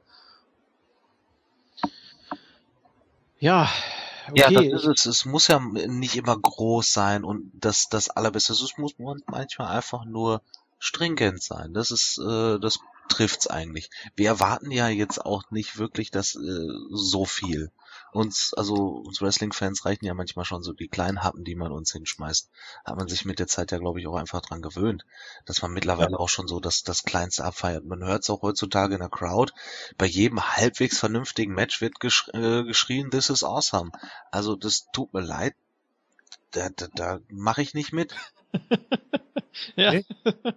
Das ist ja auch so eine Modeerscheinung. Das kam ja ursprünglich ja, auch von Zwei Wrestler stehen sich gegenüber. Dann wird die Idee der Writer, dass sich die beiden vielleicht in die Köpfe kriegen können, das wird dann abgefeiert. Also nee, da, da muss mir schon ein bisschen mehr geboten werden. Ja. So einfach kriegst du mich dann auch nicht. Ja, vor, aber vielleicht ist es ja auch für einige tatsächlich so, wenn du dann mal ein Match hast, das dann eben 15 Minuten geht und vielleicht auch ganz gut geführt wird, äh, dass, dass es da dann doch immer noch so viele Wrestling-Fans in der Crowd gibt, die dann einfach sagen, hey komm, wir müssen dem jetzt irgendwie ein Wort verleihen, damit die auch mal realisieren, wir wollen auch wieder Wrestling sehen, so, ja, und wir wollen vielleicht auch mal ein bisschen Inringen geschehen und nicht so viel Scheiß. Äh, und ich meine, natürlich gibt es heute auch gute Charaktere. Äh, ein Charakter, der mich momentan komplett überzeugt, ist zum Beispiel Lana. Ja, auf nicht, nur, dass, Fall. nicht nur, dass die Frau unglaublich heiß aussieht, achtet mal wirklich darauf, was die Frau am Ring macht. Wenn, wenn Rusev umgehauen wird, ja. dann ist sie äh, schockiert, ja. Die steht da wie angewurzelt, so. Das, das, die, die lebt diese, diesen Charakter. Das Absolut. ist endlich mal wieder eine Managerin, so. Holy crap, wie, wie viele Manager hatten wir in den letzten Jahren? Das ist, das ist so gering gesät. Natürlich hat man äh, ein, ein Manager-Gott wie Paul Heyman, der Promos halten kann auf jeden Ja, ich meine, als Paul Heyman aus dem Rumble rausgegangen ist und Brock Lesnar auf der Rampe anschreit, ne, I told you you're the biggest. So, ja, ja. you're the greatest. You're the next big thing. So, ja, das ist das Geile daran, ja. ja. Paul Heyman bringt dich über wie eine Million Dollar, äh, auch wenn du ein Haufen Kuhdungen bist. So, das, das, der kann das einfach, ja. Und äh, das ist eben großartig an ihm und das macht Spaß, ihm dabei zuzugucken. Aber sie macht es auch unglaublich gut und, und das, das, das muss man einfach mal kreditieren. das ist für mich eine Person, die wirklich funktioniert. Das funktionierte nicht nur damals, es funktioniert auch heute noch, aber in kleineren Portionen wahrscheinlich einfach, weil eben zu viel irgendwie immer nach irgendeinem so Schema gehen muss. Ich habe bei Lana auch immer so den Eindruck, die guckt irgendwelche Kriegsfilme oder sowas. Das, die sieht wirklich genauso aus wie irgend so äh, weiß ich nicht, russische Militärfrau teilweise, die wirklich so diese Ausstrahlung hat, dieses Selbstgefällige und so, das bringt sie so unfassbar gut rüber. Ja. Muss ich jetzt an dieser Stelle wirklich nochmal ja, erwähnen. Vom, vom ja. Handwerklichen ist das äh, wirklich großes Tennis, was sie da macht. Ja. Und ich hoffe auch, dass sie sie wirklich in dieser Position belassen und nicht irgendwann wieder auf diese Trichter kommen. Ah, die muss, glaube ich, auch mal wresteln. Bitte nicht. Ja, einfach da lassen, wo sie ist, denn die ist echt gut in dem, was sie macht. Ja. Gut, man kann natürlich jetzt auch behaupten, äh, Rusev und Lana würden stagnieren, weil sie seit einem Jahr im Prinzip dasselbe machen. Aber das, was sie machen, ist verdammt gut. Eben. Von daher, das, das stört mich überhaupt nicht. So. Nein, ich meine, äh, Stagnation sehe ich auch so ein Stück weit, weil äh, das liegt aber nicht an Rusev und Lana als Charaktere, sondern das liegt an der immer gleichen Geschichte, die erzählt wird. Ne, also ich finde nicht, dass das stagniert. Ja. Man ist halt ständig weitergegangen, bis man jetzt das, was man von Anfang an geplant hatte, die Fehde gegen Cena hat. Die Frage ja. ist, hat man eine Idee darüber hinaus? Hat man sich da mittlerweile schon Gedanken gemacht, weil das stand von Anfang an fest. Kannst du mir erzählen, was du willst? Ja, das glaube ich auch. Das stand von Anfang an fest. Nur in der Zeit hätte man ja schon, wenn man weiß, man lässt ihn irgendwann gegen Cena antreten, könnte sich ja Gedanken darüber machen, was machen wir dann mit Rusev? Das ist das, was ich eben meinte. Ja. Ähm, man macht sich schon Gedanken über das, was danach passiert, anstatt das jetzt als äh, ja das größte Match überhaupt äh, zu betrachten. Und äh, meinetwegen wäre es das früher gewesen. Ähm, mal angenommen, Rusev hätte jetzt nicht äh, zwölf verschiedene Pay-per-view-Gegner gehabt, sondern nur drei oder vier meinetwegen. Mhm. So, und dann natürlich eben auch anders verteilt, über denselben Zeitraum. Aber ähm, man hätte darüber, glaube ich, nicht nachgedacht. Man hätte wirklich das so akzeptiert, so hingenommen, äh, wie es jetzt ist. Man hätte gesagt, so, das Match steht jetzt und darauf freue ich mich wie Bolle. Und dann, äh, der Rest wäre egal gewesen. Ich glaube, das ist einfach nochmal ein ganz anderes äh, Genussempfinden des Programms.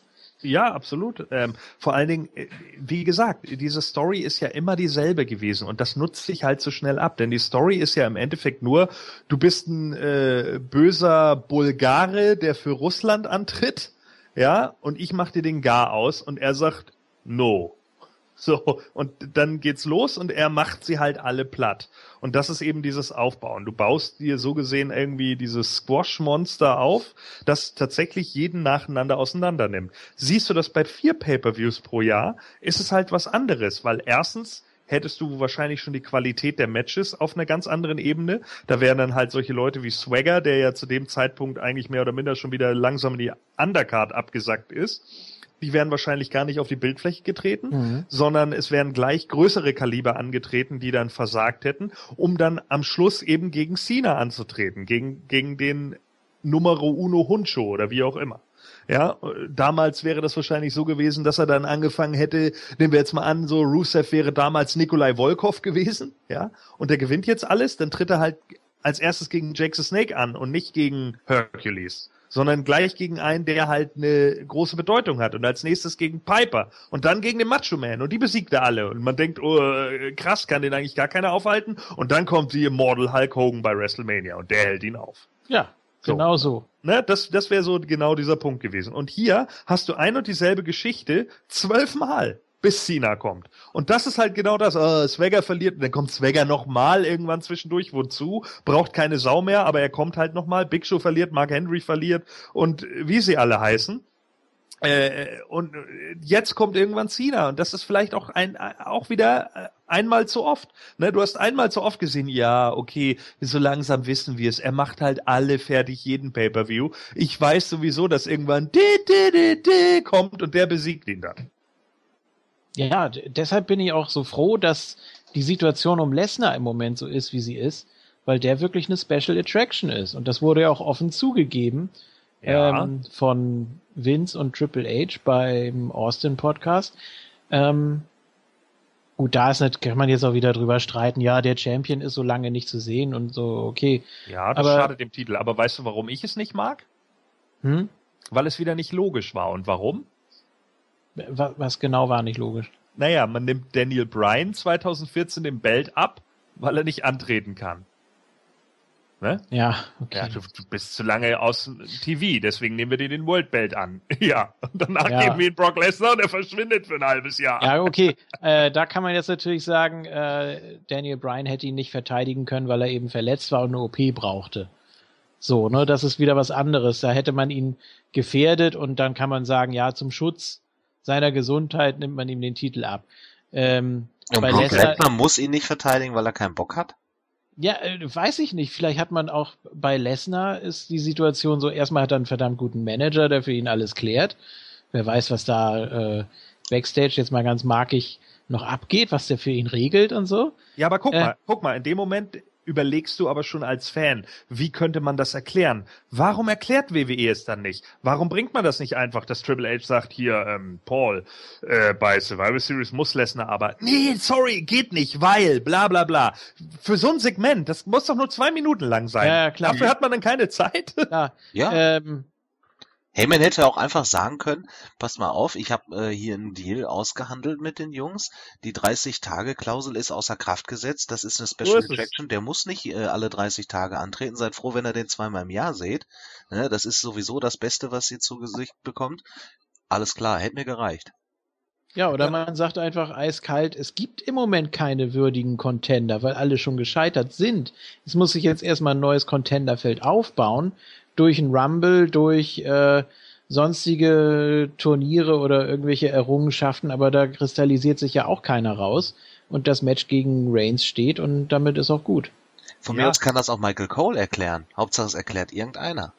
Richtig, und, und äh, das ist wahrscheinlich auch so einer der Punkte, dass die WWE sich halt auch teilweise ihre eigenen Regeln, die sie sich setzen, halt mal wieder komplett außer Acht lassen. Wie eben diese 30-Tage-Regelung. Ne? Das wurde früher immer klar verfolgt. Der Champion hat seinen Titel irgendwo immer einmal äh, im Fernsehen verteidigt. Und das waren teilweise Mega-Events. Also ich meine, wenn, wenn als Hulk Hogan irgendwie auf den Big Boss Man getroffen ist und der war Twin Tower mäßig unterwegs, ja, ja. Äh, im, im, Käfig bei Saturday Night, das, das Haus war ausverkauft, ja. Hogan ist im Endeffekt auf, auf einen Charakter getroffen, der ihm ja gar nicht ebenbürtig war in der Zeit. Nee. So, und, und da könnte man jetzt auch sagen, stell dir mal vor, du würdest das heute machen, so einen eigentlich normalen Tag-Team-Wrestler, nehmen wir mal Jimmy Uso, trifft auf Brock Lesnar. Das würde doch kein Haus verkaufen. Ne? Keiner würde das gucken wollen, weil jeder weiß, Jimmy Uso, bitte. Ja, ja, der wird in zwei Minuten zerstört und das war's. Ja, genau. Ja, klar. Ähm, deshalb ist auch der Aufbau der einzelnen Charaktere so wichtig, äh, dass praktisch einer notfalls ein komplettes Match tragen könnte mit seiner Präsenz. Mhm. Wenn es denn jetzt irgendwie mal so eine so eine Flaute ist, wenn da irgendwie äh, die Zuschauer äh, gleich beide nicht sehen wollen, dann hast du eben natürlich verloren als Veranstalter. Klar. Solange du aber einen hast, der immer äh, Zuschauermagnet ist und der auch nicht irgendwie polarisiert, sondern wo wirklich äh, Volldampf hinter ist, dann geht es schon wieder. Also, weiß nicht, das ist irgendwie so, man hat da im Moment so eine, so eine Lücke natürlich reingerissen, klar. Okay, ähm, wollen wir zum Abschluss nochmal äh, zu ja der ganzen Politik oder wie die WWE funktioniert, wie die WWF funktionierte. Da gibt es sicher auch noch einige gravierende Unterschiede. Wollen wir darauf nochmal eingehen einfach. Ähm, Ja, sicher, dass. Bitte? Nö, machen wir nicht. Nee, ne? Das war's. Tschüss. das, das reicht dann auch.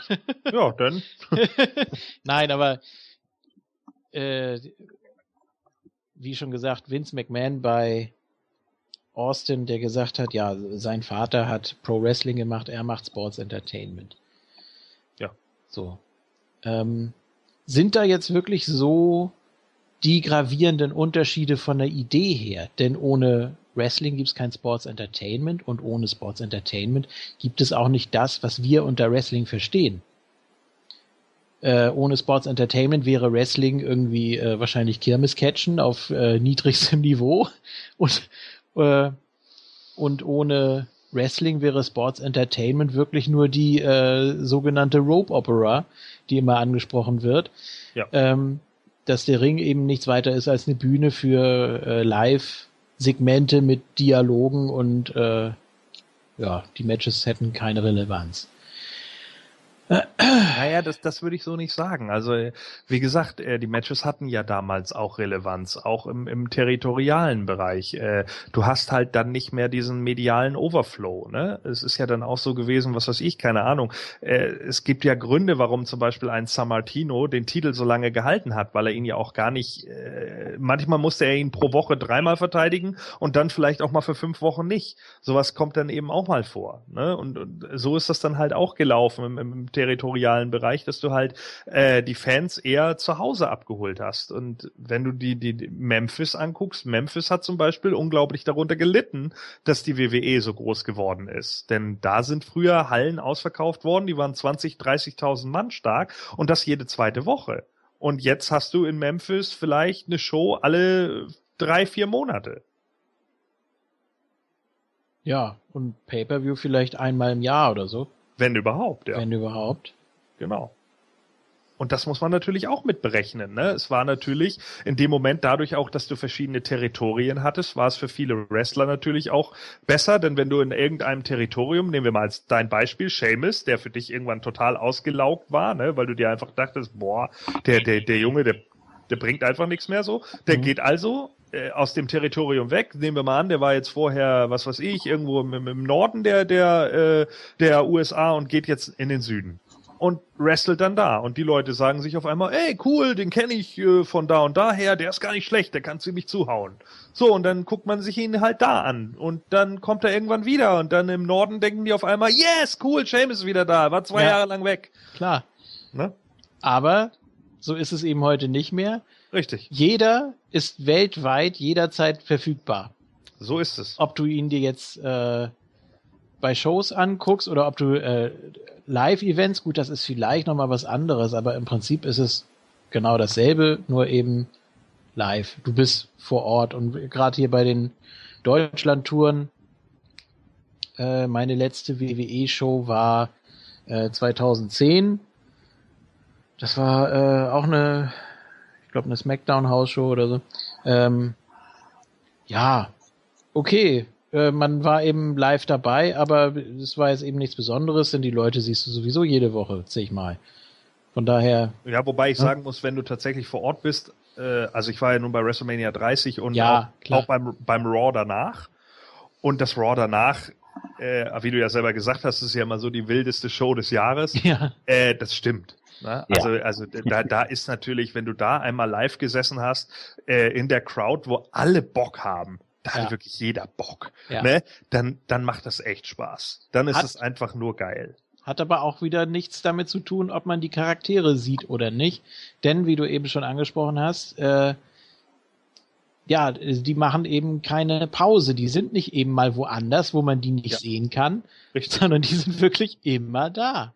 Ja. Ja. Ja, ja, natürlich, klar. Und das ist natürlich auch sowas, diese ubiquitäre äh, Ansicht von, von, von äh, den einzelnen Charakteren und dass sie halt äh, überpräsent sind, das machen natürlich auch viele Charaktere kaputt. Ich denke auch, Del Rio hat unglaublich darunter gelitten. Ja, man hat halt auch Angst, äh, so, so ein Topstar einfach mal drei Wochen nicht zu zeigen. Mit Randy Orton hat man das jetzt gut gemacht. Ich fand das sehr gut, dass Randy Orton nicht so schnell wieder zurückgekommen ist. Ich hatte jetzt wieder richtig Bock auf Randy Orton. Aber gut, das war dann halt mit der OP und erst den Film noch und dann hat man den richtigen Zeitpunkt abgewartet. Aber wenn man das einfach öfter mal machen würde, John Cena nicht jede Woche präsentieren, Dolph Ziggler nicht jede Woche präsentieren oder Roman ja. Reigns, wenn der dann mal zwei Wochen nicht da ist. Dann freut man sich halt auch wieder. Wir haben es äh, bei Lucha Underground so ähm, in den Himmel gelobt, dass die Leute nicht einfach jede Woche zu sehen sind. Und mhm. dann freust du dich einfach auch wieder mehr darauf. Aber ich glaube, man hat einfach auch Angst, oh, wenn ich heute John Cena nicht bei Raw hab, dann schalten die Leute nicht ein, weil die Leute nur wegen John Cena einschalten. Deswegen so müssen wir jede Woche den Typen bringen. Und ja. wenn es halt irgendwie nicht geht, weil er gerade einen Film, dann machen wir vielleicht noch irgendwie was wie a Satellite oder so. Man versucht ihn halt zu 95 Prozent immer da zu haben. Ja, und das ist auch genau das große Problem, denke ich, der heutigen Pushes. Ne? Also ich meine, wir hatten ja vorhin über die Survival Series gesprochen und Big Show turned und das interessiert eigentlich keinen. Man denkt in dem Moment, oh, er hat Cena ins Gesicht gehauen, witzig. So, ja, und dann verliert halt, verliert halt Cena so, ja, und dann, dann, dann immer, ja. Ja, und, und plötzlich gewinnt Dolph Ziggler das Ding. So, und, und Ziggler gewinnt das Ding und ich denke mir, krass, Ziggler echt geil in Szene gesetzt. So hätte ich Triple H nicht zugetraut, ne? Nachdem er ja mal gesagt hat, so, ja, Ziggler, ich bin mir nicht so hundertprozentig sicher, pff, bringt er ihn jetzt ganz schön over. Muss man einfach so sagen. Immerhin hat Ziggler drei Leute rausgeschmissen. Aber dann, es wird nicht dran angeschlossen. Und äh, jetzt ist Sickler wieder genau da, wo er vorher war. Und äh, da frage ich mich dann halt auch immer so, was war jetzt wieder das Begehr dahinter? Hatte man wieder Angst, dass man ihn bei Raw gesehen hat und dann merkte man auf einmal, oh ja, Mensch, äh, Sickler hat gar nicht bei dieser Raw nicht die Einschaltquoten gebracht, die wir geglaubt haben für sein zehnminütiges Segment. Deswegen lassen wir ihn jetzt gleich wieder fallen. Warum nicht mal einen Charakter ein bisschen kontinuierlicher pushen? Er ist ja wieder Doghouse Dolph. Er war ja bei irgendeinem Comedy-Event und hat das ja vorher nicht gesagt. Und äh, hat sich dann da wieder unbeliebt gemacht. Ähm, ja. Aber ich glaube auch eigentlich, dass der Spot nicht für Dolph Ziggler vorgesehen war, sondern das wäre eher was für Roman Reigns gewesen, wenn er nicht verletzt gewesen wäre. Das mag sein, ja. Ja, und das ist eben so dieses äh, Backstage Politics. Ne? Sobald einer was sagt, den man nicht unbedingt braucht, also wirklich äh, essentiell für die Entwicklung der Promotion, ja, dann ist der weg vom Fenster. Das geht ruckzuck. Ähm, da kommt er dann auch so schnell nicht wieder raus. Da kann das Universe äh, aufschreien, so viel es will. Äh, das wird dann über kurz oder lang nichts. Und was haben wir bei dem Cash-In von Dolph gedacht? Ja, okay, jetzt hat er vielleicht endlich mal einen guten Run. Nix ist. Okay, es war eine Verletzung geschuldet, aber ja. äh, man hat doch bestimmt gesehen backstage.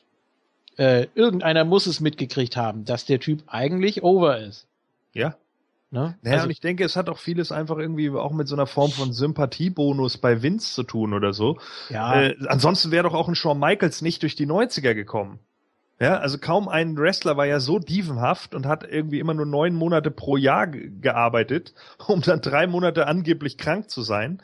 Äh, das, das haben ja nun mehrere Leute von verschiedenen Seiten bestätigt, unter anderem Shawn Michaels selbst, ja, dass ja. er ja teilweise dann auch einfach, wie, wie sagte Kevin Nash so schön, Sean ist ein Lehrer, der arbeitet nur neun Monate, den Rest hat er Ferien. Ja. So, ja, und genau so ist es. Äh, äh, das hat Shawn Michaels doch auch nur gekonnt, weil Vince McMahon äh, ihn als wahrscheinlich irgendwie seinen indirekten Stiefsohn, wie auch immer, angesehen hat oder sowas, ja. Und, und bei Sigler tut er das halt nicht und sagt sich, oh, nö, den brauche ich nicht.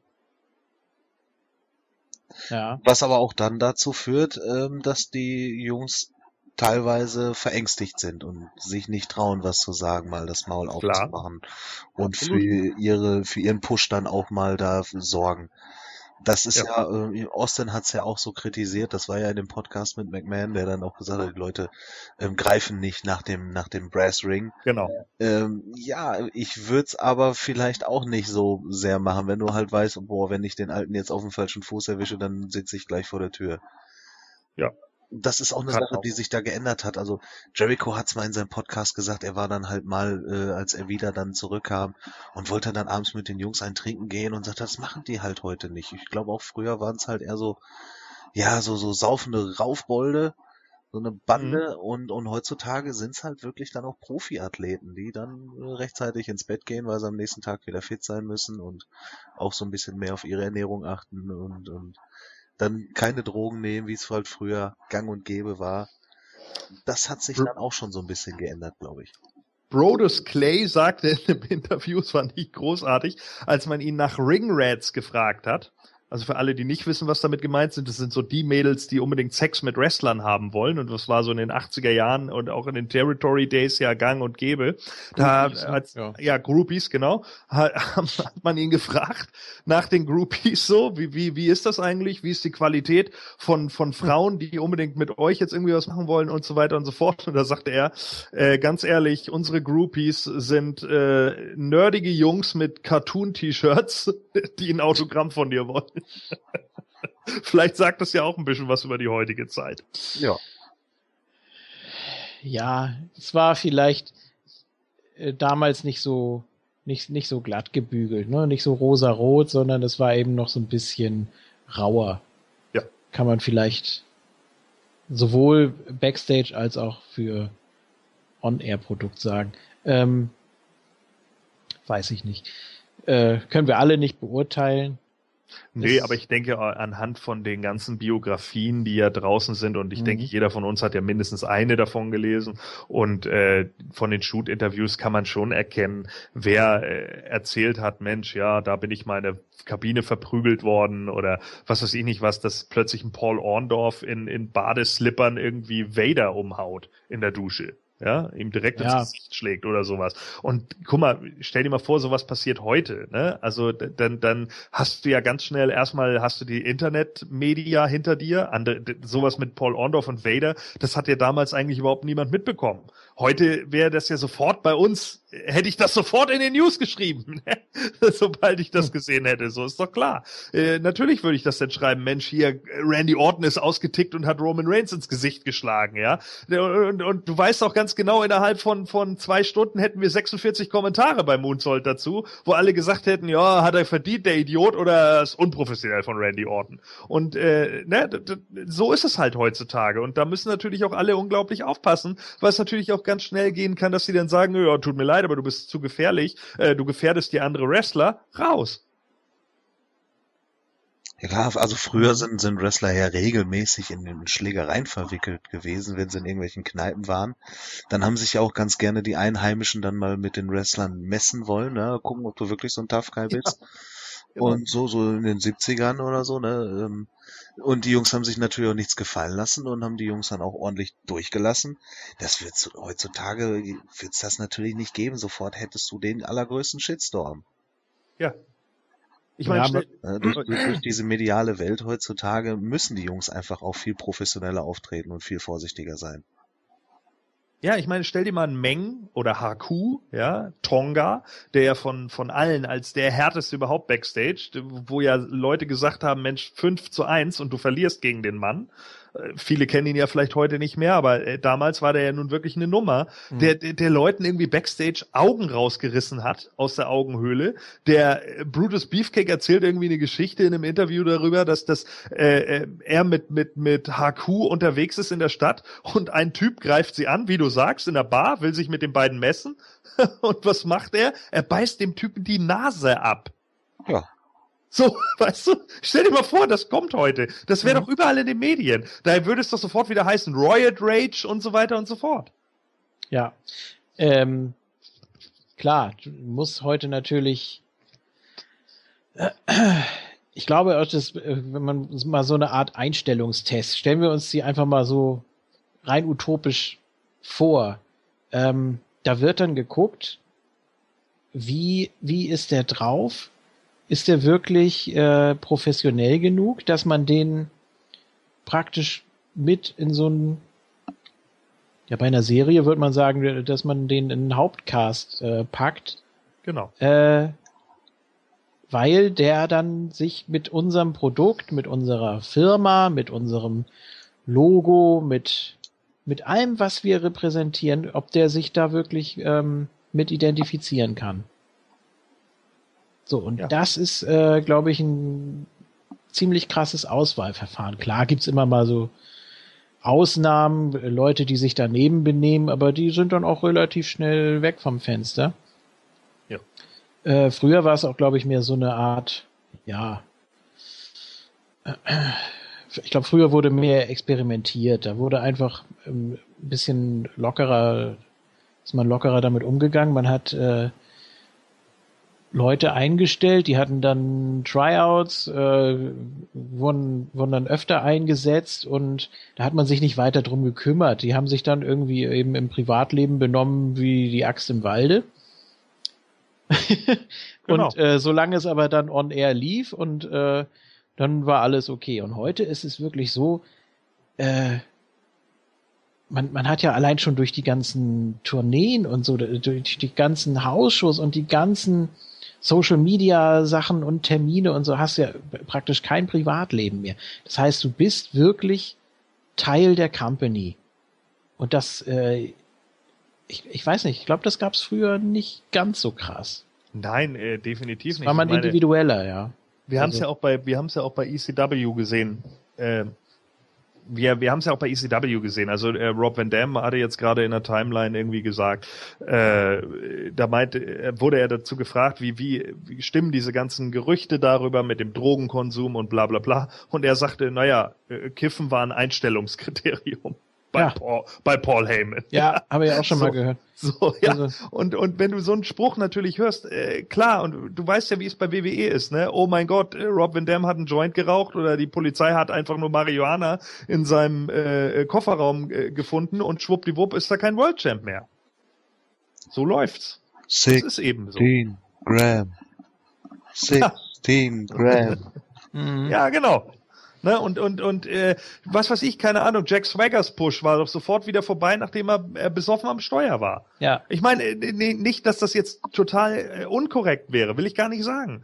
Aber man sieht halt einfach, wie, wie, wie äh, die, die WWE dann da auch mittlerweile zu Rande geht. Wobei es natürlich auch einige Ausreißer gab, wie ein Randy Orton, der deutlich weniger lange in einem Doghouse saß als ein Sigler. Ja, ist die Frage, äh, wie entbehrlich bist du. Wobei, ja, eigentlich auf der einen Seite musst du auf die Fans hören, die natürlich dummerweise immer gerade die Leute sehen wollen, die sich gerade einen Schnitzer erlaubt haben. das ist Pech einfach. Murphy's, Murphy's Law. Ja, natürlich. Äh, oder meinetwegen auch besonders verletzungsanfällig sind, aber dafür kann ja dann das Office in dem Moment nichts. Dann haben die ja eher Stress mit der Umbuckerei. Aber äh, dass du wirklich Leute dann äh, im Main Event hast, die äh, von denen man zumindest denkt, ja, die verhalten sich korrekt und dann kommt irgendwas und dann denkst du, hm, Mist. Also eigentlich könnte man schon auf den verzichten, aber wir haben den jetzt so lange so hoch einge eingesetzt und gepusht. Ja. Äh, hm, was machen wir denn da? Muss man doch mal ein bisschen mit den selbstgemachten Gesetzen spielen. Ne? Also es ist schon richtig wirklich, oder, oder man bizarr, merkt halt, was da abgeht. Man merkt dann halt einfach plötzlich, oh, äh, uns fehlen die Alternativen, ne? Was ja. wäre denn jetzt, wenn John Cena jetzt morgen irgendwie mit einer Tüte Koks erwischt wird? Was, wollen, was will denn dann die WWE machen in dem Moment? Naja, solange es man, man, man das vertuschen könnte, würde man es machen. Wenn es gar nicht mehr geht, dann kann die WWE sich da auch dann irgendwann natürlich nicht mehr dahinter stellen. Äh, aber es steckt natürlich auch eine Menge Geld dahinter. Und wenn man dann merkt, ja. oh, da hätte ich jetzt richtige Einbußen, ja, dann werden halt auch schon mal die Regeln so ein bisschen gebogen, ganz klar. Gerade wenn man sich die, die Regeln selber macht. Ich glaube, Backstage wird, also wenn Cena sowas bringt, hier, dann äh, kommt Vince zu ihm und sagt, ach, war's schon wieder an meinem Schreibtisch? Ja. Und dann sagt Cena, ja, Basinga, und dann lachen sie und dann, ja, dann geht's alles weiter seinen gewohnten Gang. Nein, äh, glaube ich nicht. Es ist wirklich so, ich glaube, es ist noch krasser als zum Beispiel bei Schauspielern. Man hat den Live-Charakter, man ist ständig auf Achse.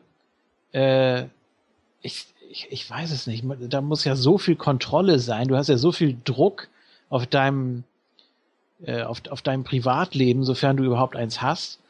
Äh, ich weiß nicht, also das, das ist auch kein Job für jedermann, glaube ich. Das ist schon Wobei von der, Sport, von der sportlichen.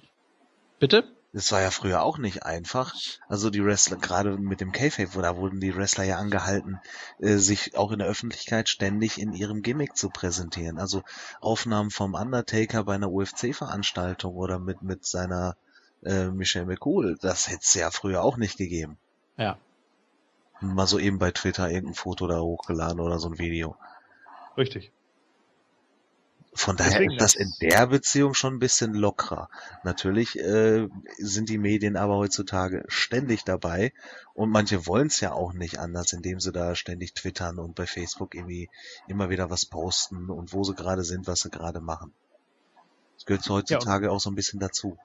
Du bist halt heute dann eben öfter im Spotlight, ne? Und dann hat eben Seth Rollins das Pech, dass halt eine äh, gehörnte Frau dann eben seine Nacktbilder bei Twitter hochlädt. Ja, ist ja. selbst schuld. Also wenn man sowas macht, dann muss man es richtig machen und nicht sein Telefon irgendwo liegen lassen oder seine Passwörter schlecht wählen. Ja, Ja, das muss er halt, muss er leiden. So oder so. Äh, äh, ich, ich sehe das jetzt nicht so sehr als Victim Blaming da, ehrlich gesagt, weil ich der Meinung bin, so man hat in den Privatsachen von den anderen nichts zu suchen. Aber natürlich kann ich, kann ich dir schon zustimmen. Äh, klar ist es dann für ihn eben so, aber das Resultat ist ja dasselbe. Er ist einfach in den Medien und das ist dann eben genau das Ding und das kann ihm jetzt natürlich auch im Endeffekt den Kopf kosten, in Anführungsstrichen. Ähm, nochmal noch mal ganz kurz, ich habe ja äh, angedroht, ich will nochmal so ein Beispiel nennen, weil King ganz am Anfang der Diskussion schon äh, den Vergleich mit Fußball gezogen Ich hat. das nicht vergessen. Ja. Nein, äh, der Unterschied ist ja auch ganz einfach durch die ganzen Sponsoren und Werbepartner. Ich habe jetzt einfach so den Eindruck, nicht nur beim, beim Wrestling, Schrägstrich Sports Entertainment, sondern auch in jeder anderen Sportart, dass, dass, äh, ja, dass, dass sich das Produkt den Sponsoren äh, insofern anpasst, dass man, jetzt zum Beispiel, äh, wenn ich, wenn ich das, wenn ich Fußball von früher sehe, also wirklich schwarz-weiß und wo sie dann da durch die Gegend humpeln und sich da, also da gab es zumindest noch vernünftige Pässe. Wenn ich heute irgendwie ein Fußballspiel sehe, äh, eigentlich, also ich, ich habe überhaupt keine Ahnung von Fußball. Es ist, äh, interessiert mich auch nicht weiter, aber wenn ich dann sehe, was es da teilweise für Fehlpässe gibt und dann gibt's da mal so einen kleinen Stupser, der bleibt dann fünf Minuten liegen, das Spiel ist unterbrochen, aber da kann man immerhin schön äh, irgendwelche Werbetafeln einblenden. Äh, ich glaube, dass das auch einen großen Unterschied macht zu früher, also dass da viel mehr Einfluss bei ist. Ja, bestätigt. Also- äh, in, in meinem Interview mit Jim Cornette bestätigt Jim Cornette deine Befürchtung. Äh, genau so ist es. Äh, Jim Cornette hat gesagt, äh, das ist eins der größten Probleme eigentlich, was äh, Professional Wrestling oder jetzt, wie er es ja nennt, Sports Entertainment, denn er ist ja der Meinung, dass Professional Wrestling tot ist. So, aber Sports Entertainment hat halt eins, das ist eins der größten Probleme, dass sie immer wieder mit den Fernsehsendern und mit den Sponsoren zu kämpfen haben. Mhm. Weil äh, wenn Coca-Cola für dich wirbt, dann sagen sie ja, okay, aber wir möchten nicht, dass unser Produkt irgendwie in Verbindung gebracht wird mit einem Dudley Boy, der eine Stacy Keebler durch einen Tisch powerbombt. Das ist für uns nicht drin. Coca-Cola zeigt keine Männer, die Frauen schlagen. So, und schwuppdiwupp musst du dir dann überlegen, hm, ja, gut, dann äh, nehmen wir die, dieses Segment mal lieber raus aus der Show, weil ansonsten sponsert Coca-Cola uns nicht und Coca-Cola hat eine Menge Geld. So, und dann, äh, ja, dann geht's natürlich hin und her. Und dann musst du dich mit den Sponsoren immer wieder einig werden, dann musst du dich mit dem Fernsehen einig werden. Äh, Parents Television Council sitzt dir dann im Nacken und sagt, ja, hier, äh, die, die Frauen sind zu knapp bekleidet. Oh ja, gut, dann müssen die halt mehr wieder tragen und dann irgendwann rendern wir es wieder runter, weil eigentlich ist es uns scheißegal, was der Parents Television Council sagt. Äh, nur solange wir in den Medien sind, ist es natürlich unschick. Und, und, und, und, und. Ne? Also, ich meine, Brown Panty Matches wurden wegen des Parents Television Councils mal eine Zeit lang eingestellt. Weil das ja so einen Unterschied gemacht hat, ob die Frau nun da in ihrem, ihrer knappen Unterbüchs aus Latex oder aus, aus Seide rumhüpft. Das ist genau gleich viel zu sehen. Aber gut, ja, für die war es dann scheinbar ein Unterschied. Ja, Ja. mit einer anderen Intention. Das Für die eine Frauen ist war es auch ein Unterschied. Ja, du, Ja. das eine ist dein, das eine ist dein Sportgier und das andere äh, ist dazu da, um äh, Ja. äh, Erregungen zu Ja. erzeugen oder was auch immer, wie man das Ja. äh, drehen und wenden will. Ne? Aber ich weiß es nicht. Äh, natürlich ist es, ist es absurd. Ähm, ich meine, der Tori Wilson wird da dieses kurze Höschen, was sie sowieso schon anhat, ausgezogen und darunter ist ein genauso kurzes Höschen, ja, wo du dir nur denkst, sag mal, bin ich hier in einer Comedy-Show oder was? Das kann doch nicht wahr sein. Ja, und ich sag mal, äh, der Großteil, wenn du die da wirklich fragst, ob die sich da irgendwie ausgenutzt oder als Sexobjekt äh, gesehen haben, ich glaube nicht, dass die da großartig ein Problem mit haben, denn sie sind eben in der Öffentlichkeit und äh, bekommen da unfassbar viel Geld für und äh, dann dann machen sie das eben. Sie unterhalten die Leute und äh, ich meine, wo ist da für die das Problem? Es wird keiner gezwungen. Aber das ist auch, glaube ich, wieder ein anderes Thema. Ähm, ja, aber ist auf jeden Fall ganz interessant, äh, auch diesen Vergleich mal zu ziehen. Denn äh, natürlich kann die WWE und auch keine andere Promotion und keine andere Unterhaltungsform auf dieser Welt machen, was sie will. Es ist alles Teil der Öffentlichkeit, man ist abhängig von Sponsoren. Mhm. Äh, ständig wacht irgendein Auge darüber. Und ja, es muss alles in einer bestimmten Norm ablaufen. Und das ist wahrscheinlich auch das, was äh, heute viele kritisieren, weil es dadurch eben doch sehr eingeschränkt ist, was die Entwicklung der ja dieses dieses Live-Charakters, was was Wrestling eben ausmachen sollte, dieses Unberechenbare, dass dadurch viel kaputt gemacht wird, weil es eben ja sehr sehr eingeschränkt ist durch die durch die Norm, durch die Schablone. Vielleicht äh, ist das auch den Sponsoren geschuldet, größtenteils. Ich weiß. Ja, auch dem und natürlich dem Rating, ne? Du hast ja irgendwie ein Rating PG und PG-13. Witzigerweise ja. übrigens mal Fun Fact, PG-13 wurde tatsächlich wegen, wegen des Films Gremlins eingeführt. Ob ihr es glaubt oder aha. ja. Wurde eingeführt, äh, weil Joe Dante und äh, ich glaube Steven Spielberg damals äh, sich dafür eingesetzt haben, dass man doch ein Rating bräuchte zwischen äh, R und und äh, PG, weil es da keine direkte Abstufung gab und ein Film wie Gremlins würde da ja perfekt reinpassen und daraufhin wurde das tatsächlich eingeführt. Und dann fiel der da drunter. Es gibt ja auch sowas, oder gab es zumindest mal eine Zeit lang in äh, deutschen Kinos sowas wie PG. Also wenn du in Begleitung eines Elternteils äh, dir den anguckst, dann darfst du schon äh, ab einer Altersstufe weiter unten. Ja, aber das äh, darfst du nur in der, äh, witzigerweise, das weiß ich, Diplom-Medienpädagoge, ja. das darfst du nur bis ab zwölf. Das heißt also in der ja. Zeitspanne von sechs Jahren bis zwölf. Genau. Von zwölf auf sechzehn und von sechzehn auf achtzehn zählt das nicht. Nee, nee, okay. Also, aber da wurde schon so ein bisschen versucht, das mag jetzt auch mit, äh, ja, mit, mit Kino an sich oder überhaupt so äh, Freigaben, da wird ja auch viel jongliert und dann wird überlegt, äh, Wieso driften wir jetzt eigentlich gerade ab? Ist auch egal. äh, hier nee, weil es um Rating geht und, und da macht WWE natürlich ja, ja. keine Ausnahme von allem anderen. Was ich noch sagen wollte, hier äh, Insider mit äh, Russell Crowe und Al Pacino, ist eigentlich ein äh, Thriller. Zwar wirtschaftsmäßig angehaucht, aber äh, ist eben ein Thriller. Und der ist ab sechs freigegeben. Ich habe mich gefragt, wie, wie kann denn sowas sein? Allein schon vom Genre her. Vom, der ist völlig gewaltfrei. Ja, das, genau. das ist das, das Ding. Also, ja. ja. also der, guckt ja kein Siebenjähriger oder kein Sechsjähriger, der, aber der Film, ja. der Film, der Boxer ist ab null das, kein, das ist ein Drama. Kein, ja. kein, kein Kind mit fünf Jahren versteht diesen Film. Nee, aber danach geht es eben nicht. Man hat Nein. bestimmte Kriterien und äh, das muss alles einzeln bewertet werden. Das äh, braucht auch seine Zeit und äh, das, das ist schon interessant teilweise. Also manches. Warum ist denn der Hobbit ab zwölf? Ich meine, beim Hobbit werden ja da auch die, irgendwie den Leuten die Köpfe abgeschlagen und so und dann langsam so mit dem Zauberstab von Gandalf bei diesem Trollkönig, ne, wird der Kopf abgeschlagen und dann langsam runtergeschoben. Warum ist der denn ab zwölf? Ja, oder warum äh, sind Filme, die früher auf dem Index standen, wie äh, Scream, mittlerweile ab 16 ungeschnitten? Äh, das ist, glaube ich, auch mehr so der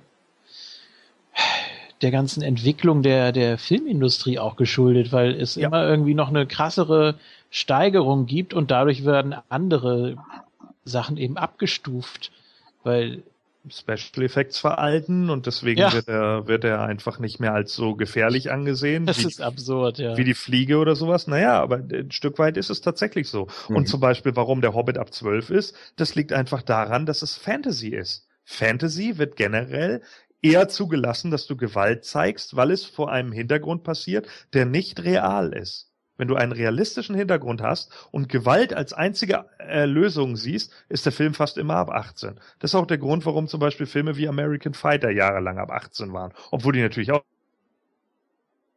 ja, da hat er wieder einen Upp. Aussitzer. Ja. Das ist wahrscheinlich dem Index geschuldet. Wir haben jetzt so viele Sofort Begriffe rausgehört. Ja. Zack. Ach, das kann sich nur um Sekunden handeln, bis er wieder da ist. Äh, ja, aber das ist, das ist schon interessant, um da nochmal so diesen Bogen zu schlagen zu dem Live-Produkt. Liebe Hörer, wenn ihr wissen wollt, wie es weitergeht, müsst ihr die FSK 18 Version laden. Ja, genau. Ich glaube, diese ist ja schon ab äh, 21, weiß ich nicht. Ja, die gibt's dann für 9,99. ja, jeden In Monat bitte. In der Woche. Ja, komm im Monat. Hauen wir einen raus. Ach komm, wir machen's erstmal umsonst. Und dann gucken wir mal weiter. Ja.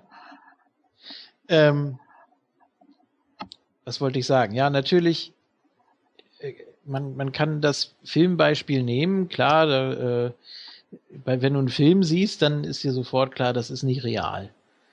So, bei, bei Wrestling, da musst du schon zweimal hingucken, denn du hast ja immerhin reale Charaktere auf einer Bühne, sage ich jetzt mal. Äh, es wird so verkauft wie ja, nicht, nicht unbedingt Sport, ne? Aber es ist schon. Naja, es, es sollen ja schon reale Charaktere sein, ne? Ja, eigentlich ist ja ein Film mehr Fake als Wrestling. Man, man wirft dem Wrestling ja immer vor, dass es Fake ist, aber eigentlich ist ja der Film mehr Fake. Da hast du, oder du weißt ja gar nicht, wie viele Takes die Leute gebraucht haben, um diese Szene so schön hinzukriegen. Ja, Unsere Jungs müssen das wirklich in einem Take immer hinbringen. Und deswegen sind die ja auch so begehrt an Filmsets, weil die halt so eine gute Arbeitseinstellung haben und auch immer so on top sind. Das sind ja, Ja. wenn die Jungs ins Filmfach wechseln oder halt mal so kleine Ausflüge machen, WWE-Films oder so, da sind die wirklich immer sehr, sehr beliebt bei den äh, Produzenten, bei den Regisseuren und so, weil die eine sehr gute Arbeitseinstellung haben.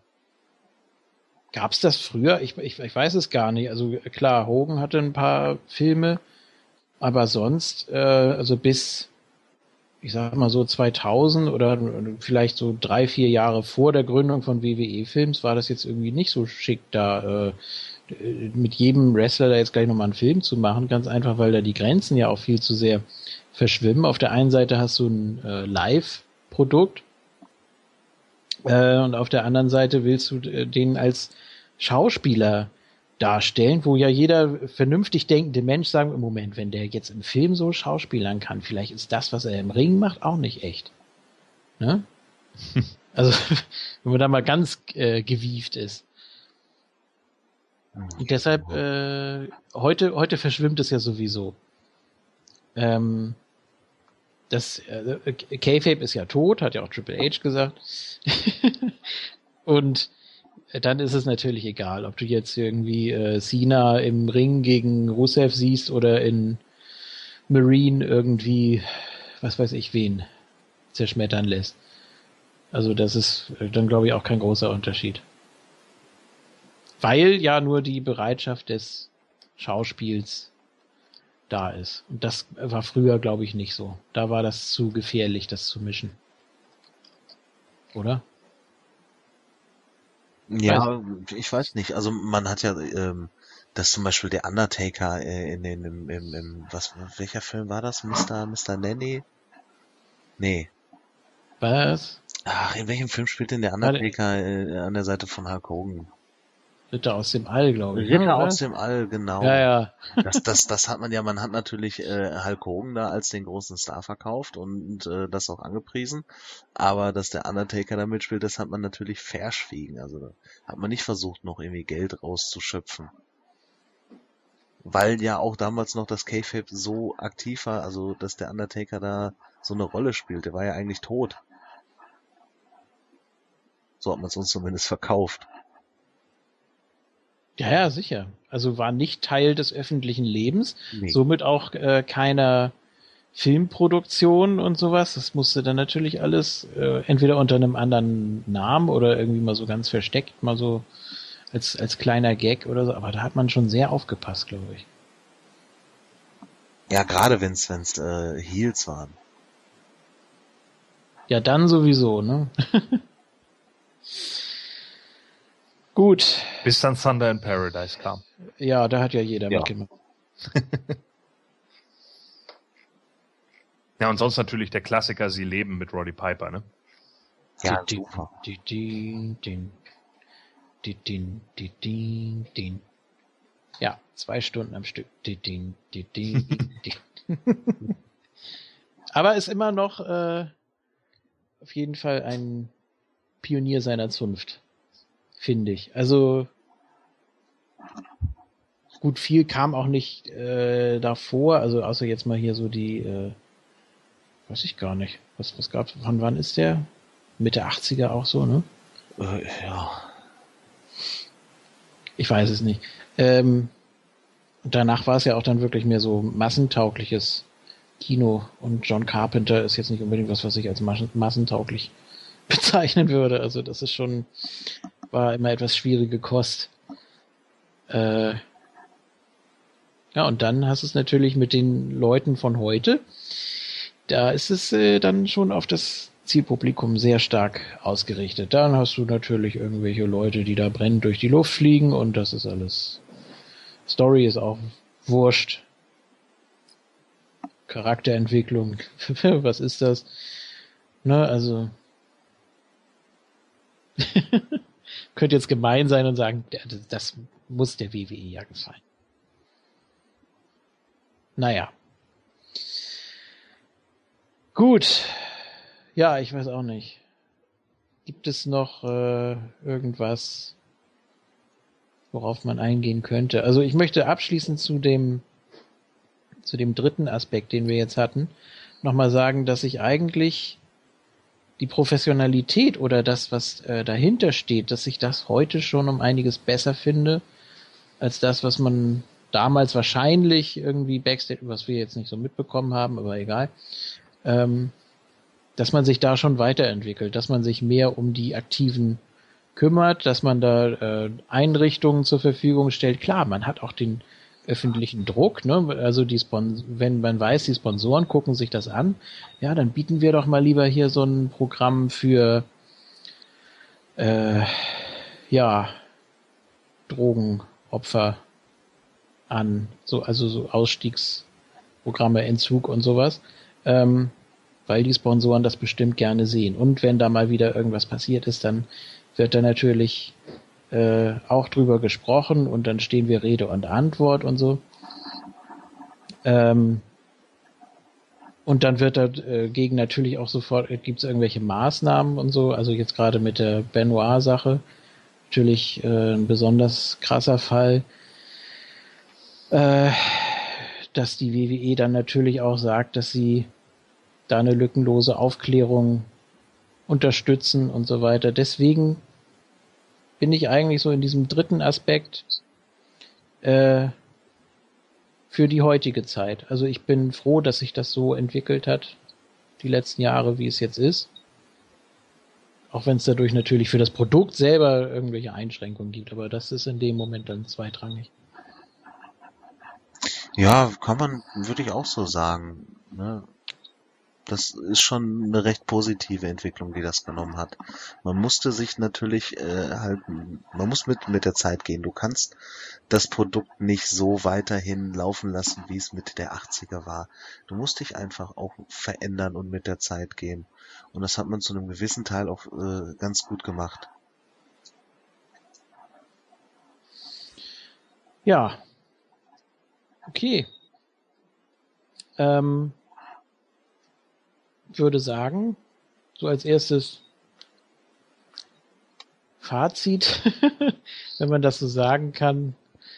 Also beim, auf meiner Seite vielleicht 2 zu 1 für die Vergangenheit, wobei ich jetzt auch nicht weiß, ob das so alles gut durchdacht war hier. Das war jetzt eher äh, von mir ein spontaner Gedanke, das mal so aufzuteilen, aber ja, vielleicht kann man da ja noch ein bisschen mehr rausholen aus dem ganzen Thema. Aber ich glaube, wir haben das insgesamt schon recht gut abgedeckt heute.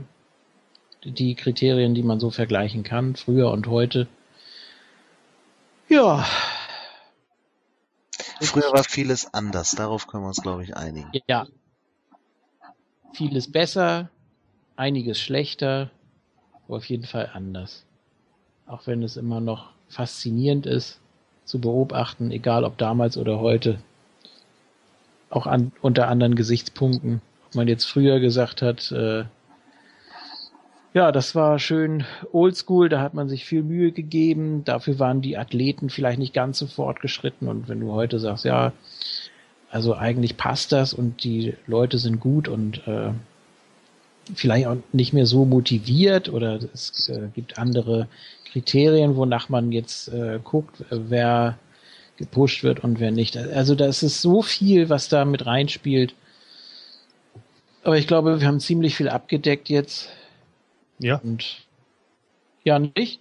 Doch, doch, absolut. Ich, ich denke auch. Also äh, das ist halt unglaublich komplex geworden, das ganze Ding. Ja. Ne? Ich meine, man, es hat sich ja nun auch wirklich in, in ein, wie sagt Vince McMahon selbst war so schön, Promotional Juggernaut, ja, äh, entwickelt. Das ist nun mal einfach auch so. Und äh, wer mal live da war und 75.000 Leute mal sieht, dann merkt man auch plötzlich so, äh, holy crap, das sind echt nicht wenig Leute, die hier gerade mit mir sitzen. Ne?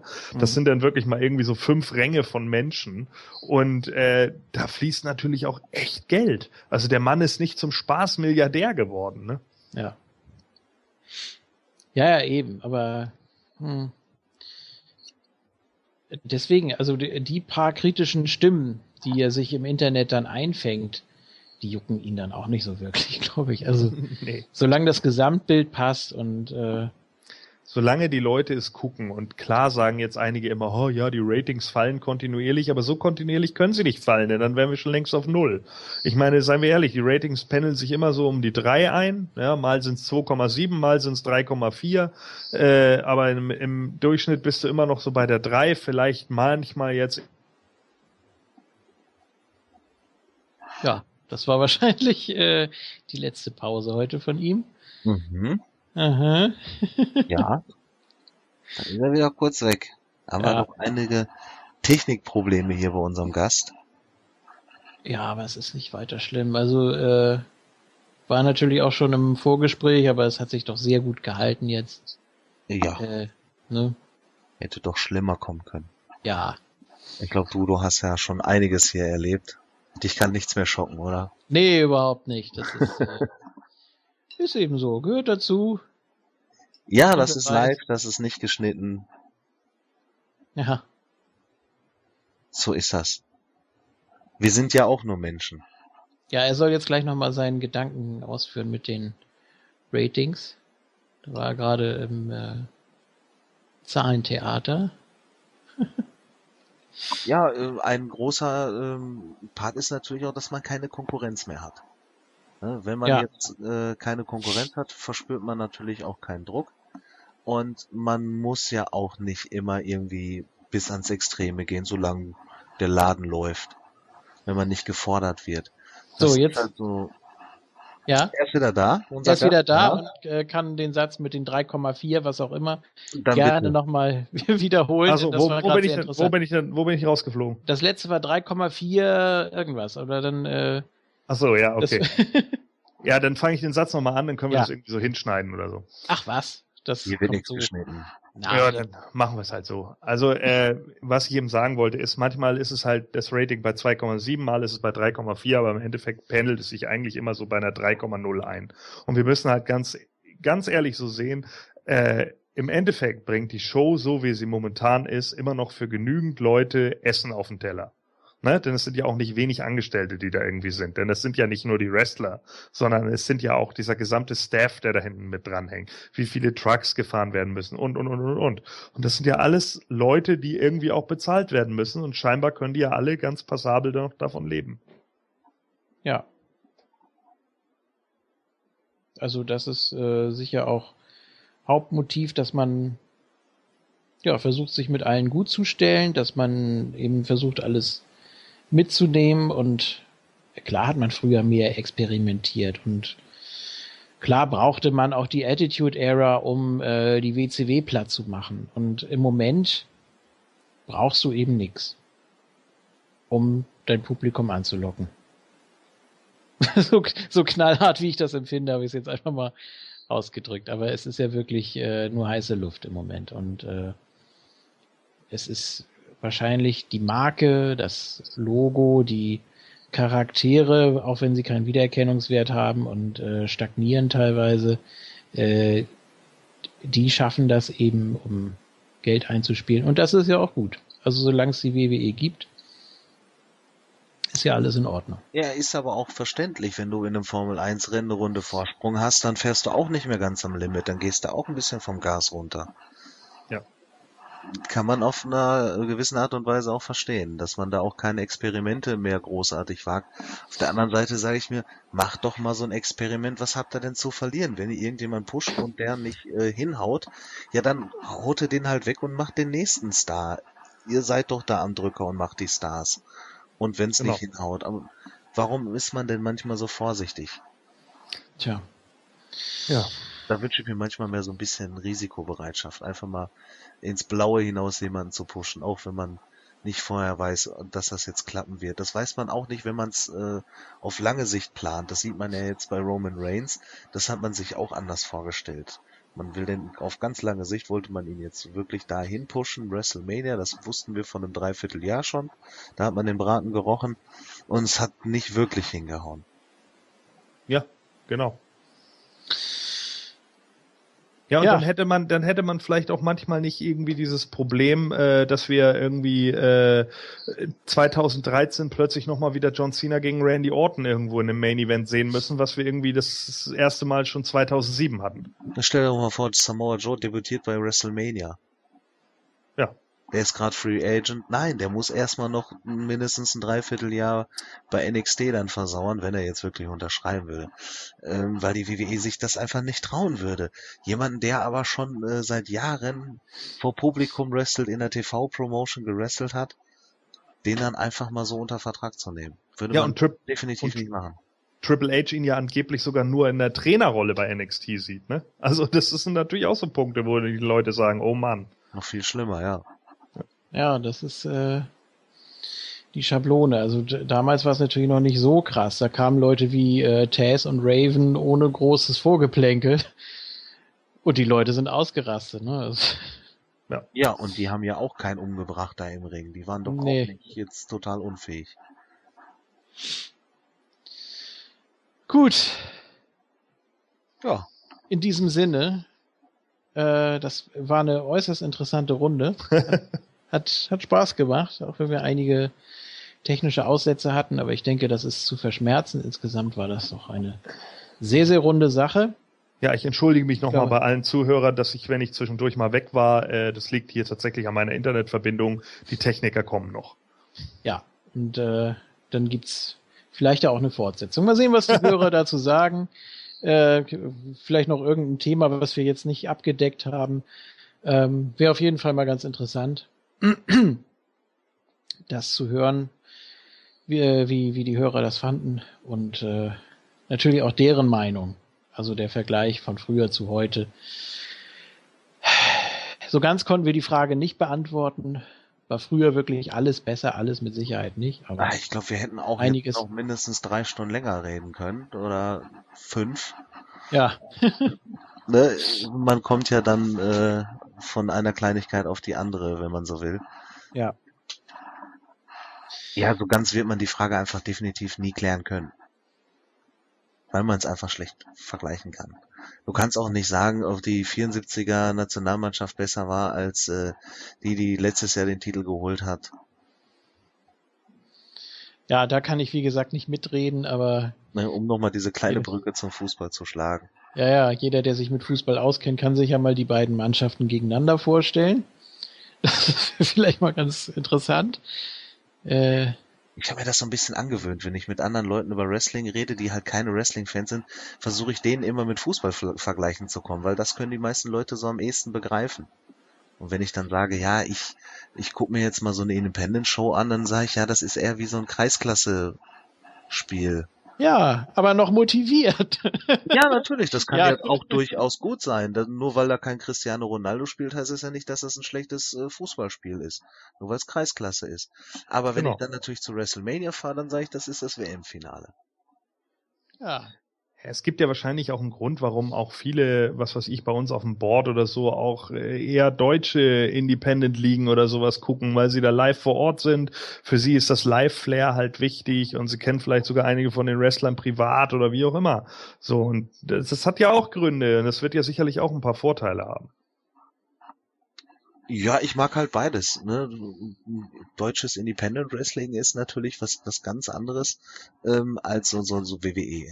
Ähm, aber ich, ich, es hat beides für mich Vorzüge und ähm, ich mag halt beides. Ich gucke mir halt gerne auch mal so eine Show an, weil ich gerne live dabei bin. Das hast du bei der WWE nicht so oft und nicht in der Fülle und dann ist es auch meistens noch ein bisschen teurer. Ja. Und äh, aber das heißt nicht, dass ich jetzt viele sind ja dann äh, nur auf diesem Independent Trip und fahren und äh, sagen nee nee nee das WWE Produkt das gucke ich gar nicht und das böse Mainstream Wrestling. Also ich kann beides genießen.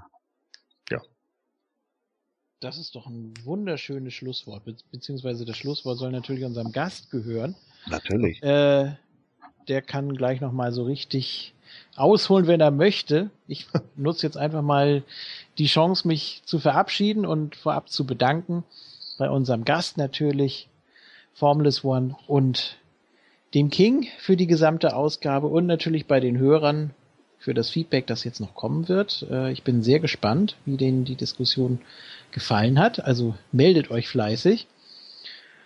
Ja, und dann sage ich bis zur nächsten regulären Ausgabe wie gewohnt. Tschüss. Ja, das war jetzt das Staffelfinale. Ja. Ne? Mal gucken, wie es weitergeht mit Obsession. Ähm, ich hatte jetzt heute richtig viel Spaß mit unserem Gast. War ein netter Gesprächspartner. Gerne auch mal wieder. Mal schauen, was die Zukunft bringt.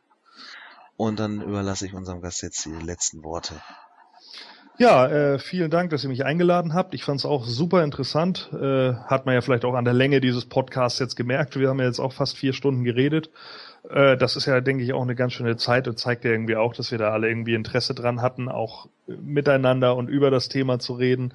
Mich würde auch interessieren, was die anderen Leute so auf Moonsault oder generell, wo auch immer ihr das hören werdet, äh, oder auf YouTube oder sonst was. Äh, schreibt doch mal eure Kommentare darunter. Was findet ihr besser? Fandet ihr damals besser? Findet ihr heute besser? Äh, und was macht es für euch aus? Vielleicht einige besondere Zeiten, die es für euch ausgemacht haben oder sowas. Fände ich alles äh, super interessant, das auch mal zu lesen. Ich denke, da kann man auch eine schöne Diskussion finden. Und äh, ja, ich setze euch, wie gesagt, nochmal äh, den Link rein für das Jim Cornette-Interview. Da haben ja einige von euch auch Fragen gestellt, die beantwortet wurden. Vielleicht haben es ja einige noch nicht gesehen. In diesem Sinne halte ich es mal mit Carsten Schäfer. Tschüss, bis dann.